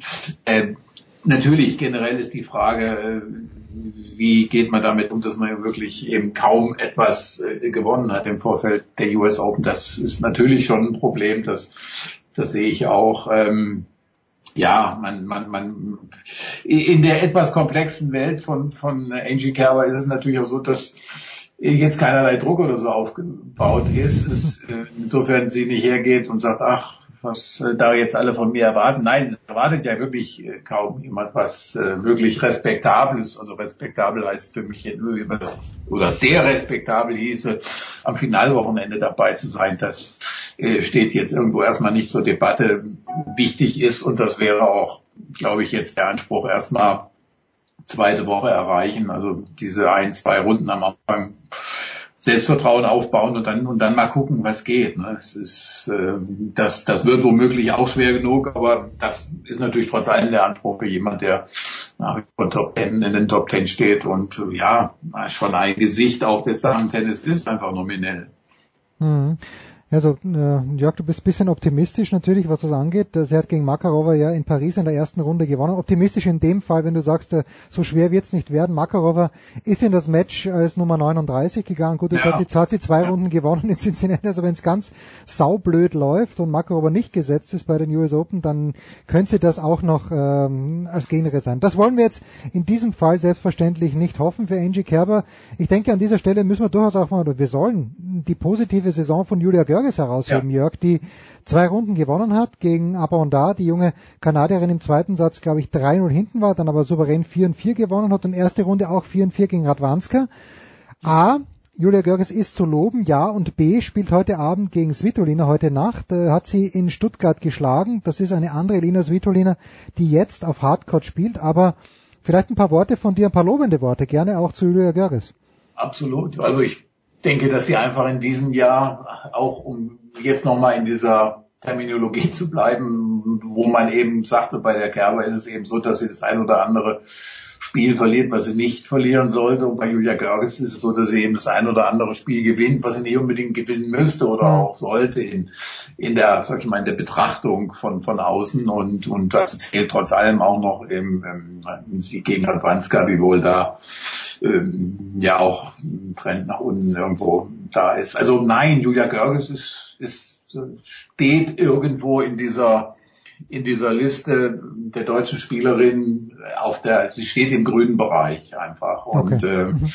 ähm, das ist das ist einfach positiv zu werden. Wir, wir alle wissen natürlich und reden natürlich unablässig darüber, was sie erreichen könnte, wenn sie eben Konstanz aufweist und, und, und, und ihr druckvolles Powerspiel einfach durchsetzen kann auch. Äh, das reicht ja im Grunde genommen, um, um wirklich jede Spielerin, jede, jede, absolut mhm. jede zu schlagen. Ähm, klar, jetzt ist Vitolina, hm, das ist natürlich so ziemlich der dickste Brocken, den man sich im Moment vorstellen kann. Ähm, ja, ich, ich würde aber nicht ausschließen, dass da natürlich was geht. Ich denke mal, dass äh, dass sie insgesamt natürlich mit, mit einem guten Gefühl zu den US Open geht und natürlich, wir haben, wir haben ja im Moment jetzt nicht, ist ja nicht so, dass man äh, üppig im Damen-Tennis jetzt äh, sagen könnte, die und die und, und wer, wer auch immer noch hat gute Chancen da, aber bei Julia Görge sehe ich eben auch die Option, schon die zweite Woche eben zu erreichen in, in New York. Ja, also im Live-Ranking, das schaue ich mir jetzt gerade mal äh, nebenbei dann an, aber es ist im Moment äh, 37 die Julia in der regulären Weltrangliste und äh, die Damen, die vorher sind, das sind die meisten schon ausgeschieden. Also für Julia eine Setzung in New York, das wäre natürlich ja. ganz, ganz stark. Und die Damen, da, ich habe es ja auf Tennisnet ja auch schon gelobt, mache ich gerne wieder.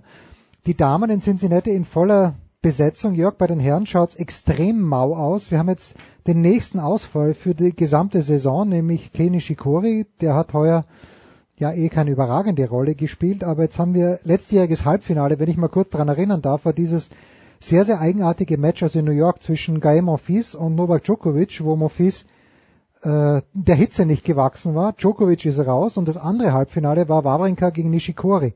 Ja, ja. Drei von vier Halbfinalisten ja. sind nicht Nein, dabei. Meine, die, die, die Frage ist ja, ich, ich, ich fand's ich fand es bemerkenswert, es hat ja, es gibt ja, wenn man dem äh, geneigten Brad Gilbert im, äh, auf Twitter folgt, äh, ja, der hat ja immer eine Rubrik Ask BG und da hat ja irgendeiner seiner Follower gefragt, naja, wie, wie sieht's da mit den Verletzungen aus? Und das hat er so relativ barsch abgewimmelt, äh, das gehört zum Profisport dazu, Punkt, aus, Ende der Diskussion. Aber die Frage ist doch ehrlich, was, was muss eigentlich noch passieren im, im Tennis, bevor man wirklich mal hergeht und eigentlich auch natürlich die inzwischen schon unglaublichen Verpflichtungen, die, die man den Spielerinnen, äh, den Spielern, die, die wirklich da, was, was die alles spielen sollen, eigentlich qua ihres Status, gerade die Top-Leute, äh, also wirklich, was, was muss da noch passieren, bevor man irgendwie mal wirklich eine, eine Überlegung stellt, wie man das besser machen kann. Also wir haben in dieser Woche, ich habe es vorher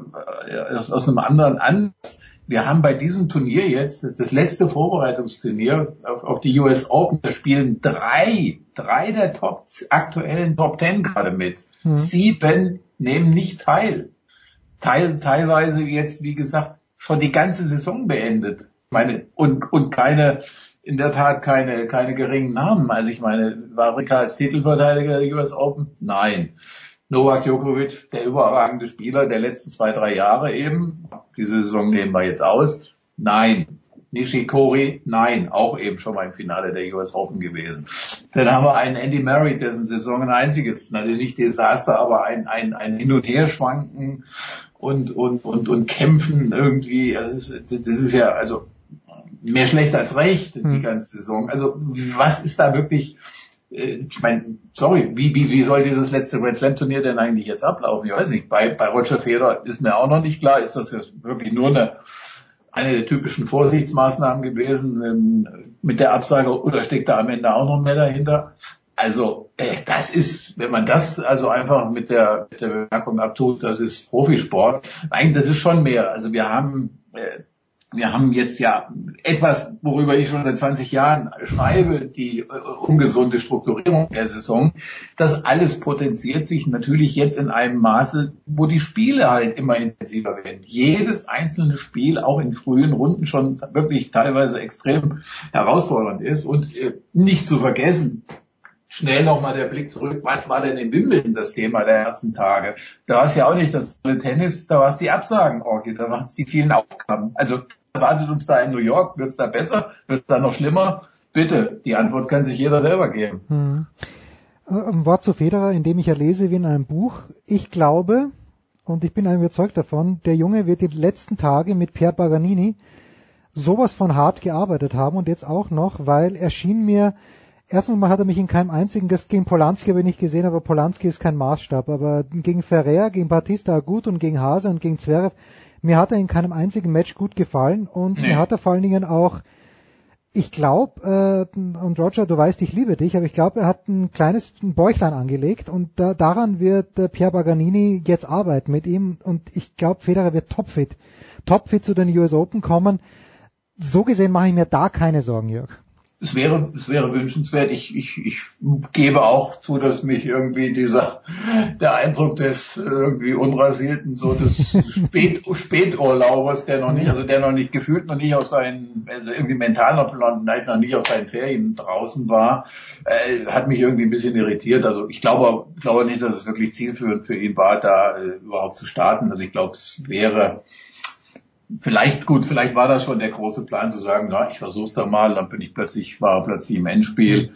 Ähm, ja, ist auf ein Jahr insgesamt formstarken äh, Alexander Zverev getroffen. Da war nicht viel zu holen und hat sich dann oder sagt sich dann jetzt, okay, äh, ab sofort, jetzt jetzt beginnt der wirkliche Ernst, jetzt machen wir unser unser Ding wieder, ne, machen, machen die Vorbereitung mit Paganini und so weiter. Klar, dieses das ist der, der, der Best Case jetzt. Ne? Also das, äh, das, das ist, das ist wirklich die, die, die optimalste aller, aller Optionen. Aber naja, New York, du weißt es selber, die, die, die Herausforderung ist keine kleine mit allen Umständen und so weiter. Und äh, ich, ey, man kann es ja auch wirklich nur fürs Turnier hoffen.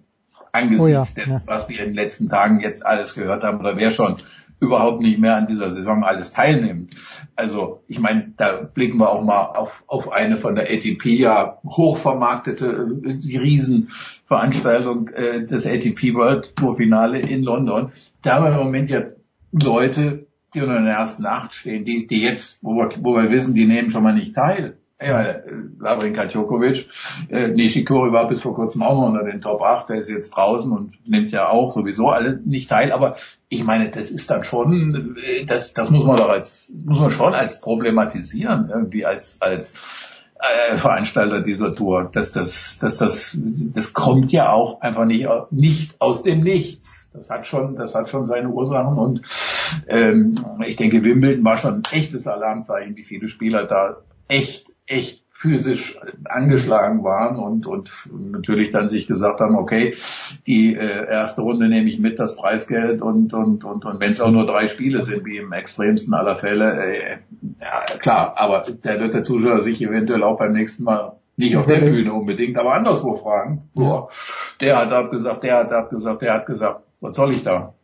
Ja, und um, um Jörgs Punkt zu unterstreichen, also Stand jetzt äh, wäre zum Beispiel ein Mann wie Sam Query in London dabei mit ja. den ganzen mit den ganzen Absagen. Im äh, äh, vor Query sind noch Djokovic und Murray, aber ähm, und Wawrinka, also Wawrinka und Djokovic sind ja garantiert raus. Query ist im Moment Zehnter, Neunter ist Dimitrov, der seit Monaten keinen Ball mehr trifft. Jetzt allerdings in Cincinnati eine gute Chance hat. Also es ist schon eine ganz schwierige Gemengelage mit diesen ATP Finals. Und man muss natürlich auch sagen, aus deutscher Sicht, gut, Philipp Kohlschreiber ist in der Weltrangliste kurzzeitig zurückgefallen. Der hätte in Montreal hätte er äh, Quali spielen müssen, aber das ist schon auch irgendwie ein komisches Zeichen, finde ich, auch ja. von Kohlschreiber, dass er nicht spielt. Also ich weiß nicht, ob er nächste Woche in Winston-Salem ge genannt hat, aber einfach mal so hinzufahren, verstehe ich jetzt auch nicht ganz aus dem Bau heraus. Nein, das ist, es ist generell bedauerlich, dass wir ähm, bei den großen Turnieren jetzt, also ich glaube jetzt ja in, in äh, Cincinnati nur die Zverev-Brüder am Start genau, hatten. Ja. Und er hat Mark Matera. Maximilian Matera hat, ja, die Quali geschafft. Was ich im Übrigen wirklich, wirklich auch äh, Matera muss man hoch anrechnen, dass er sich ständig auch eben probiert auf diesen großen. Ja, nee, es ist gut. Keine Frage. Also wirklich, das, das ist also absolut lobenswert. Wir haben ja schon mal schon vielleicht ein paar Jahre, zehn Jahre her die Phase gehabt, wo viele deutsche Spieler einfach sich zu schade waren, in die Qualifikationen reinzugehen. Und mhm. naja, sicher, gut, wir haben in dieser Woche äh, den, den Umstand zum Beispiel, dass äh, ja, das ist natürlich die Krux. Wir haben in dieser Woche ein Challenger, ein, ein gut, gut besetztes, relativ gut besetztes Challenger-Turnier in Deutschland, in Meerbusch. Äh, da spielen dann eben Florian Mayer, Dustin Brown und, und, und so weiter. Und äh, ja, da ist man im Hauptfeld drin, ist, ist, ist auch irgendwie nachvollziehbar. Hm, klar, bei Coachschreiber muss ich weiß ich jetzt nicht, wie er seine Vorbereitung da strukturiert, welcher Gedanke dahinter steht, jetzt nicht bei einem Masters-Turnier in irgendeiner Art und Weise mitzuwirken, sei es eben auch nur in der, in der Qualifikation. Vielleicht äh, ist das dann etwas, wo er sagt, muss ich mir nicht mehr, muss ich nicht unbedingt mehr haben. Ist vielleicht verständlich, wird man, wird man dann vielleicht äh, hören in New York und äh, ja, aber insgesamt ist es, ist es einfach dann bedauerlich klar, wenn man, wenn man in dem Fall einen ausgelaugten Alexander Serev hat, der für meine Begriffe da gar nicht hätte antreten sollen äh, in, in Cincinnati und, und, und sein Bruder, der dann als einziger übrig geblieben äh, ist, äh, wenn man also nur die beiden im, im Turnier da drin hat, eine beim letzten großen Vorbereitungsturnier für die US Open. Also ist ein bisschen mager, ne?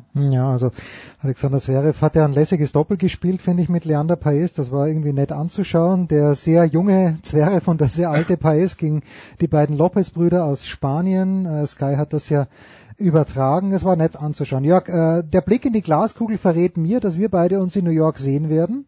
Ja. Wenn du aber in deine Glaskugel schaust und ich schaue auch ganz intensiv in meine rein und das ist meine abschließende Frage, werden wir beide dort auch einen aktiven Andy Murray sehen? Boah. Boah, das ist wirklich Glaskugel. ich kann es mir nicht vorstellen. Ja. Ich kann es mir nicht mehr vorstellen. Ich glaube nicht, der Junge hat das letzte Mal in Wimbledon gespielt gegen ja. Sam Querrey. Kein Match und ich, er wird sicher nicht nächste Woche bei irgendeinem Pimperl-Turnier sich vorbereiten. Also ich kann es mir eigentlich nicht vorstellen, dass, dass Murray nach New York kommt.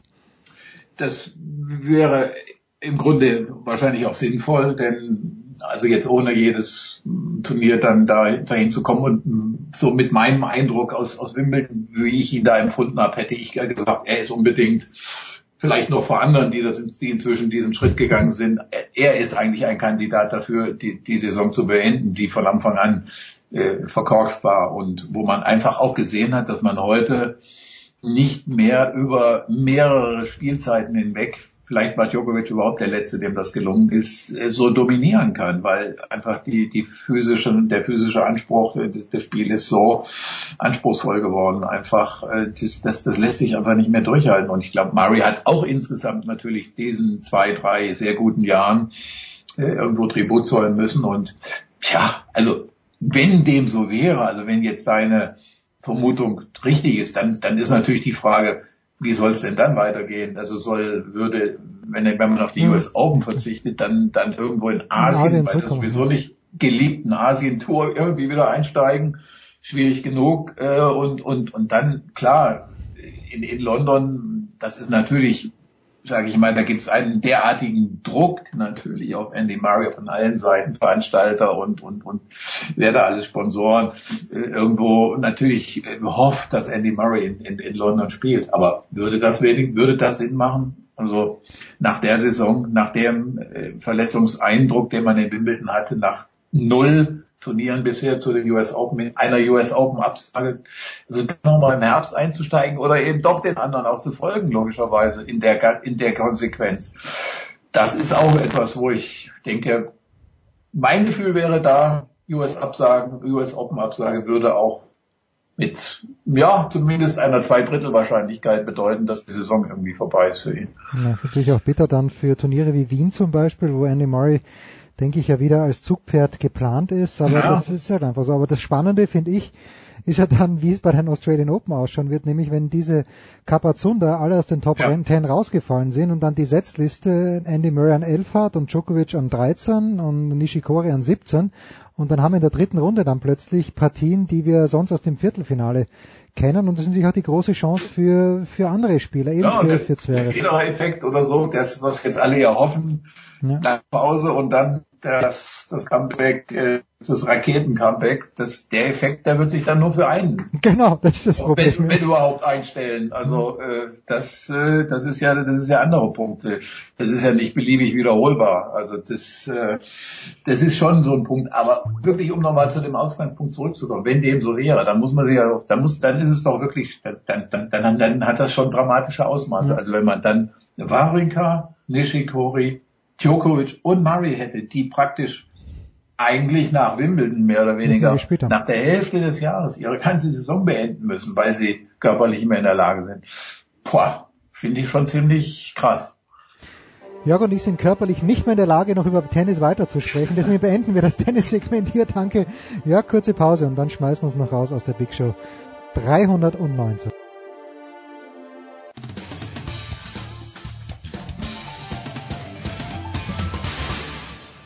Servus, da ist der Martin Buchhüser und ihr hört Sportradio 360.de.